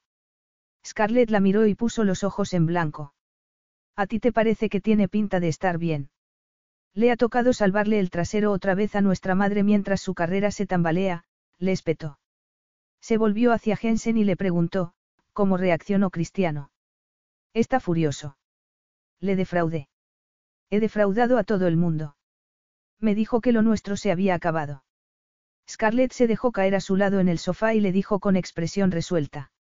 No vamos a dejar que sigas teniendo que cubrirle las espaldas a mamá, que sigas destruyendo tu vida para ayudarla cuando ni siquiera lo aprecia. Vuelve a las andadas una y otra vez porque sabe que tú acabarás recogiendo los platos rotos. Además, Ava y yo no deberíamos haber dejado que cargaras con esto prácticamente tú sola. ¿Y qué otra opción tenemos? Respondió Jensen con hastío. No podemos abandonarla a su suerte. La obligaremos a valerse por sí misma, a comportarse como una adulta, dijo Scarlett. Hemos encontrado un centro de rehabilitación muy discreto en Arizona. Tienen a algunos de los mejores especialistas del país. Lo pagaríamos entre las tres. Obviamente depende de mamá que ingrese y complete el programa de rehabilitación, pero le dejaremos muy claro que no le vamos a dar ni un centavo más, ni tú, ni nosotras. Es hora de que te centres en ti, añadió Ava, en tu carrera, y lo que es más importante, en tu vida amorosa. Seguro que las cosas se pueden arreglar entre Cristiano y tú, no. El corazón de Jensen palpitó apesadumbrado. Lo echo tanto de menos, murmuró. Estoy loca por él y lo es todo para mí, pero me temo que lo he estropeado todo. Le mentí. No prioricé nuestra relación, como debería haber hecho, y puse en peligro la reputación de la compañía. ¿Y por qué no le dijiste la verdad? Le reprochó Scarlett. ¿Por qué nunca le habían contado a nadie la verdad?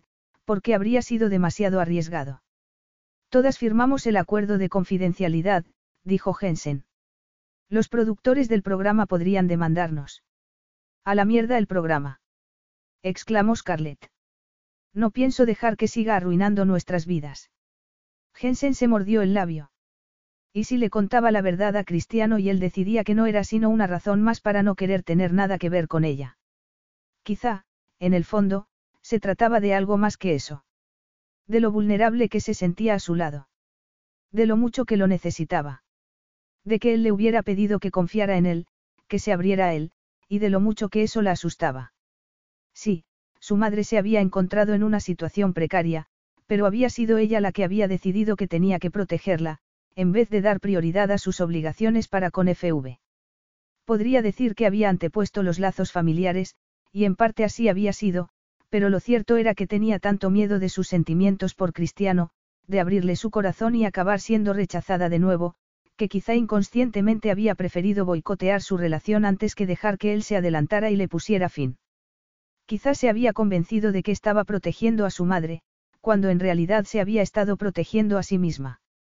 La visita de Alessandra la había hecho desmoronarse. Había hecho aflorar todas sus inseguridades con respecto a sí misma y a su relación con Cristiano.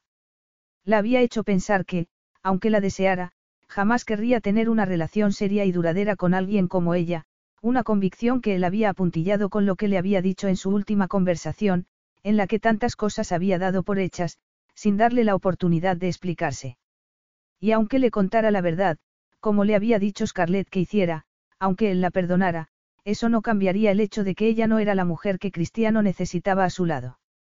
Era de noche y Cristiano estaba de pie en el balcón de su villa, mirando las oscuras aguas del lago. Nicholas Zang había firmado el contrato que habían redactado sus abogados, los problemas de la cadena de suministro se habían solucionado, y la colección de Pascal estaba recibiendo elogios desde todos los rincones del globo. Todo ello aseguraba el renacer de FV. Todo por lo que tanto se había esforzado por fin se estaba materializando. Debería sentirse realizado. Debería sentir que se había quitado un peso de encima. Debería poder dormir a pierna suelta por las noches. Pero en vez de eso en sus sueños lo atormentaba una sirena de cabellos castaños. La veía en todas partes, sentada sobre la encimera de su cocina, riéndose de él con un brillo travieso en esos hermosos ojos negros, sentada en el escritorio de su estudio, haciendo alguna aguda observación sobre su trabajo, en su cama, desnuda, la personificación de todas sus fantasías. Lo había defraudado de tal modo que no creía poder perdonárselo jamás. Sin embargo, ahora que ya no estaba, se sentía inquieto. No sabía cómo manejar las emociones desconocidas que borboteaban en su interior. Se llevó a los labios el vaso de whisky y dio un buen trago. Los pasos apresurados de Filomena detrás de él lo sacaron de sus pensamientos, y cuando se giró vio una mueca de desagrado en su rostro arrugado. La biondina Esdegnosa está aquí, señor, le dijo entre dientes. Le he dicho que no era hora de visitas, pero no me ha escuchado. En otras circunstancias Cristiano habría sonreído al oír el mote que Filomena le había puesto a Alessandra, la rubia altanera, pero no estaba de humor. Tampoco tenía ánimo para lidiar con Alessandra, pero como apareció justo en ese momento, no le quedó otra opción. Va bene, Filomena, le dijo a su empleada. Ya puedes retirarte a descansar. La mujer asintió y entró en la casa mientras Alessandra avanzaba hacia él con suprema confianza. Cuando llegó junto a él lo besó en ambas mejillas, y él hizo acopio de paciencia. ¿A qué debo este placer? Le preguntó, apoyando la espalda en la balaustrada y cruzándose de brazos. Creía que no nos veríamos hasta la fiesta benéfica de la semana que viene. Ella apretó los labios. Me pareció que debíamos hablar, después de lo que ha pasado en las últimas semanas. A Cristiano su instinto le decía que debería pararle los pies en ese mismo momento porque no quería que siguiera por ese camino, pero Alessandra parecía dispuesta a decir lo que tenía que decir, y dudaba que pudiese disuadirla. Vene, murmuró. ¿Sobre qué en particular? Sobre nosotros, respondió ella, posando sus ojos azules en los de él. Sé que has estado muy estresado, y que necesitabas un respiro. Y hasta puedo entender que, siendo un hombre, hayas querido echar una cana al aire, pero ya va siendo hora de que arreglemos las cosas. Sabes que somos perfectos el uno para el otro. Cristiano estaba anonadado. ¿Acaso aún no se había enterado de que lo suyo se había acabado? ¿Qué tenía que hacer para que por fin lo entendiese? No voy a volver contigo, Alessandra. Creía que lo había dejado claro. Ella encogió un hombro. Has estado bajo mucha presión, pero estoy segura de que cambiarás de idea en cuanto hayas superado este brote de locura transitoria. Locura transitoria. Cristiano enarcó una ceja. ¿Lo dices por lo de Jensen? Pues claro, contestó Alessandra, apoyándose también en la balaustrada y cruzando una pierna sobre la otra. Nos conocimos la semana pasada, antes del desfile de Pascal. Había venido a verte, pero no estabas. Me la encontré en la cocina, justo cuando iba a irme. Solo llevaba puesta una de tus camisas, y se comportaba como si fuera la dueña del lugar. En serio, Cristiano, no sé qué has visto en ella. Es bonita, lo admito, si lo único que te interesa es su atractivo físico. Porque eso es lo que piensa Marcella, que estás explorando tú, lado salvaje, con ella. A Cristiano le hervía la sangre en las venas. No podía creer que su abuela hubiera dicho eso. Sin embargo, le preocupaba más lo que Alessandra hubiera podido decirle a Jensen. ¿Y hablaste con Jensen? Le preguntó. Ella se encogió de hombros. Fue una conversación muy breve. ¿Qué le dijiste? inquirió él entre dientes. La verdad, que tú nunca tendrías una relación seria con alguien como ella. Que para ti no es más que un pasatiempo hasta que decidas qué es lo que quieres. Y debo decir que hice bien, porque ahora sí que ha mostrado su verdadera cara, contestó Alessandra. Luego, en un tono más suave, añadió, quiero que sepas que te perdono. Sé que a veces puedo ser una persona muy absorbente, y que he sido un poco egoísta, pero estoy dispuesta a cambiar. Creo que deberíamos volver a comprometernos y escoger una fecha para la boda. Yo ya no soy tan joven, y sé que tú quieres tener un montón de críos, así que deberíamos ponernos pronto a ello. A Cristiano estaba a punto de explotarle la cabeza. ¿Cómo podía haberle dicho esas cosas a Jensen? Estaba muy engañada. Quizá él también tuviera parte de culpa por haber cedido a las presiones de su familia y haberle dado falsas esperanzas, pero aquello era demasiado. Entonces recordó la mañana en que Jensen se había marchado a Cannes. Esa mañana se había comportado de un modo un poco extraño. Él le había quitado importancia, achacándolo al estrés del viaje, pero ahora se temía que hubiera habido algo más. Se preguntó cómo debía haberse sentido al oír a Alessandra hablarle de esa manera. Sobre todo con lo sensible que se mostraba cuando se atacaba a su familia. Y más aún con las duras palabras que él le había dirigido el último día, sin darle siquiera la oportunidad de explicarse. En realidad no sentía aquellas cosas horribles que le había dicho. Nada más decirlas había deseado poder borrar esas palabras. Debía estar destrozada, pensó con el corazón apesadumbrado. ¿Por qué no irás a decirme que pensabas ir en serio con ella? continuó Alessandra. Con ese vídeo circulando por ahí de su madre tocando fondo en Francia. Cristiano parpadeó. ¿Qué vídeo? ¿Y yo qué sé? Un vídeo grotesco que alguien grabó con su móvil. He oído que Verónica Davis aparece medio zombie en él. Colocada. Borracha. ¿Quién sabe? Y también se dice que tiene un montón de deudas por el juego. Cuentan que Jensen tiene que ir detrás de ella, tapando sus escándalos. ¿Te lo imaginas? No, no podía imaginárselo. Una desazón tremenda se apoderó de él. La verdad era que a su regreso de Cannes le había dado la impresión de que Jensen parecía no solo preocupada, sino también abatida. Él lo había achacado a que debía sentirse culpable por haberlo defraudado. Sin embargo, de repente las piezas del puzzle que había estado intentando resolver, en torno al comportamiento errático y contradictorio de Jensen, empezaban a encajar, y formaban una imagen inquietante. Lo de los 30.000 euros que supuestamente se había gastado en aquel casino de Mónaco, aquella suite de hotel que sus, amigos, fuera de control habían destrozado, esa agenda frenética de trabajo que no podía modificar, y el miedo en su voz cuando lo había llamado desde Canes, diciéndole que había surgido un problema y que por eso se iba a retrasar. Parecía que todo ese tiempo había estado cubriendo a su madre, que, por lo que Alessandra le estaba contando, era una alcohólica, una adicta y una ludópata. Eso explicaría la desquiciante agenda de Jensen y su incesante necesidad de ganar más dinero. No podía dejar de trabajar porque si no todo se desmoronaría. Se pasó una mano por el pelo. Había estado tan seguro de que la conocía, de que podía confiar en ella, y en cambio, ¿qué había hecho? Había pensado lo peor de ella sin darle siquiera la oportunidad de explicarse. Lo único que había hecho había sido comportarse con ella como un autócrata desde el primer día, dictándole qué podía y no podía hacer, y Jensen había dejado que creyera lo que decían de ella para proteger a su madre. Tampoco le había dado indicación alguna de que tendría su apoyo si acudiera a él, que la habría protegido. Jensen le había dicho que le costaba confiar en los demás, pero él no había sido capaz de ver lo que tenía delante de sus narices, habían pasado por alto todas las pistas. No era Jensen quien había estado metida en una espiral, sino su madre. Jensen estaba entre bambalinas en el Palais Garnier para participar en la histórica Semana de la Moda de París y estaba hecha un manojo de nervios. Nunca se había sentido tan nerviosa antes de un desfile. Si había experimentado cierta ansiedad ante la responsabilidad de representar a importantes diseñadores en sus primeras apariciones sobre la pasarela, pero nunca había sentido un temor tan intenso como el que sentía en ese momento. La semana anterior su vida había implosionado. Todos los secretos de su madre, que tan celosamente había guardado, habían quedado ahora al descubierto. Los periódicos hablaban de los detalles vergonzantes y escabrosos sobre el descenso de su madre al tormento de las adicciones, y de su decisión de ingresar en una clínica de rehabilitación a principios de esa semana.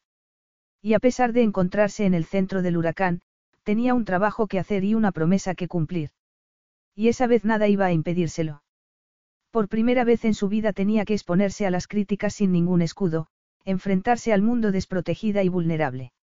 Ocupó su lugar en el rellano superior de la escalinata de mármol, desde donde tenía que descender, a la luz de los candelabros, hasta el opulento vestíbulo y recorrer la pasarela dorada.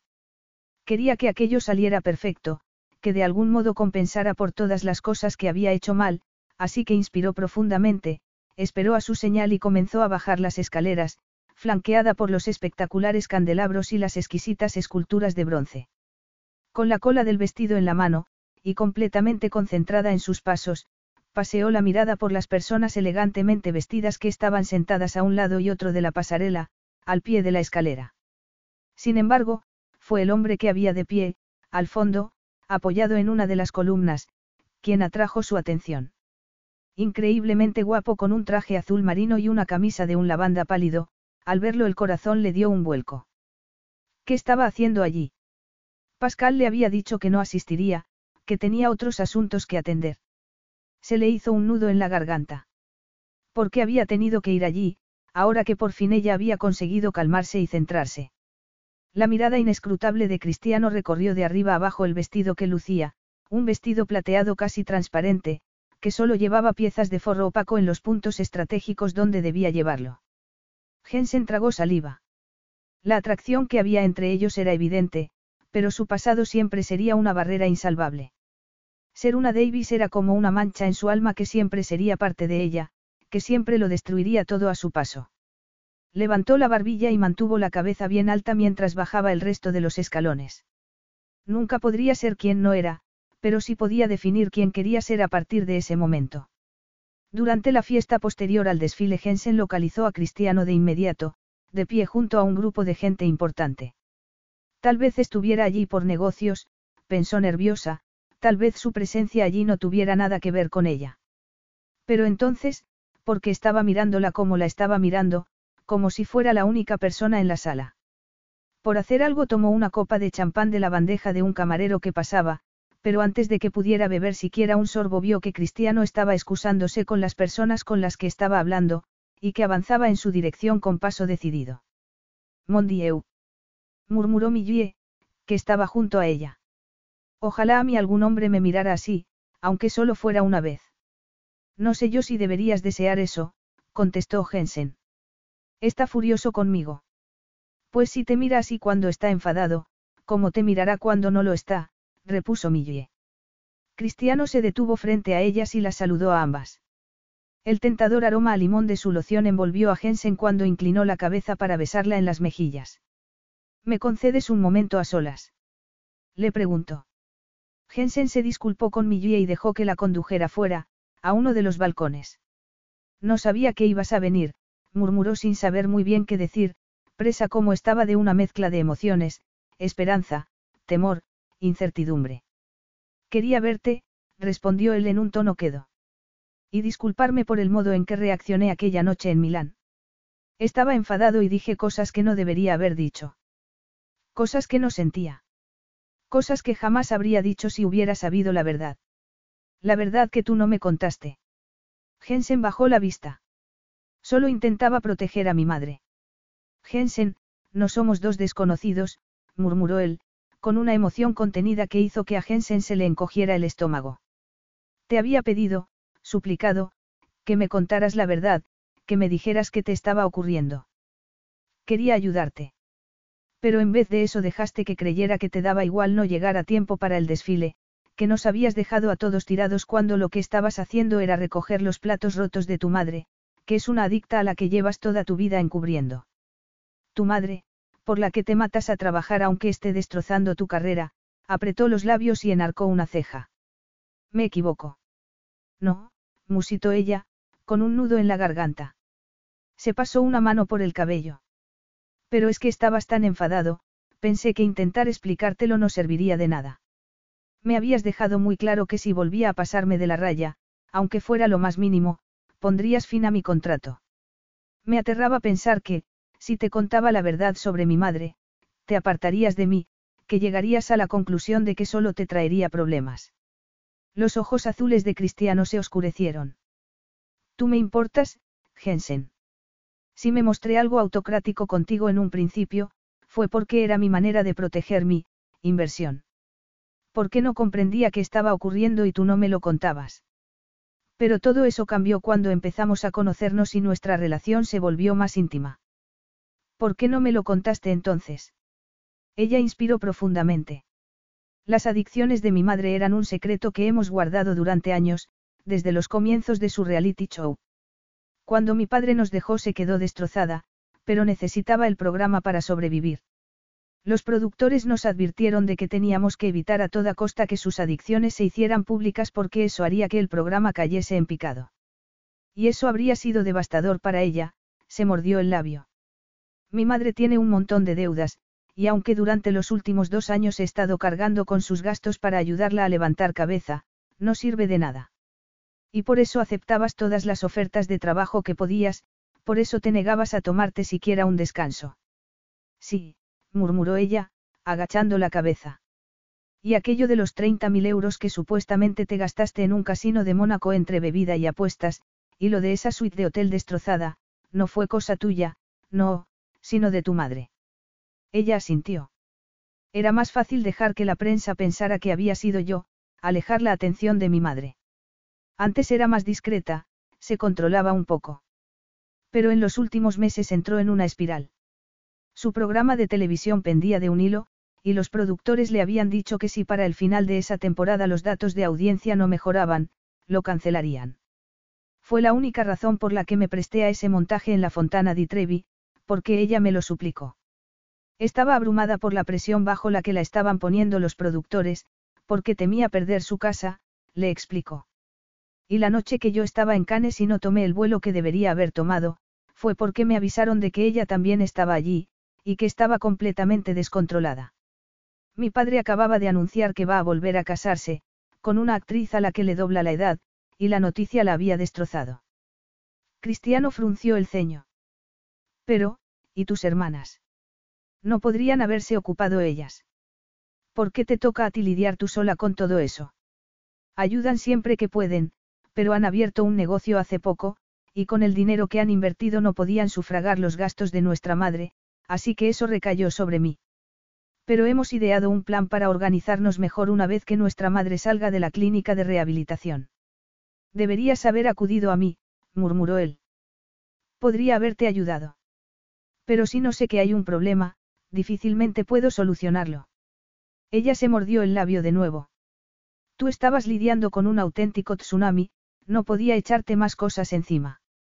Cristiano dio un paso hacia ella, levantó una mano y le acarició la mejilla con el pulgar. Estoy enamorado de ti, cara, murmuró. Y cuando quieres a una persona la pones por delante de todo lo demás. Por eso me dolió tanto que no llegaras a tiempo para el desfile, que me defraudaras de esa manera. Y me duele que no confiaras en mí lo suficiente como para contarme la verdad. Jensen se quedó aturdida al oírle decir que la amaba. La amaba, le costaba procesar algo así. Lo miró con un nudo en la garganta. Me cuesta confiar, respondió, ya te lo dije. La mirada de él se suavizó. Bueno, pues tendrás que acostumbrarte a confiar en mí, porque a partir de ahora no pienso separarme de ti. A Jensen parecía que fuese a salírsele el corazón. Pero, aquella noche en Milán dijiste que yo jamás sería lo que tú necesitabas, y en los días anteriores tuve la impresión de que estabas luchando contra la atracción que sentías por mí. Porque estaba hecho un lío y estaba intentando procesar mis sentimientos hacia ti, no porque no te quisiera, Cristiano se pasó una mano por el cabello, como irritado consigo mismo. Mis padres se querían muchísimo, y cuando los perdimos mi hermana y yo nos quedamos destrozados. Quizá entonces, de un modo inconsciente, decidí que no quería volver a pasar por todo ese dolor nunca más. Puede que por eso eligiera a una mujer como Alessandra cuando empecé a pensar en casarme. Pero no fui capaz de llevar ese compromiso a término. Cuando te conocí entraste en mi vida como un huracán, y descubrí unas emociones de una intensidad que jamás había experimentado, una parte de mí que desconocía. Fue entonces cuando comprendí que ninguna otra mujer podría estar jamás a tu altura. A Jensen le temblaban las rodillas. Lo siento, susurró. Sé lo mucho que significaba para ti aquel desfile, y me sentí fatal por llegar tarde. Si pudiera volver atrás en el tiempo y arreglar las cosas lo haría, pero no puedo. Ni falta que hace, replicó él con suavidad. Esa noche demostraste lo profundo que es tu amor por tu madre, a pesar de las mil razones que te ha dado una y otra vez para apartarte de ella. Y te admiro por ello. Pero hay algo muy importante que voy a necesitar de ti, cara mía, si queremos que esto funcione, necesito que seas sincera conmigo, que no te guardes nada. Le estaba hablando del futuro, de un futuro juntos, Jensen casi no podía creérselo. Y a cambio, continuó él, con una expresión muy solemne, yo seré el hombre con el que siempre podrás contar. Jensen se sentía como si el corazón le fuese a estallar de felicidad. Y entonces él hincó una rodilla en el suelo, frente a ella, y sacó del bolsillo de su chaqueta una cajita recubierta de satén. Jensen se llevó una mano a la boca cuando la abrió, dejando al descubierto un anillo de platino con un reluciente zafiro rodeado por pequeños diamantes. Cásate conmigo, Jensen, dijo tomando su mano. Me siento como un fantasma en esa villa que se nota tan vacía sin ti. Necesito que vuelvas. Querrás ser mi esposa. Jensen era incapaz de articular palabra con el nudo que se le había hecho en la garganta. Tenía miedo de que de repente Cristiano se desvaneciera en el aire, como todo lo bueno en su vida. Pero estaba claro que era real, que no era un sueño, se dijo mientras él deslizaba el anillo en su dedo. Sí, sí que quiero, murmuró finalmente. Cristiano se puso de pie, la atrajo hacia sí para besarla, y ella enredó los dedos en su corto cabello. Tan enfrascados estaban en aquel apasionado beso, que ninguno de los dos oyó el ruido de los tacones de Millie y Lucy, que acababan de salir al balcón. ¡Ay, Dios! ¡Ay, Dios! Mira qué anillo, Lucy. exclamó Millie. Unas con tanta suerte, y otras con tan poca. Jensen despegó sus labios de los de Cristiano y sonrió divertida. Lo siento, Millie, pero este Romeo ya tiene a su Julieta, le dijo a su amiga, girando la cabeza, tendrás que buscarte otro. Ya lo veo, ya, gruñó Millie. Si me dices al menos dónde encontrar uno igual. Fin.